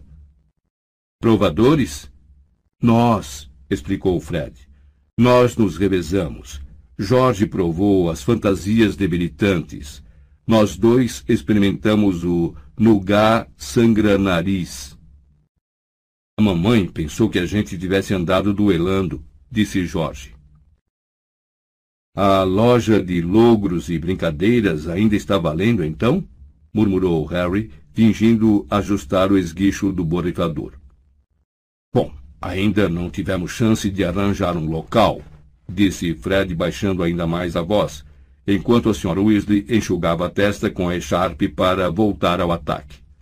Por isso, estamos operando na base de remessas postais por enquanto. Pusemos anúncios no Profeta Diário na semana passada. Tudo graças a você, cara, disse Jorge. Mas não se preocupe. Mamãe não tem a menor ideia. Ela não lê mais o Profeta Diário porque anda contando mentiras sobre você e Dumbledore. Harry riu. Obrigaram os gêmeos Weasley a aceitarem o seu prêmio de mil galeões pela vitória no torneio Tribruxo, para ajudá-los a realizar a ambição de abrir uma loja de logros e brincadeiras. Mas continuava satisfeito que a Sra. Weasley não soubesse de sua contribuição para incentivar os planos dos gêmeos. Ela achava que dirigir uma loja de logros e brincadeiras não era uma carreira digna para os dois filhos. A desfadização das cortinas ocupou a maior parte da manhã. Já passava de meio-dia quando a Sra. Weasley finalmente tirou a echarpe que a protegia, deixou-se cair em uma poltrona com as molas afundadas e, de repente, levantou-se outra vez, soltando um grito de nojo, pois se sentara em cima da saca de ratos mortos. As cortinas haviam parado de zumbir. Pendiam moles e úmidas com o intenso borrifamento. No balde, aos pés deles, jaziam amontoadas as fadas mordentes paralisadas, ao lado de uma bacia com seus ovos negros. Bichento agora os farejava, e Fred e Jorge lançavam olhares de cobiça. Acho que vamos cuidar daqueles depois do almoço. A Sra. Weasley apontou para os armários de portas de vidro empoeiradas a cada lado do console da lareira. Estavam abarrotados com uma estranha variedade de objetos. Uma coleção de adagas enferrujadas garras, uma pele de cobra enrolada, algumas caixas de prata oxidada com inscrições em línguas que Harry não reconheceu, e, o mais desagradável de todos, uma garrafa de cristal lapidado com uma grande opala engastada na rolha, contendo o que Harry tinha certeza que era sangue. A campainha barulhenta da porta tornou a soar. Todos olharam para a Sra. Weasley. Fiquem aqui, disse ela com firmeza, agarrando a saca de ratos na hora em que recomeçavam os gritos da Sra. Black no andar de baixo. Vou trazer uns sanduíches. Saiu da sala, fechando cuidadosamente a porta ao passar. Na mesma hora, todos acorreram à janela para espiar a entrada. Viram o cocoruto de alguém de cabelos ruivos e mal cuidados e uma pilha de caldeirões precariamente equilibrados. Mundungo! exclamou Hermione. Para que será que ele trouxe todos aqueles caldeirões? Provavelmente está procurando um lugar seguro para guardá-los, disse Harry. Não era isso que estava fazendo na noite em que devia estar me seguindo? Apanhando caldeirões suspeitos? É, você tem razão, disse Fred quando a porta de entrada foi aberta. Mundungo entrou com o carregamento de caldeirões e desapareceu de vista. Caramba, mamãe não vai gostar disso. Ele e Jorge foram até a porta e pararam para escutar. Os berros da Sra. Black haviam parado. Mundungo está conversando com os Sirius e o Quim, murmurou Fred franzindo a testa concentrado. Não consigo ouvir direito. Vocês acham que podíamos arriscar as orelhas extensíveis? Talvez valha a pena, disse Jorge.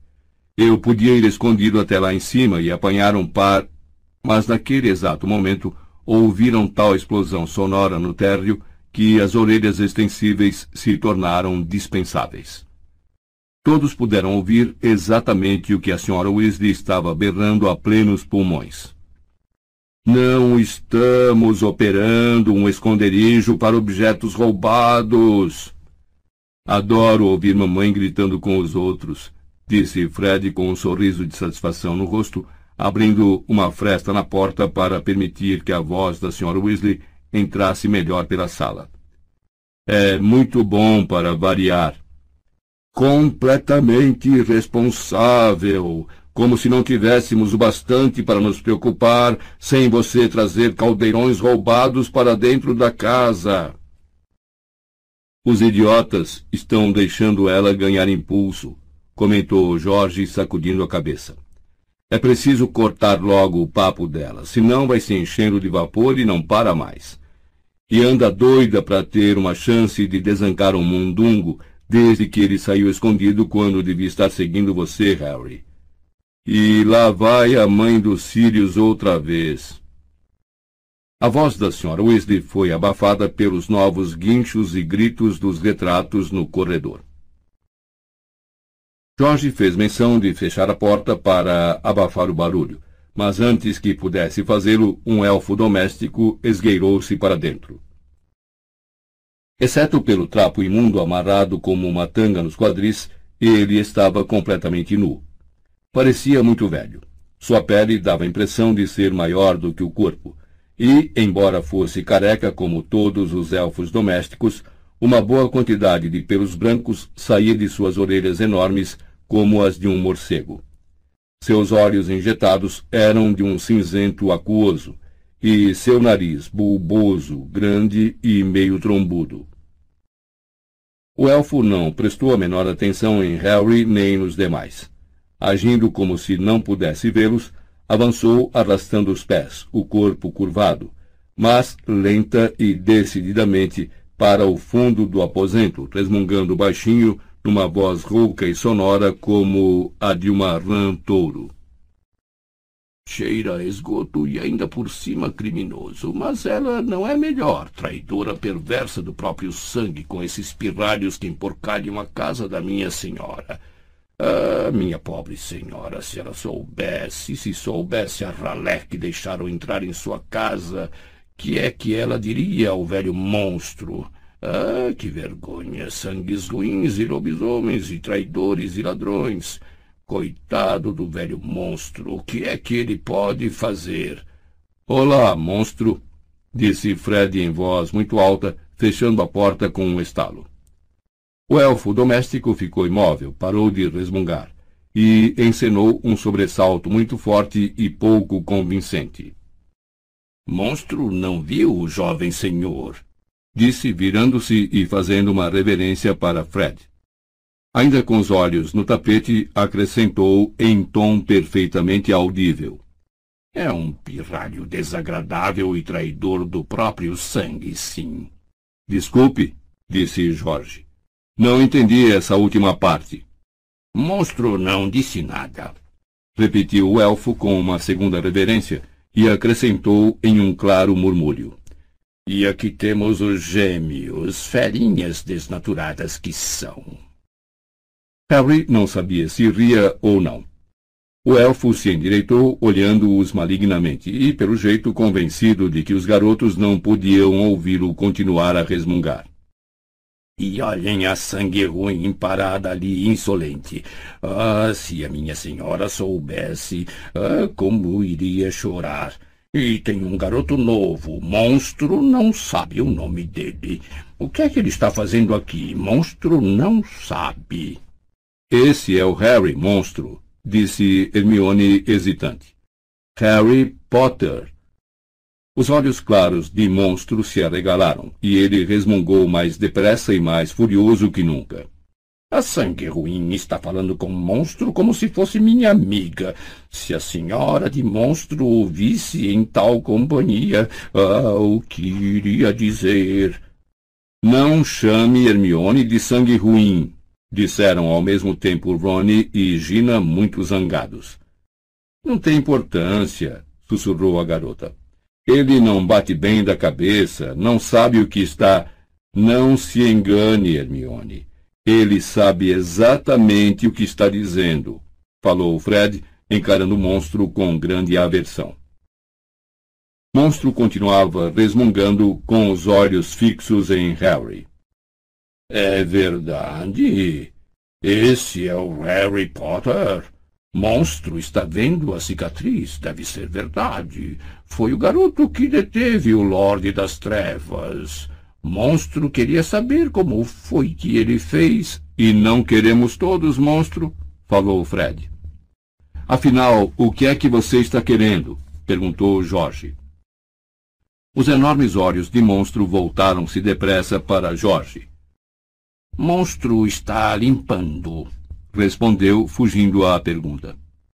Dá mesmo para acreditar, disse uma voz atrás de Harry. Sirius voltara. Da porta, olhava aborrecido para o elfo.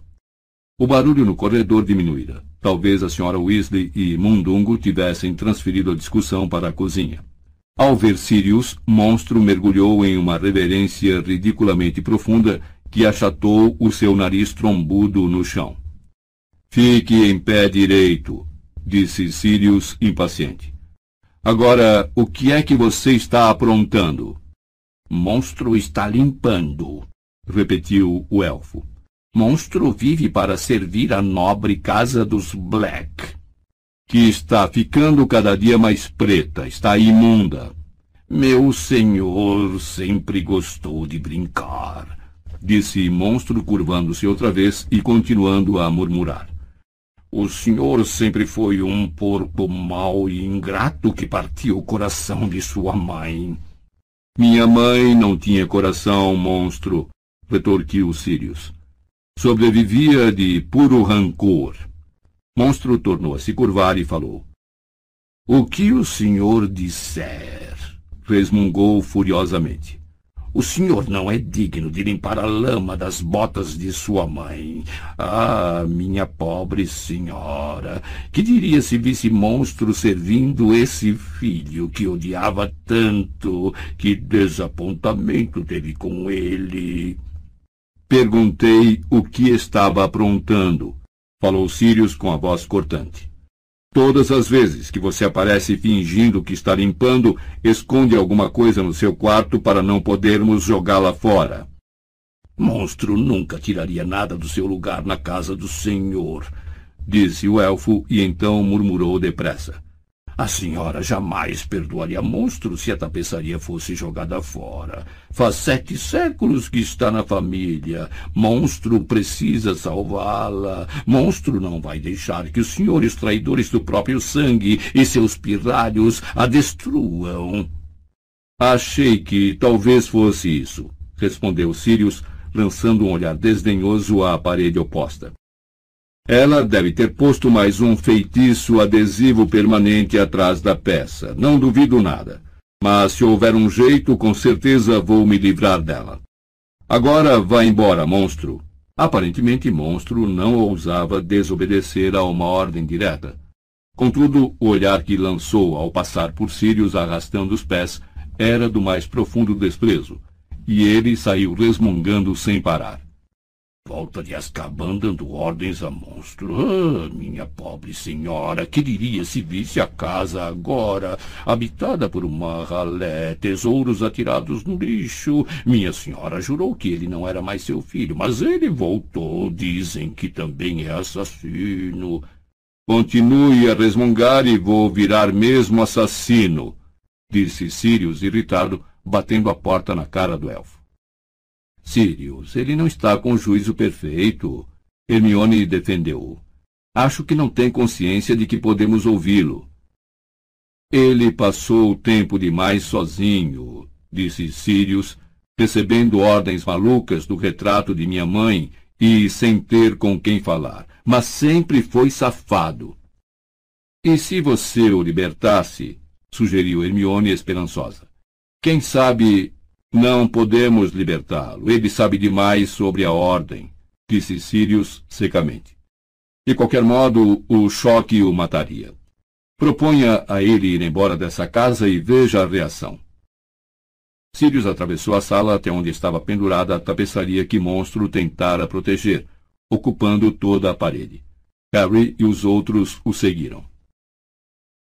A tapeçaria parecia imensamente velha. Desbotada, e, pelo aspecto, as fadas mordentes haviam ruído em alguns pontos. Mesmo assim, o fio de ouro com que fora bordada conservava brilho suficiente para mostrar uma enorme árvore genealógica que remontava, até onde Harry pôde ver, à Idade Média. Bem no alto da tapeçaria, lia-se em grandes letras. A muito antiga e nobre casa dos Black toujours pur.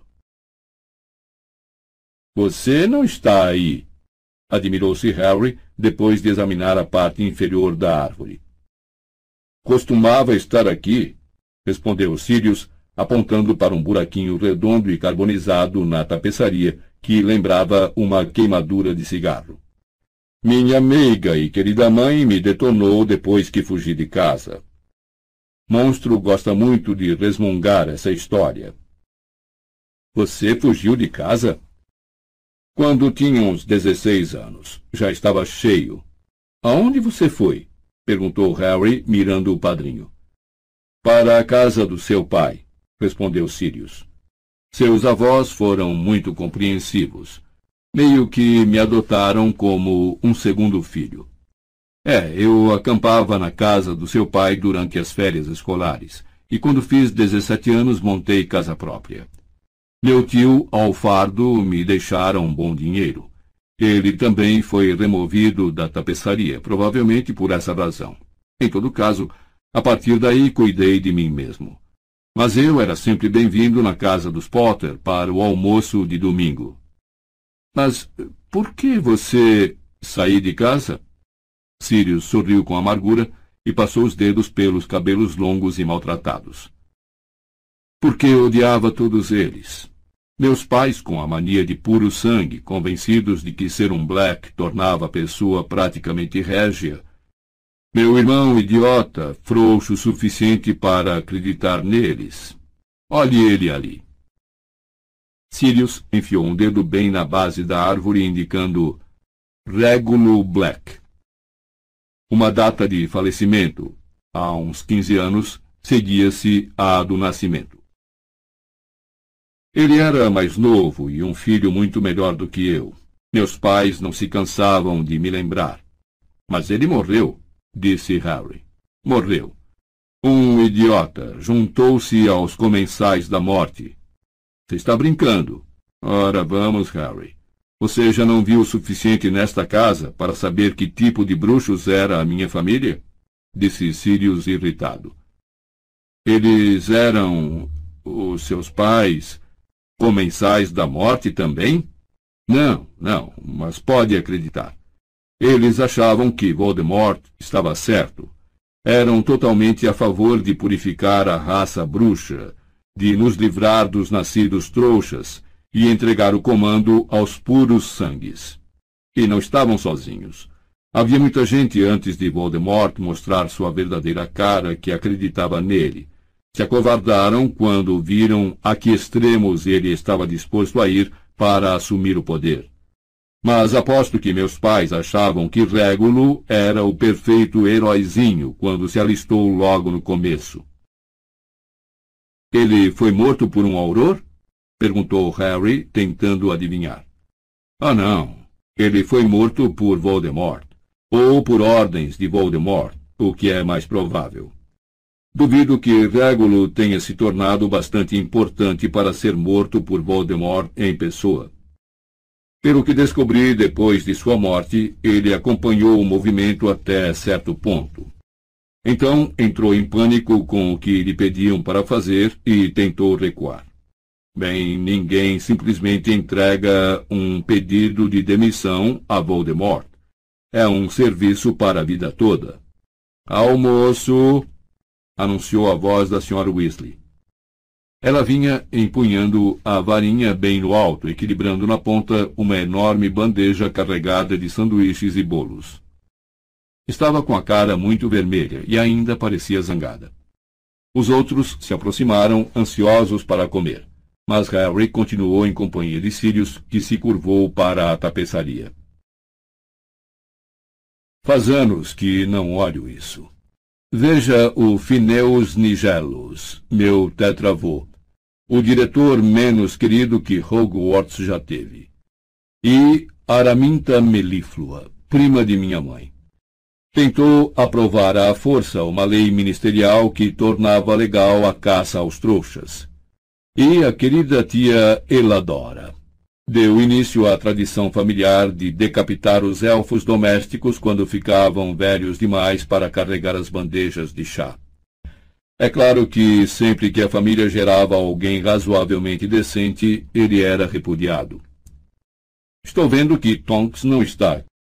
Talvez seja por isso que Monstro não recebe ordens dela. A obrigação dele é atender a tudo que alguém da família pedir. Você e Tonks são parentes? perguntou Harry, surpreso. Ah, claro. A mãe dela, Andrômeda, era minha prima favorita, disse, examinando a tapeçaria com cuidado. Não, Andrômeda também não está aqui, olhe. E apontou para mais uma queimadurazinha redonda entre dois nomes, Belatriz e Narcisa. As irmãs de Andrômeda continuam aí porque fizeram casamentos belos e respeitáveis com puros sangues. Mas Andrômeda se casou com Ted Tonks, que nasceu trouxa. Então, Sirius encenou detonar a tapeçaria com a varinha e riu amargamente. Harry, porém, não achou graça. Estava ocupado demais examinando os nomes à direita da queimadura de Andrômeda. Uma linha dupla de ouro ligava o nome de Narcisa Black com Lúcio Malfoy, e uma única linha vertical que saía dos seus nomes ao nome de Draco. Você é parente dos Malfoy?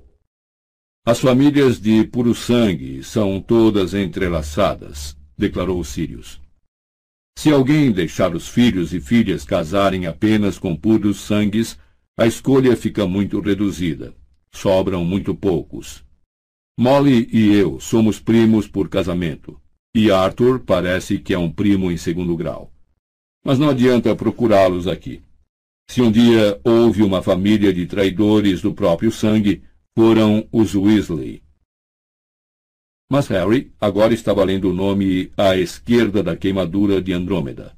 Bellatrix Black, que era ligada por uma linha dupla a Rodolfo Lestrange. Lestrange? disse Harry em voz alta. O nome despertara alguma coisa em sua memória. Ele o conhecia de algum lugar, mas por um instante não conseguiu lembrar de onde, embora tenha tido uma sensação estranha e sorrateira no fundo do estômago. Estão em Azkaban, disse Sirius brevemente. Harry mirou-o com curiosidade. Bellatrix e o marido Rodolfo foram junto com Bartô Crouch Jr., esclareceu Sirius no mesmo tom brusco. O irmão de Rodolfo, Rabastan, também. Então Harry se lembrou.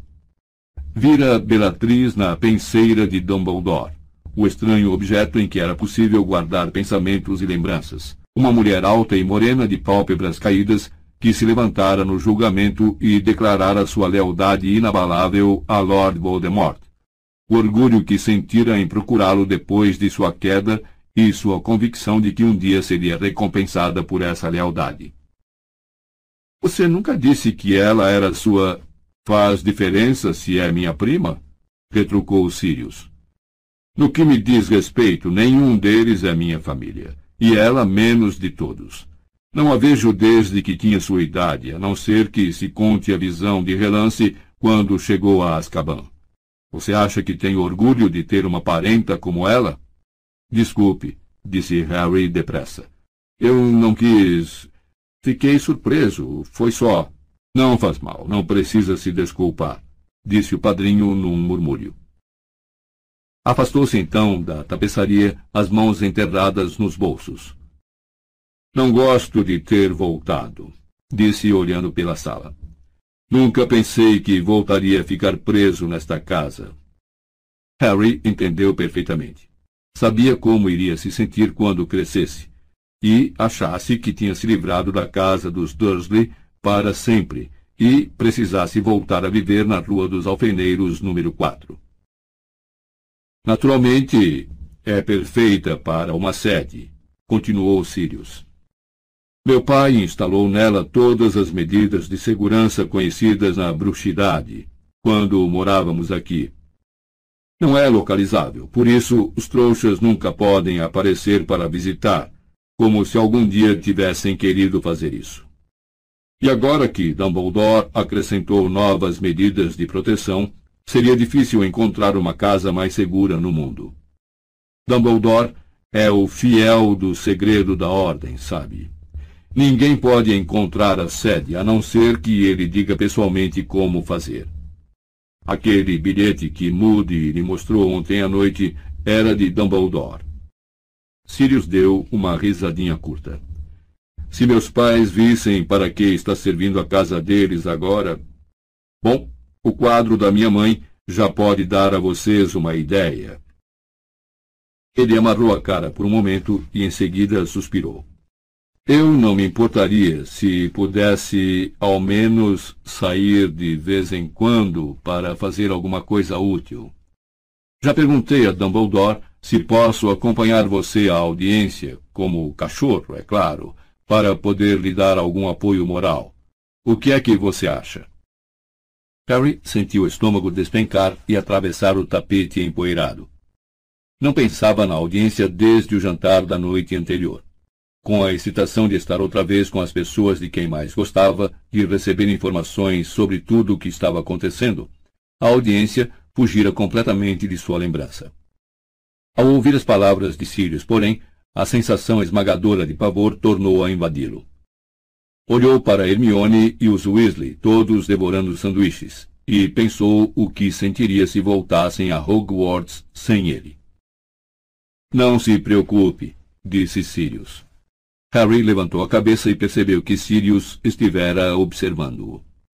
Tenho certeza de que vão inocentá-lo, Decididamente há alguma coisa no Estatuto Internacional de Sigilo em Magia que prevê o uso da magia para salvar a própria vida. Mas e se eles me expulsarem? perguntou Harry em voz baixa. Posso voltar para cá e morar com você? Sirius sorriu com tristeza. Veremos. Eu me sentiria muito melhor sobre a audiência se soubesse que não precisaria voltar para a casa dos Dursley.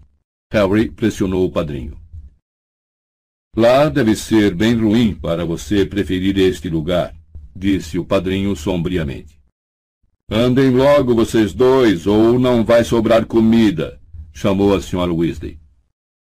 Sirius deu mais um grande suspiro, lançou um olhar mal-humorado à tapeçaria, e então ele e Harry foram se juntar aos outros.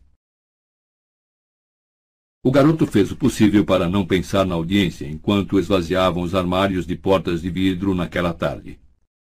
Felizmente para ele, era uma tarefa que exigia concentração, porque um grande número de objetos ali dentro parecia muito relutante em deixar as prateleiras empoeiradas.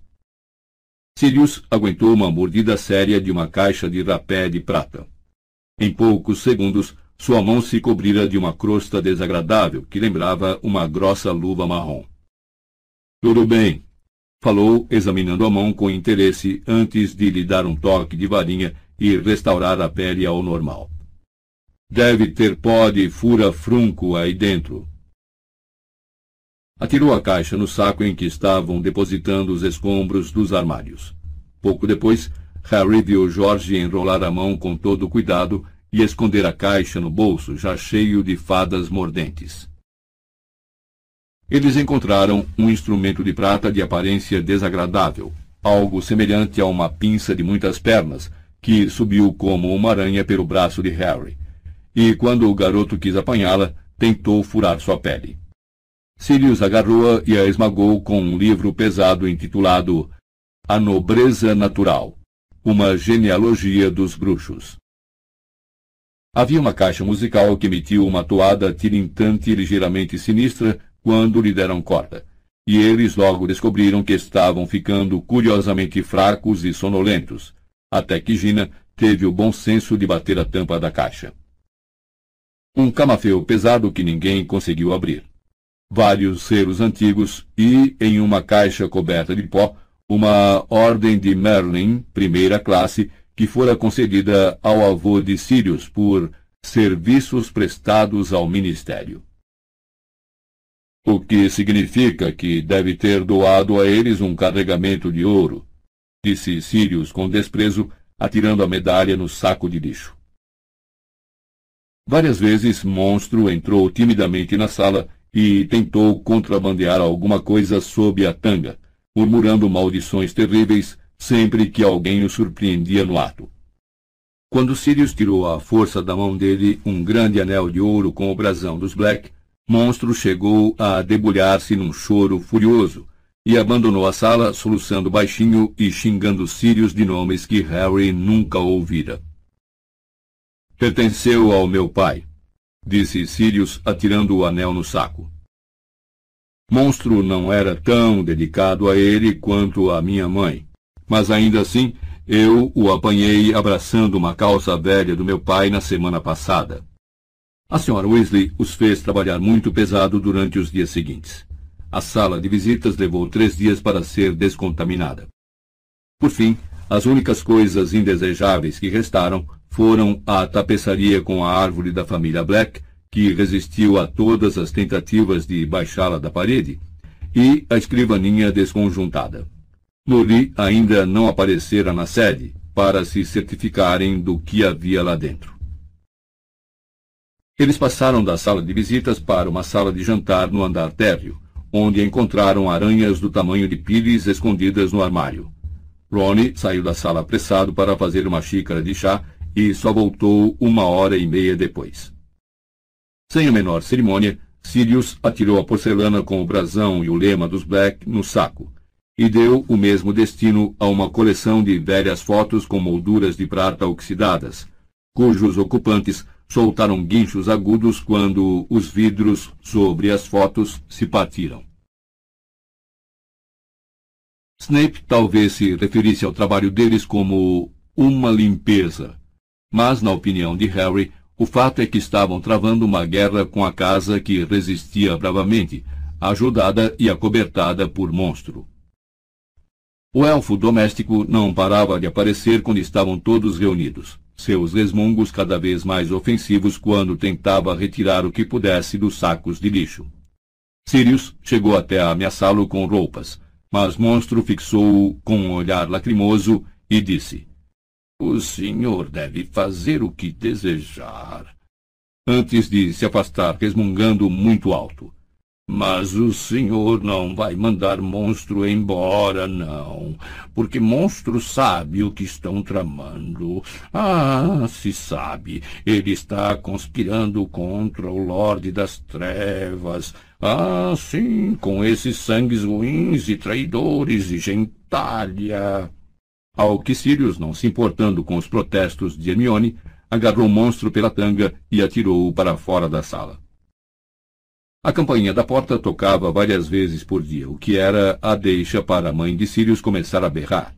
e, para Harry e os outros tentarem entreouvir o que dizia o visitante, embora pouco descobrissem nos breves relances e fragmentos de conversa que conseguiam captar, antes que a Sra. Weasley o chamasse de volta ao trabalho. Snape entrava e saía da casa com mais frequência, embora, para alívio de Harry, os dois nunca se encontrassem cara a cara.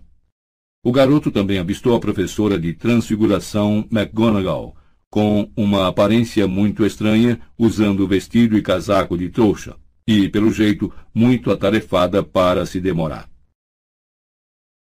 Por vezes, no entanto, os visitantes ficavam para ajudar. Tonks se reuniu aos garotos para uma tarde memorável, em que encontraram um velho vampiro homicida escondido em uma banheira do segundo andar. E Lupin, que estava morando na casa com Sirius, mas saía por longos períodos para realizar misteriosos mandados para a ordem, ajudou-os a consertar um relógio de carrilhão que desenvolvera o desagradável hábito de atirar parafusos pesados em quem passava. Mundungo se redimiu um pouco aos olhos da Sra. Weasley ao salvar Ronnie de uma coleção antiga de vestes púrpura que tentaram estrangulá-lo quando ele quis removê-las do guarda-roupa. Embora ainda dormisse mal e ainda tivesse sonhos com corredores e portas trancadas que faziam sua cicatriz formigar, Harry estava conseguindo se divertir pela primeira vez naquele verão. Enquanto trabalhava, estava feliz.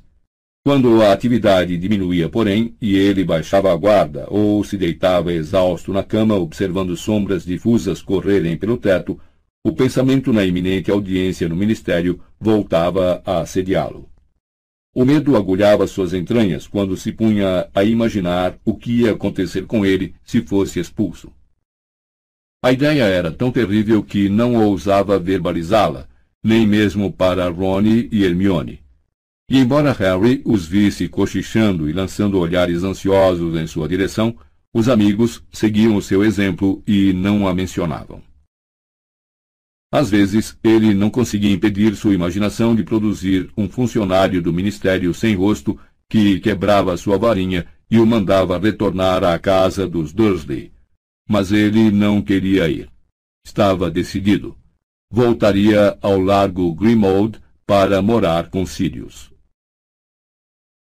Harry teve a sensação de que engolira um tijolo quando a Sra. Weasley se virou para ele durante o jantar de quarta-feira e disse em voz baixa: Passei as suas melhores roupas para amanhã, Harry, e quero que lave o cabelo hoje à noite também. Uma primeira impressão boa pode fazer milagres. Ronnie, Hermione, Fred, George e Gina todos pararam de conversar e olharam para ele. Harry concordou com a cabeça e tentou continuar a comer a costeleta de porco, mas sua boca ficara tão seca que não conseguiu mastigar. Como é que eu vou até lá? perguntou a senhora Weasley, tentando não demonstrar preocupação. Arthur vai levar você para o trabalho, respondeu com gentileza a senhora Weasley, que sorriu, procurando animar Harry de frente a ela na mesa. Você pode esperar na minha sala até a hora da audiência, disse o Sr. Weasley. Harry olhou para Sirius, mas antes que pudesse fazer a pergunta, a Sra. Weasley a respondeu. O professor Dumbledore acha que não é uma boa ideia o Sirius ir com você. E devo dizer que acho que ele tem toda a razão, respondeu Sirius entre os dentes. A Sra. Weasley contraiu os lábios. Quando foi que Dumbledore lhe disse isso? perguntou Harry, encarando Sirius. Ele veio a noite passada, quando você já estava deitado, disse a senhora Weasley. Sirius furou uma batata com o garfo pensativo. Harry baixou os olhos para o próprio prato. O pensamento de que Dumbledore estivera na casa na véspera da audiência e não pedira para falar com ele fez com que o garoto se sentisse ainda pior se é que isso era possível. Capítulo 7 O Ministério da Magia Harry acordou às cinco e meia na manhã seguinte, tão brusca e definitivamente como se alguém tivesse gritado em seu ouvido. Por alguns instantes continuou deitado e imóvel, enquanto a perspectiva de uma audiência disciplinar invadia cada partícula do seu cérebro. Depois, incapaz de suportar, ele pulou fora da cama e pôs os óculos. A senhora Weasley arrumara suas jeans recém-lavadas e sua camiseta aos pés da cama. Harry vestiu-se depressa. O retrato vazio na parede deu uma risadinha debochada. Ronnie estava esparramado na cama, com a boca escancarada, dormindo profundamente. Sequer se mexeu quando Harry cruzou o quarto, saiu para o patamar e fechou a porta suavemente ao passar. Tentando não pensar na próxima vez em que veria Ronnie quando talvez já não fossem colegas de Hogwarts, o garoto desceu silenciosamente a escada, passou pelas cabeças dos antepassados do monstro e se dirigiu à cozinha. Tinha esperado encontrá-la vazia. Mas quando chegou à porta, ouviu um ressoar suave de vozes no outro lado. Abriu-a e viu o senhor e a senhora Weasley, Sirius, Lupin e Tonks sentados ali, quase como se estivessem à sua espera. Todos estavam inteiramente vestidos, exceto a senhora Weasley, que trajava um roupão de acolchoado roxo. Ela se levantou no momento em que o viu entrar. Café da manhã, disse ao mesmo tempo em que puxava a varinha e corria para o fogão. Bom dia, Harry, bocejou Tonks. Esta manhã seus cabelos estavam amarelos e crespos. Dormiu bem? Dormi, disse Harry. Passei a noite acordada, informou a bruxa, dando mais um bocejo de estremecer. Venha se sentar. Ela puxou uma cadeira e, ao fazer isso, derrubou a que estava ao lado. Que é que você quer, Harry? Perguntou a senhora Weasley. Mingau, bolinhos, arenque, ovos com bacon, torrada? Só. só torrada, obrigado. Lupin olhou para Harry e em seguida perguntou a Tonks. O que é que você estava dizendo sobre o Scrimgeour? Ah, sim, Bem, precisamos ter um pouco mais de cuidado. Ele tem feito a Queen e a mim perguntas engraçadas. Harry se sentiu vagamente grato por não ter de participar da conversa. Suas entranhas se contorciam. A senhora Weasley colocou umas torradas com geleia à frente dele. Tentou comer, mas era como mastigar tapete. A bruxa se sentou a seu lado e começou a mexer em sua camiseta pôs a etiqueta para dentro e alisou os vincos nos ombros. Ele desejou que a senhora Weasley não fizesse isso. E terei de dizer ao Dumbledore que não posso fazer o turno da noite amanhã. Estou simplesmente cansada demais, concluiu Tonks, dando novamente um imenso bocejo. Eu cubro o seu turno, ofereceu-se o Sr. Weasley. Estou bem, de qualquer modo, tenho um relatório para terminar. Ele não estava usando vestes de bruxo, mas calças de risca de giz e um velho blusão de aviador. Virou-se de Tonks para Harry. Como é que você está se sentindo? Harry encolheu os ombros. Vai terminar logo, disse o bruxo, encorajando-o. Dentro de algumas horas você estará inocentado. Harry não respondeu. A audiência é no meu andar, na sala da Amélia Bones. É a chefe do Departamento de Execução das Leis da Magia e é quem vai interrogá-lo. Amélia Bones é legal, Harry, disse Tonks, séria. É justa e vai escutar tudo o que você tiver a dizer. Harry concordou com a cabeça, ainda incapaz de pensar em alguma coisa para dizer. Não perca a calma, disse Sirius de repente. Seja educado e se atenha aos fatos. Harry tornou a acenar com a cabeça. A lei está do seu lado, disse Lupin em voz baixa. Até bruxos menores de idade podem usar magia em situações em que há risco de vida. Alguma coisa muito fria escorreu pela nuca de Harry, fazendo-o pensar por um momento que alguém estivesse lançando nele um feitiço da desilusão. Então percebeu que a senhora Weasley estava atacando seus cabelos com um pente molhado. Ela pressionou com força no alto da cabeça. Eles não baixam nunca? perguntou desesperada. Harry fez que não. O Sr. Weasley verificou o relógio e olhou para o garoto. Acho que temos de ir agora. Estamos um pouco adiantados, mas acho que será melhor você esperar no ministério do que aqui. Ok, disse Harry automaticamente, largando a torrada e se levantando. Vai dar tudo certo, disse Tonks, dando-lhe uma palmadinha no braço. Boa sorte, desejou Lupin. Tenho certeza de que tudo correrá bem. E se não correr, disse Sirius muito sério, pode deixar que cuido da Amélia Bones para você. Harry deu um sorrisinho. A senhora Weasley abraçou-o. Estamos todos fazendo figa. Tá bom, disse o garoto. Então, até mais tarde. Ele acompanhou o Sr. Weasley até o térreo e, ao longo do corredor, ouviu a mãe de Sirius resmungar durante o seu sono atrás das cortinas. O Sr. Weasley destrancou a porta e eles saíram para a madrugada fria e cinzenta. O senhor normalmente não vai para o trabalho a pé, vai?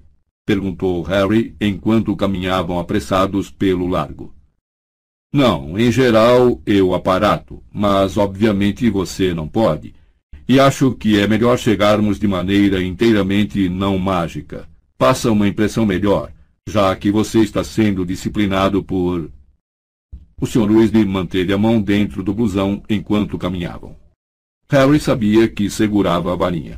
As ruas decadentes estavam quase desertas, mas quando chegaram à pequena e desconfortável estação do metrô, já a encontraram repleta de passageiros madrugadores. Como sempre acontecia quando se via muito próximo dos trouxas em seus afazeres cotidianos, o Sr. Weasley mal conseguia controlar o seu entusiasmo. É simplesmente fabuloso, sussurrou, indicando as máquinas de vender bilhetes. Fantasticamente engenhosas. Elas não estão funcionando, disse Harry, apontando para um cartaz. É, mas mesmo assim, disse o bruxo sorrindo carinhoso para as máquinas. Eles compraram os bilhetes de um guarda sonolento. Harry cuidou da transação porque o Sr. Weasley não era muito esperto quando lidava com o dinheiro dos trouxas. E, cinco minutos depois, estavam embarcando no trem subterrâneo que saiu sacolejando em direção ao centro de Londres. O Sr. Weasley não parava de verificar e tornar a verificar ansioso o mapa do metrô acima da janela. Mais quatro paradas, Harry. Faltam três paradas agora. Duas, Harry. Desceram em uma estação no coração de Londres e foram carregados do trem por uma onda de homens e mulheres de ternos e terninhos segurando suas maletas. Subiram a escada rolante e passaram pelos torniquetes o Sr. Weasley ficou encantado ao ver seu bilhete ser engolido pela fenda de introdução. E saíram finalmente em uma rua larga, ladeada de edifícios imponentes em que o tráfego já era intenso. Onde estamos? perguntou o Sr. Weasley, perdido, e por um instante em que seu coração parou, Harry pensou que tivessem descido na estação errada, apesar das contínuas consultas do bruxo ao mapa. Mas, um segundo depois, o Sr. Weasley exclamou.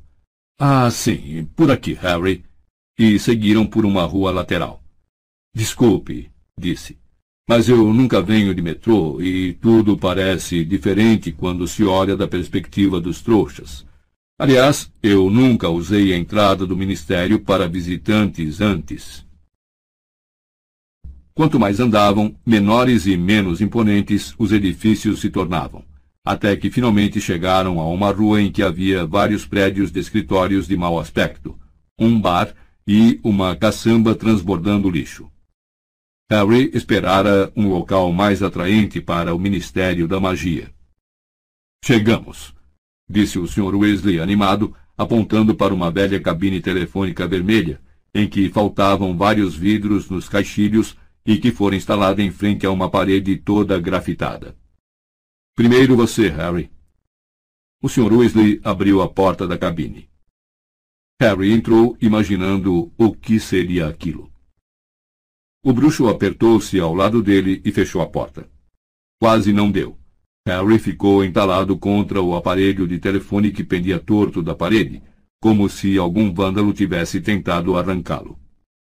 O Sr. Weasley esticou o braço à frente de Harry para apanhar o fone. Sr. Weasley, acho que isso também não deve estar funcionando. Não, não, tenho certeza de que está perfeito, respondeu segurando o fone no alto e espiando o disco. Vejamos. Seis, discou ele. Dois, quatro, e mais um quatro, e mais um dois. Quando o disco voltou suavemente à posição inicial, ouviu-se uma voz tranquila de mulher dentro da cabine, não no fone que o Sr. Weasley segurava, mas uma voz alta e clara, como se houvesse uma mulher invisível ali ao lado deles. Bem-vindos ao Ministério da Magia. Por favor, informem seus nomes e o objetivo da visita. Hum. Começou o Sr. Weasley, visivelmente inseguro se devia ou não falar com o fone. Decidiu-se por encostar o ouvido no bocal. Arthur Weasley, Seção de Controle do Mau Uso dos Artefatos dos Trouxas. Estou acompanhando Harry Potter, que foi convidado a comparecer a uma audiência disciplinar. Obrigada, disse a voz tranquila de mulher. Visitante, por favor, apanhe o crachá e prenda-o ao peito de suas vestes. Ouviu-se um clique e um rumorejo, e Harry viu alguma coisa sair pela ranhura de metal por onde normalmente saem as moedas excedentes. Apanhou-a. Era um quadrado prateado em que se lia Harry Potter, audiência disciplinar. Prendeu-a ao peito da camiseta e a voz feminina tornou a falar. Visitante ao Ministério. O senhor deve se submeter a uma revista e apresentar sua varinha para registro à mesa da segurança localizada ao fundo do átrio. O piso da cabine telefônica estremeceu e eles começaram a afundar lentamente. Harry observou com apreensão a calçada ir subindo pelas vidraças da cabine e, por fim, a escuridão se fechar sobre suas cabeças. Então não conseguiu ver mais nada. Ouviu apenas um ruído abafado de trituração, enquanto a cabine continuava a entrar pela terra. Decorrido mais ou menos um minuto, embora parecesse a Harry muito mais, uma claridade dourada banhou-lhe os pés, e foi se ampliando, subindo pelo seu corpo, até bater em cheio no rosto, e ele precisou piscar para os olhos não lacrimejarem. O Ministério da Magia deseja ao Senhor um dia muito agradável, disse a voz feminina. A porta da cabine telefônica se escancarou, e o Sr. Weasley saiu acompanhado por Harry, cujo queixo caíra. Estavam parados a um extremo de um saguão muito longo e suntuoso, com um soalho de madeira escuro e extremamente polido. O teto azul pavão era entalhado com símbolos dourados que se moviam e se alternavam como um enorme quadro celeste de avisos. As paredes de cada lado eram forradas de painéis de madeira escura e lustrosa, e nelas havia engastadas muitas lareiras douradas. A intervalos de segundos, bruxos e bruxas emergiam de uma das lareiras à esquerda, com um suave ruído de deslocamento de ar. Na parede da direita iam se formando diante de cada lareira pequenas filas de gente que aguardava o momento da partida. No meio do saguão havia uma fonte. Um grupo de estátuas de ouro maiores que o tamanho natural estavam dispostas no centro de um espelho de água circular. A mais alta era de um bruxo de aparência aristocrática, com a varinha apontando para o ar. Agrupados a seu redor havia uma bela bruxa, um centauro, um duende e um elfo doméstico. Os três últimos olhavam com adoração para o casal de bruxos.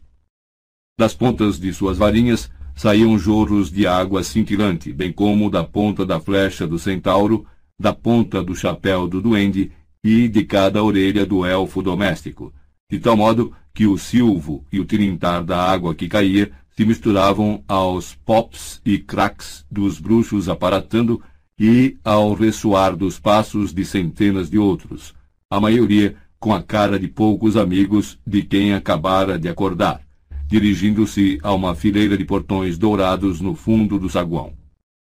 Por aqui, disse o Sr. Weasley. Eles se juntaram à multidão e continuaram a caminhar entre os funcionários do ministério, alguns dos quais carregavam pilhas instáveis de pergaminhos, outros maletas surradas. E outros ainda liam o profeta diário enquanto andavam. Ao passarem pela fonte, Harry viu cicles de prata e nuques de bronze brilhando no fundo da água. Um pequeno cartaz ao lado da fonte informava. Todo o dinheiro recolhido na fonte dos Irmãos Mágicos será doado ao Hospital St. Mungus para doenças e acidentes mágicos.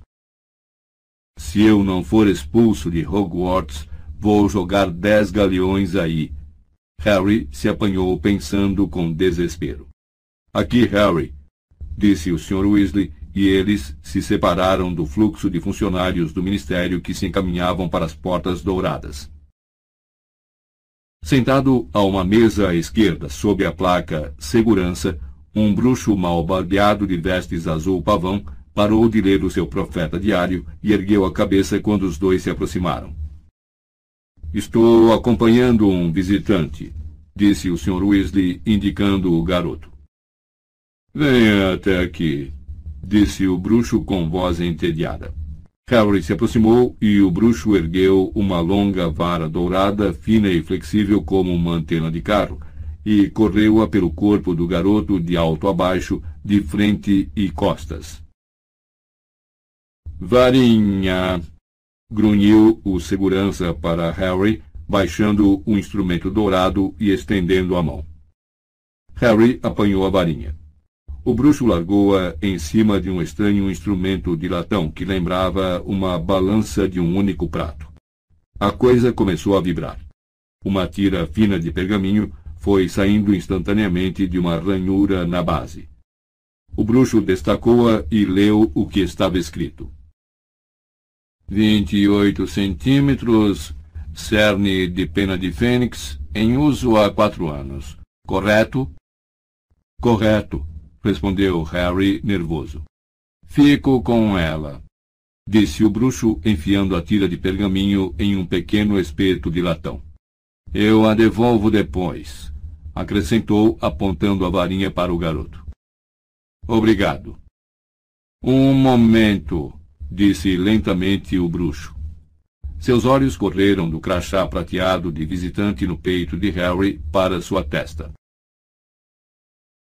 Obrigado, Érico, disse o Sr. Weasley com firmeza, e, segurando o garoto pelos ombros, afastaram-se da mesa e reingressaram na torrente de bruxos e bruxas que cruzavam o portão dourado. Meio empurrado pela multidão, Harry acompanhou o Sr. Weasley, atravessou o portão e saiu em um saguão menor, onde havia no mínimo vinte elevadores por trás de grades douradas ornamentadas. Os dois se juntaram às pessoas paradas diante de um dos elevadores. Perto havia um bruxo corpulento e barbudo segurando uma grande caixa de papelão que emitia um ruído de raspagem. Tudo bem, Arthur? perguntou o bruxo cumprimentando-o com um aceno de cabeça. Que é que você traz aí, Beto? Quis saber o Sr. Weasley, olhando para a caixa. Não temos muita certeza, respondeu o bruxo muito sério.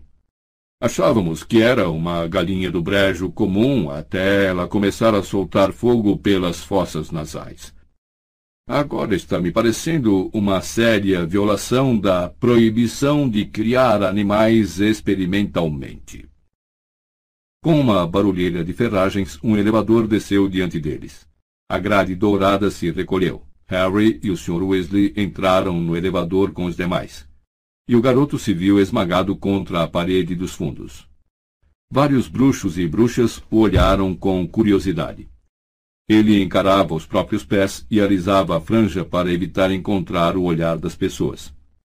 As grades tornaram a fechar com estrondo e o elevador subiu lentamente, as correntes se entrechocando enquanto a mesma voz tranquila de mulher que Harry ouvira na cabine telefônica tornava a falar. Nível 7, Departamento de Jogos e Esportes Mágicos, que inclui a sede das ligas britânica e irlandesa de quadribol, o clube de bexiga oficial e a seção de patentes absurdas. As portas do elevador se abriram. Harry deu uma olhada rápida no corredor de aspecto sujo, onde havia vários cartazes de times de quadribol pregados tortos nas paredes. Um dos bruxos no elevador, que carregava uma braçada de vassouras, desvencilhou-se com dificuldade e desapareceu pelo corredor. As portas se fecharam, o elevador retomou sua subida acidentada e a voz feminina anunciou: Nível 6, Departamento de Transportes Mágicos, que inclui a autoridade da rede de flow, o controle de aferição de vassouras, a seção de chaves de portais e o centro de testes de aparatação. Mais uma vez, as portas do elevador se abriram e quatro ou cinco bruxos desembarcaram. Ao mesmo tempo, vários aviõezinhos de papel entraram voando no elevador. Harry ficou olhando os aviões planarem preguiçosamente acima de sua cabeça. Eram violeta claro e ele leu as palavras Ministério da Magia estampadas no bordo das asas. São apenas memorandos interdepartamentais, murmurou o Sr. Weasley. Costumávamos usar corujas, mas a sujeira era inacreditável, excrementos caindo sobre as escrivaninhas. Quando recomeçaram a subir, os memorandos ficaram flutuando em torno da lâmpada do elevador. Nível 5 Departamento de Cooperação Internacional em Magia, incorporando o Organismo de Padrões de Comércio Mágico Internacional, o Escritório Internacional de Direito em Magia e a Confederação Internacional de Bruxos, sede britânica. Quando as portas se abriram, Dois memorandos saíram voando ao mesmo tempo que mais bruxos e bruxas desembarcavam. Mas outros tantos memorandos entraram voando, de modo que a luz piscou e lampejou com os movimentos dos aviõezinhos ao seu redor. Nível 4 Departamento para Regulamentação e Controle das Criaturas Mágicas, que inclui as divisões das feras, seres e espíritos, seção de ligação com os duendes, Escritório de Orientação sobre Pragas. Licença. Pediu o bruxo que levava a galinha venta-fogo e saiu do elevador seguido por um pequeno bando de memorandos. As portas fecharam mais uma vez com estrépito. Nível 3. Departamento de Acidentes e Catástrofes Mágicas, incluindo o Esquadrão de Reversão de Mágicas Acidentais, Central de Obliviação e comissão de justificativas dignas de trouxas. Todos desembarcaram do elevador nesse andar, exceto o Sr. Weasley, Harry e uma bruxa que estava lendo um pergaminho tão longo que arrastava pelo chão. Os memorandos restantes continuaram a flutuar em torno da lâmpada, e o elevador continuou sua agitada subida. Então as portas abriram e a voz anunciou: Nível 2 Departamento de Execução das Leis da Magia, que inclui a seção de controle do uso indevido da magia, o quartel-general dos aurores e os serviços administrativos da Suprema Corte dos Bruxos. É conosco, Harry, disse o Sr. Weasley, e eles acompanharam a bruxa por um corredor ladeado de portas. Minha sala é do outro lado do andar. Sr. Weasley, perguntou Harry ao passarem por uma janela pela qual entrava o sol. Nós não estamos mais embaixo da terra? Estamos. As janelas são encantadas. A manutenção mágica decide todo dia qual é o tempo que vai fazer. Tivemos dois meses de furacões, da última vez que estivemos reivindicando um aumento de salário. É virando aqui, Harry. Dobraram um canto, passaram por pesadas portas de carvalho e saíram em uma área aberta subdividida em cubículos que fervilhava de conversas e risos. Os memorandos entravam e saíam dos cubículos como foguetes em miniatura. Um letreiro torto no cubículo mais próximo informava: Quartel-General dos Aurores. Harry espiou disfarçadamente pela porta ao passar.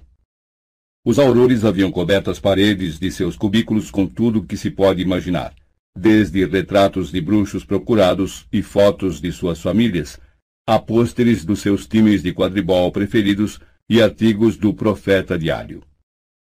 Um homem de vestes vermelhas, com um rabo de cavalo mais comprido que o de Guy, estava sentado com as botas em cima da escrivaninha, ditando um relatório para sua pena. Um pouco adiante, uma bruxa com uma venda sobre um dos olhos conversava por cima da divisória do seu cubículo com Queen Shacklebolt. Dia, Weasley, cumprimentou Queen descontraído quando o bruxo se aproximou. Ando querendo falar com você. Tem um segundo? Tenho, se realmente for um segundo, disse o Sr. Weasley. Estou um pouco apressado. Falavam como se mal se conhecessem, e quando Harry abriu a boca para cumprimentar Quinn, o Sr. Weasley lhe deu uma piscadela. Eles acompanharam Quinn até o último cubículo do corredor. Harry teve um ligeiro choque. Piscando para ele de todas as direções havia o rosto de Sirius. Recortes de jornal e velhas fotos, até aquela em que ele aparecia como padrinho do casamento dos Potter, forravam as paredes. O único espaço em que não havia Sirius estava ocupado por um mapa mundi em que brilhavam alfinetes vermelhos como pedras preciosas. Tome, disse Queen bruscamente ao Sr. Weasley, enfiando um rolo de pergaminho em sua mão.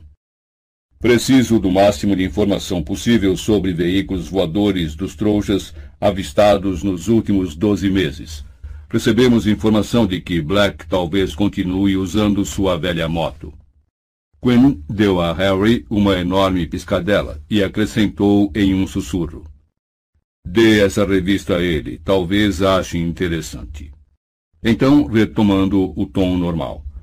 E não demore muito, Weasley. O atraso no relatório sobre as pernas de fogo paralisou as nossas investigações por um mês. Se você tivesse lido meu relatório, saberia que o termo é armas de fogo disse o Sr. Wesley tranquilo. E receio que terá de esperar pelas informações sobre motocicletas. Estamos ocupadíssimos no momento. Baixou a voz. Se você conseguir sair antes das sete, Molly está preparando almôndegas. E, fazendo sinal a Harry, deixaram o cubículo, passaram por outras portas de carvalho, saíram em outro corredor, viraram à direita para um corredor mal iluminado e ainda assim visivelmente encardido, que terminava em uma parede cega. Mas havia uma porta entreaberta à esquerda, deixando à mostra o interior de um armário de vassouras, e uma porta à direita com uma placa de latão oxidado com os dizeres Mau uso dos artefatos dos trouxas. A sala escura e suja do Sr. Wesley parecia ligeiramente menor que o armário de vassouras. Duas escrivaninhas tinham sido apertadas ali, e mal havia espaço para contorná-las por causa dos arquivos abarrotados que ocupavam as paredes, com pilhas de pastas por cima.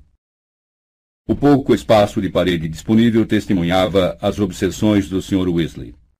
Vários pôsteres de carros, inclusive o de um motor desmontado, duas ilustrações de caixas de correio que pareciam ter sido recortadas de livros para crianças trouxas, e um diagrama mostrando como pôr fio em tomada.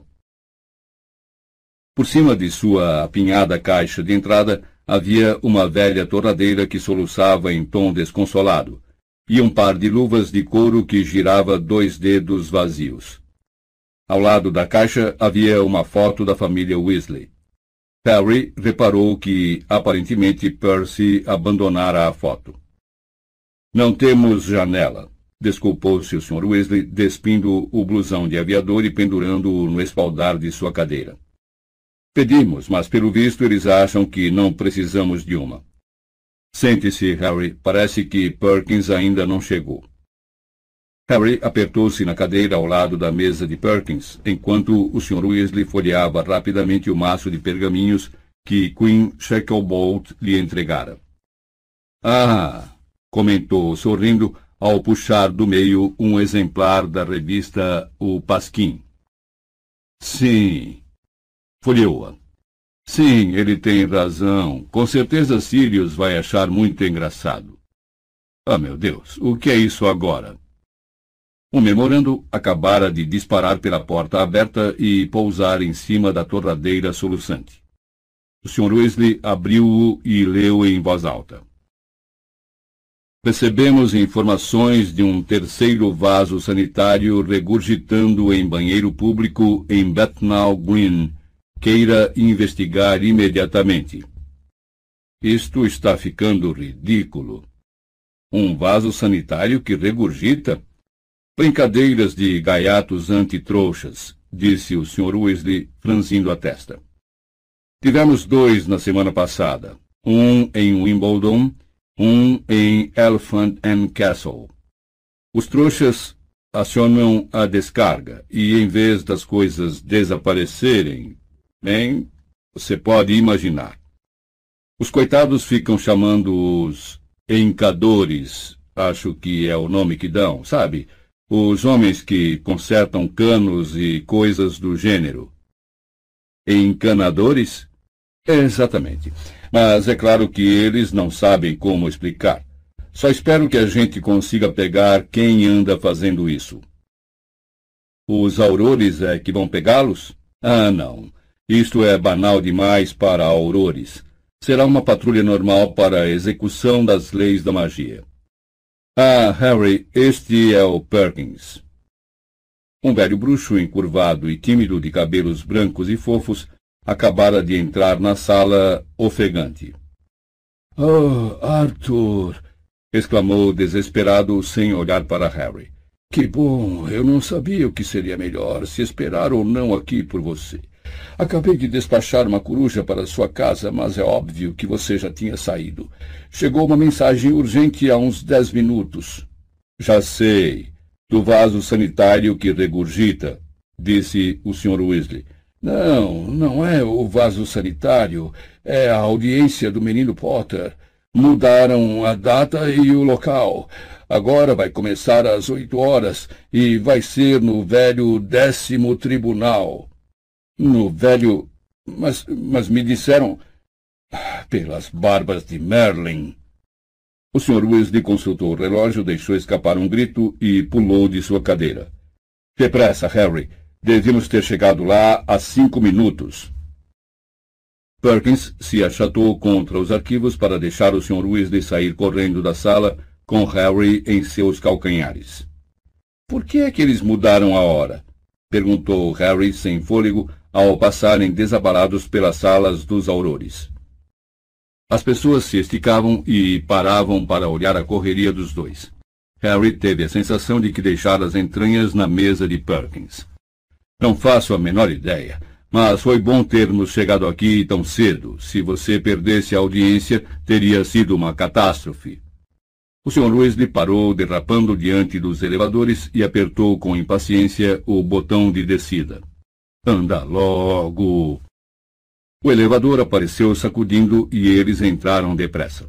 Todas as vezes que paravam, o Sr. Weasley xingava furiosamente e socava o botão de número 9. Esses tribunais não são usados há anos, disse o Sr. Weasley zangado. Não posso imaginar por que vão fazer audiência aqui embaixo. A não ser que. Mas não.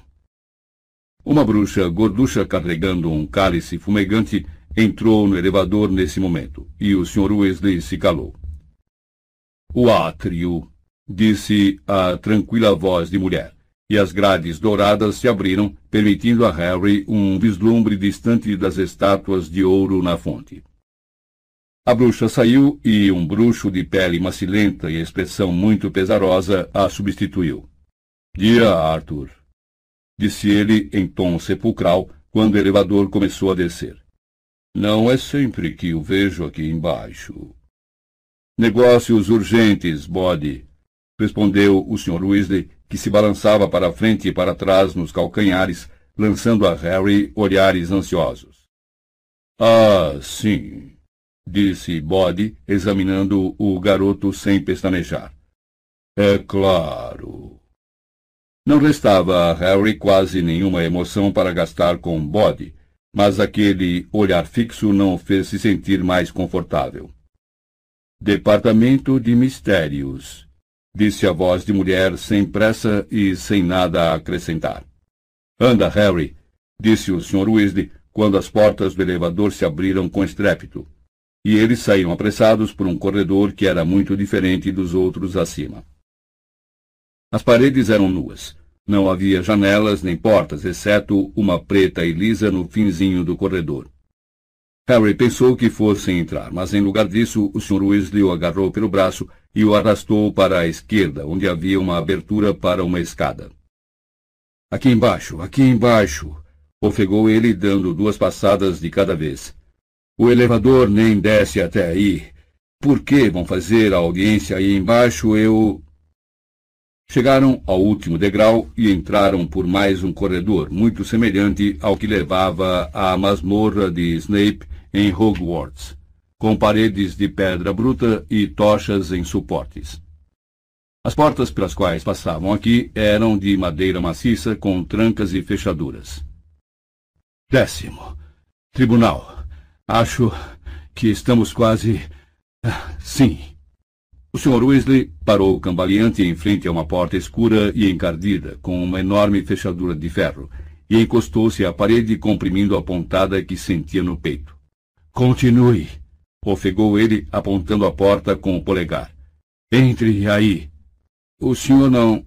não vem com. Não, não, não é permitido. Boa sorte.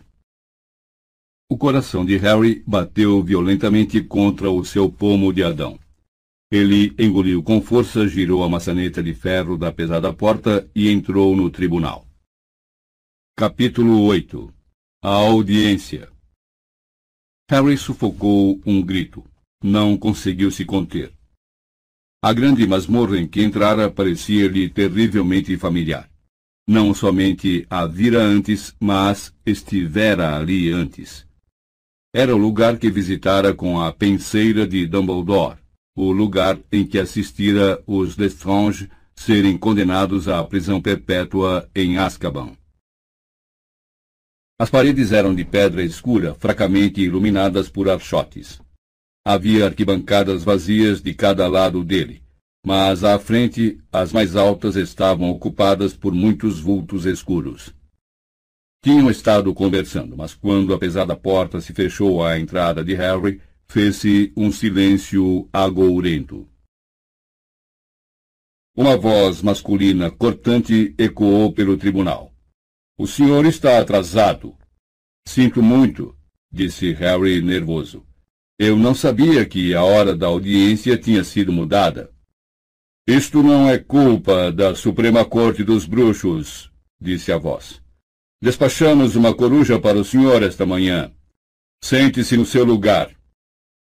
O olhar de Harry recaiu sobre a cadeira no centro da sala, cujos braços eram equipados com correntes vira aquelas correntes ganharem vida e prenderem quem ali sentasse. Seus passos ecoaram fortemente quando avançou pelo chão de pedra. No momento em que se sentou pouco à vontade na borda da cadeira, as correntes retiniram ameaçadoras, mas não o prenderam. Sentindo-se bastante mal, ele olhou para pessoas sentadas no banco acima. Havia umas cinquenta, até onde sua vista alcançava. Usavam vestes cor de ameixa com um W bordado em fio de prata do lado esquerdo do peito, e olhavam para ele com ar de superioridade, algumas com expressões bem austeras, outras francamente curiosas. Bem no meio da primeira fila sentava-se Cornélio Fudge, o ministro da magia. Era um homem corpulento que costumava usar um chapéu coco verde-limão, embora hoje o tivesse dispensado. Dispensara também aquele sorriso de indulgência que no passado usara ao falar com Harry. Uma bruxa de ossos largos, queixo quadrado, cabelos grisalhos muito curtos, sentava-se à esquerda de Fudge. Usava um monóculo e parecia assustadora. Do lado direito do ministro havia outra bruxa, mas estava sentada tão atrás no banco que seu rosto ficava na sombra. Muito bem, disse Fute. O acusado tendo finalmente chegado, podemos começar. Os senhores estão prontos? perguntou aos demais bruxos. Estamos, sim, senhor, respondeu uma voz ansiosa que Harry conhecia. O irmão de Ronnie, Percy, estava sentado em uma das extremidades do banco da frente. Harry olhou para Percy, esperando algum sinal de reconhecimento, mas não recebeu nenhum. Os olhos do rapaz por trás dos óculos de aros de tartaruga estavam fixos em um pergaminho e segurava uma pena à mão. A audiência disciplinar do dia 12 de agosto, anunciou Fudge com voz ressonante e Percy começou imediatamente a anotar. Para apurar violações ao decreto de restrição à prática de magia por menores e ao Estatuto Internacional de Sigilo cometidas por Harry Tiago Potter, residente na Rua dos Alfeneiros, número 4, Little Winging, Surrey. Inquiridores. Cornélio Oswaldo Fudge, ministro da Magia.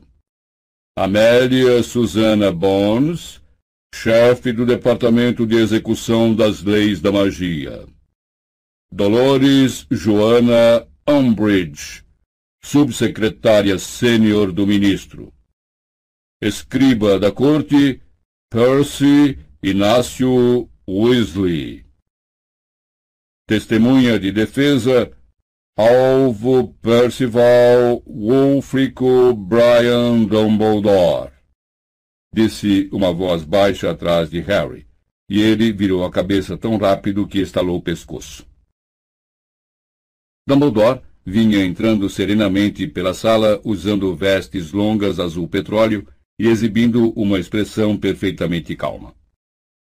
Suas barbas longas e brancas e seus cabelos refugiram à luz dos archotes, quando ele emparelhou com Harry e ergueu os olhos para Fudge através dos seus óculos de meia-lua, pousados bem no meio do nariz muito torto. Os membros da Suprema Corte dos Bruxos murmuraram. Todos os olhares se concentraram agora em Dumbledore. Alguns pareciam aborrecidos, outros ligeiramente receosos.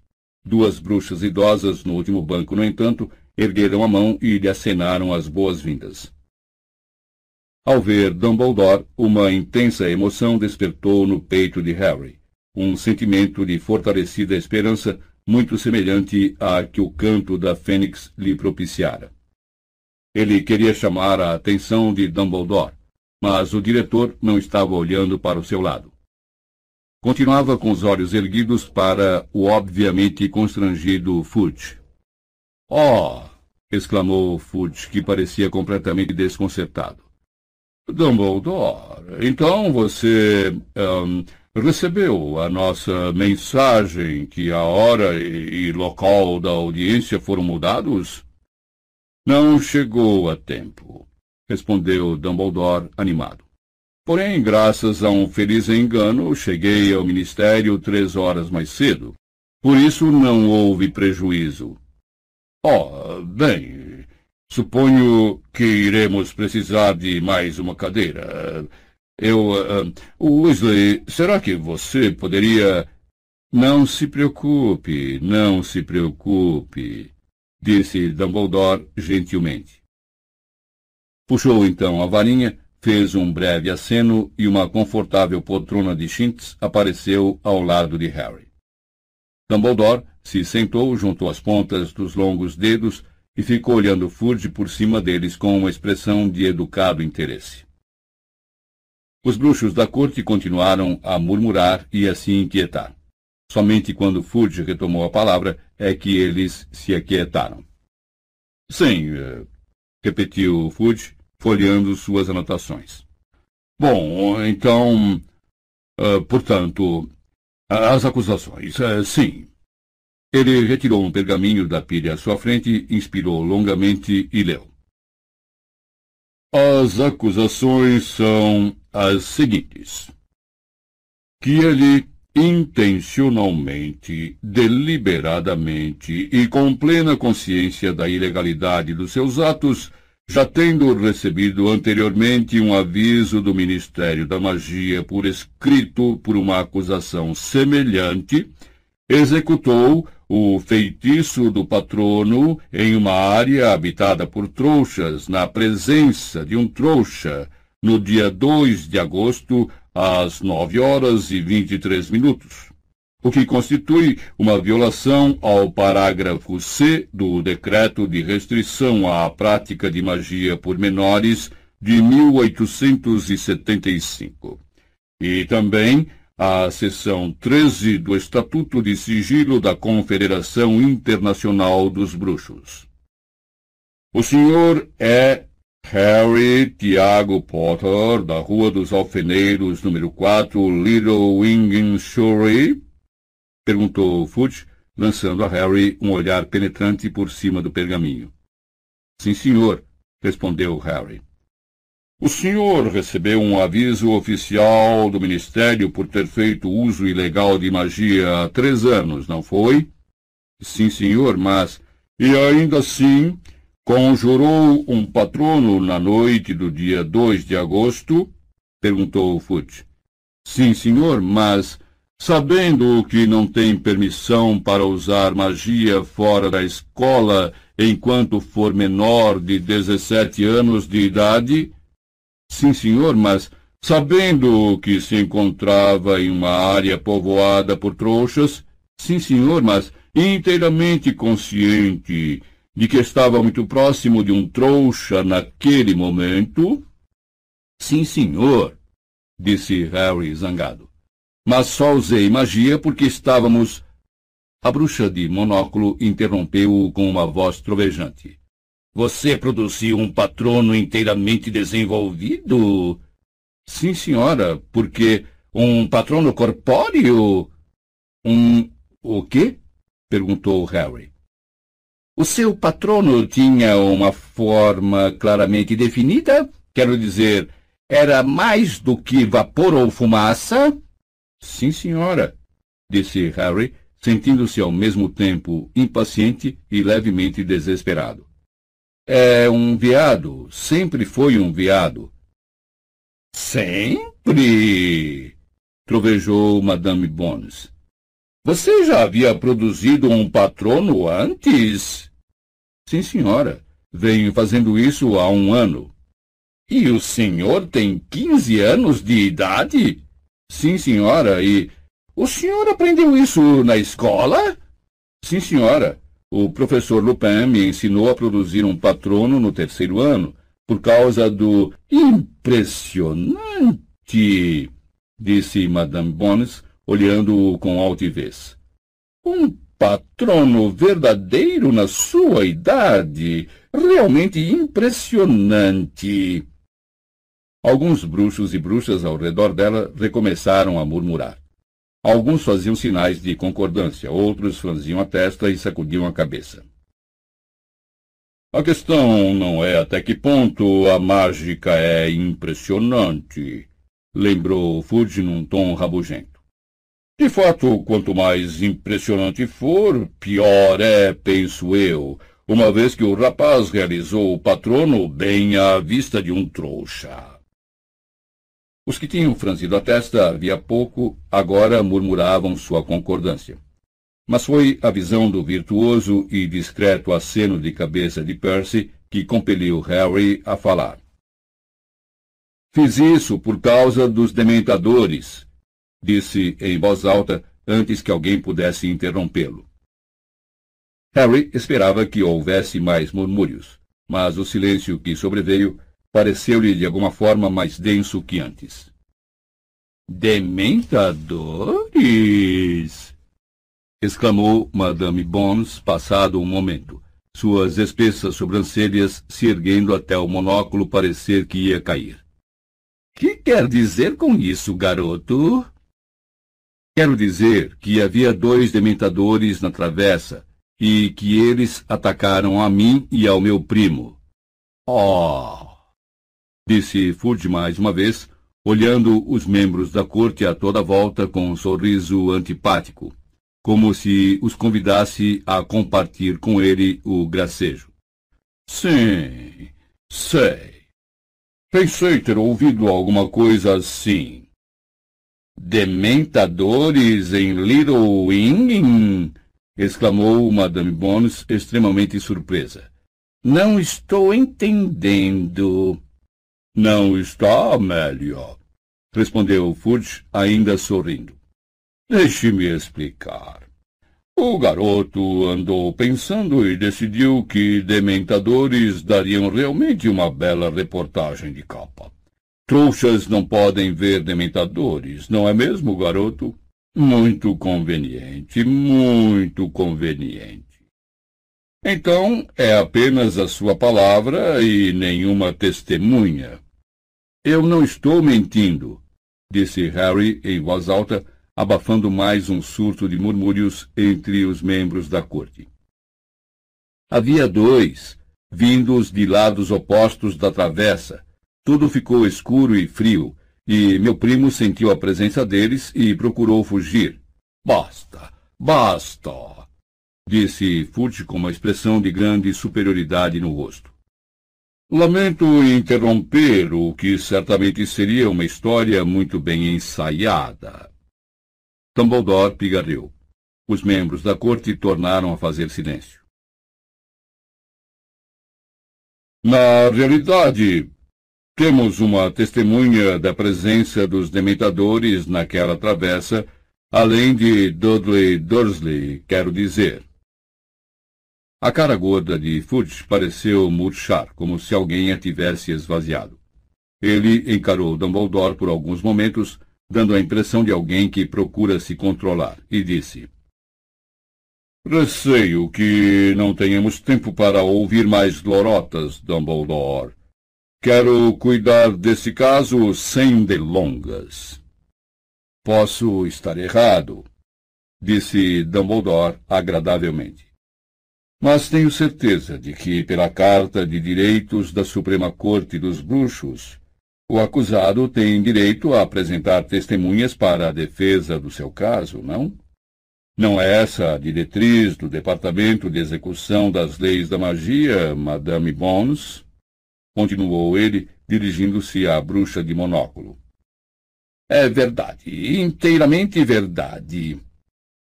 Ah, muito bem, muito bem, retrucou Fudge. Onde está essa pessoa? Eu a trouxe comigo, disse Dumbledore. Está ali fora à porta. Devo. Não. Weasley, vá você, disse Fudge com rispidez a Percy, que se levantou imediatamente, desceu correndo os degraus de pedra da bancada dos juízes e passou na mesma velocidade por Dumbledore e Harry, sem olhar para eles. Um momento depois, voltou acompanhado pela senhora Fig. Ela parecia apavorada e mais caduca que nunca. Harry desejou que a velhota tivesse se lembrado de trocar as pantufas. Dumbledore se levantou e cedeu sua poltrona à recém-chegada, conjurando outra para si mesmo. Nome completo? perguntou Fudge em voz alta, depois que a senhora Fig se encarapitou, nervosa, na borda da poltrona. Arabella Dora Fig, respondeu a bruxa com a voz trêmula. E quem é a senhora exatamente? perguntou Fudge com uma voz arrogante e cheia de tédio. Sou residente em Little Winging, próximo à casa onde mora Harry Potter. Não temos registro de nenhuma bruxa ou bruxo residindo em Little Winging, a não ser Harry Potter, disse Madame Bones imediatamente. A situação ali sempre foi acompanhada com muita atenção, em vista dos... em vista dos acontecimentos passados. Eu sou uma bruxa abortada, disse a senhora Fig. Neste caso, a senhora não teria um registro meu, teria? Uma bruxa abortada, é? Comentou Fudge, olhando-a, desconfiado. Verificaremos isso. Deixe as informações sobre seus pais com o meu assistente Weasley. Em tempo, bruxos abortados são capazes de ver dementadores? Perguntou, olhando para os bruxos sentados de um lado e outro do banco. Claro que podemos, disse a senhora Fig, indignada. Fudge tornou a olhar a bruxa com as sobrancelhas erguidas. Muito bem, disse com superioridade. Qual é a sua história? Eu tinha saído para comprar comida para gatos na loja da esquina no fim da Alameda das Glicínias, por volta das nove horas, na noite de 2 de agosto. Tagarelou a senhora Fig sem pestanejar, como se tivesse decorado o que estava dizendo. Então houve uma perturbação na travessa entre o Largo das Magnólias e a Alameda das Glicínias. Quando me aproximei da entrada da travessa, vi dementadores correndo, Correndo? perguntou Madame Bones rispidamente. Dementadores não correm, deslizam. Foi isso que eu quis dizer, corrigiu a senhora Fig rapidamente, manchas rosadas surgindo em suas bochechas murchas. Deslizando pela travessa em direção ao que me pareceram dois garotos. Que aparência tinham? Perguntou Madame Bones, apertando os olhos de modo que o contorno do monóculo desapareceu sob sua carne. Bem, um era bem grande e o outro um tanto magricela. Não, não, disse Madame Bones impaciente. Os dementadores, descreva-os. Ah, disse a senhora Fig, o rubor subindo-lhe agora pelo pescoço. Eram grandes, grandes e usavam capas. Harry sentiu um afundamento horrível no estômago. O que quer que a senhora Fig pudesse dizer, passava a ele a impressão de que o máximo que ela vira fora um desenho de um dementador, e um desenho não era suficiente para transmitir a verdade sobre esses seres. O modo fantasmagórico com que se deslocavam, flutuando alguns centímetros acima do chão, ou o cheiro de podridão que exalavam, ou aquele horrível som de matraca que faziam quando sugavam o ar à sua volta. Na segunda fila, um bruxo atarracado com um bigodão preto aproximou-se para cochichar ao ouvido de sua vizinha, uma bruxa de cabelos muito crespos. Ela riu e concordou com a cabeça. Grandes e usavam capas, repetiu Madame Bones tranquilamente, enquanto Fudge dava uma risadinha desdenhosa. Entendo. Mais alguma coisa? Sim, senhora disse a senhora Fick. Senti a presença deles. Tudo ficou frio e era uma noite bem quente de verão, veja bem, e senti como se toda a felicidade tivesse desaparecido do mundo, e me lembrei de coisas medonhas. A voz da bruxa tremeu e emudeceu. Os olhos de Madame Bones se arregalaram ligeiramente. Harry viu as marcas vermelhas sob a sobrancelha, onde o monóculo comprimira seu rosto.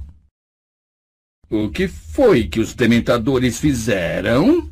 perguntou Madame Bones e Harry sentiu uma infusão de esperança.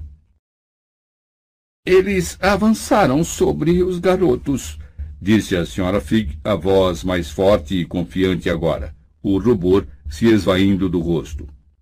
Um deles caíra. O outro estava recuando, tentando repelir o dementador. Era Harry.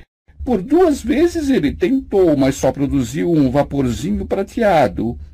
Na terceira tentativa, produziu um patrono que investiu contra o primeiro dementador e depois, encorajado por ele, afugentou o segundo de cima do primo. E isso isso foi o que aconteceu, encerrou a senhora Fig de forma pouco conclusiva. A senhora Bones mirou a senhora Fig em silêncio. Fudge não olhava para ela agora, mexia nos seus documentos. Finalmente ergueu a cabeça e disse um tanto agressivamente. Foi isso que a senhora viu? Foi isso que aconteceu, repetiu a senhora Fig. Muito bem. disse Fudge. Pode se retirar. A senhora Fig lançou um olhar medroso de Fudge para Dumbledore. Depois se levantou e saiu arrastando as pantufas. Harry ouviu a porta fechar depois que a bruxa passou. Não foi uma testemunha muito convincente, disse Fudge com altivez. Ah, não sei, disse a senhora Bones. Ela certamente descreveu os efeitos de um ataque de dementadores com muita precisão, e não posso imaginar por que diria que eles estiveram lá se não tivessem estado. Dementadores perambulando por um subúrbio de trouxas simplesmente encontram um bruxo por acaso? Caçoou Fudge. As probabilidades disso acontecer devem ser muito, muito remotas. Nem mesmo Bagman teria apostado. Ah, não acho que algum de nós acredite que os dementadores estiveram lá por coincidência, disse Dumbledore em um tom de voz leve. A bruxa sentada à direita de Fudge, com o rosto na sombra, mexeu-se ligeiramente, mas os demais ficaram muito quietos e silenciosos. E que é que você quer dizer com isso? perguntou Fudge com a voz gélida. Quero dizer que foram mandados até lá, disse Dumbledore. Creio que teríamos um registro se alguém tivesse mandado dois dementadores passearem em Little Winging, vociferou Fudge. Não, se ultimamente os dementadores andarem recebendo ordens de alguém que não o ministro da magia.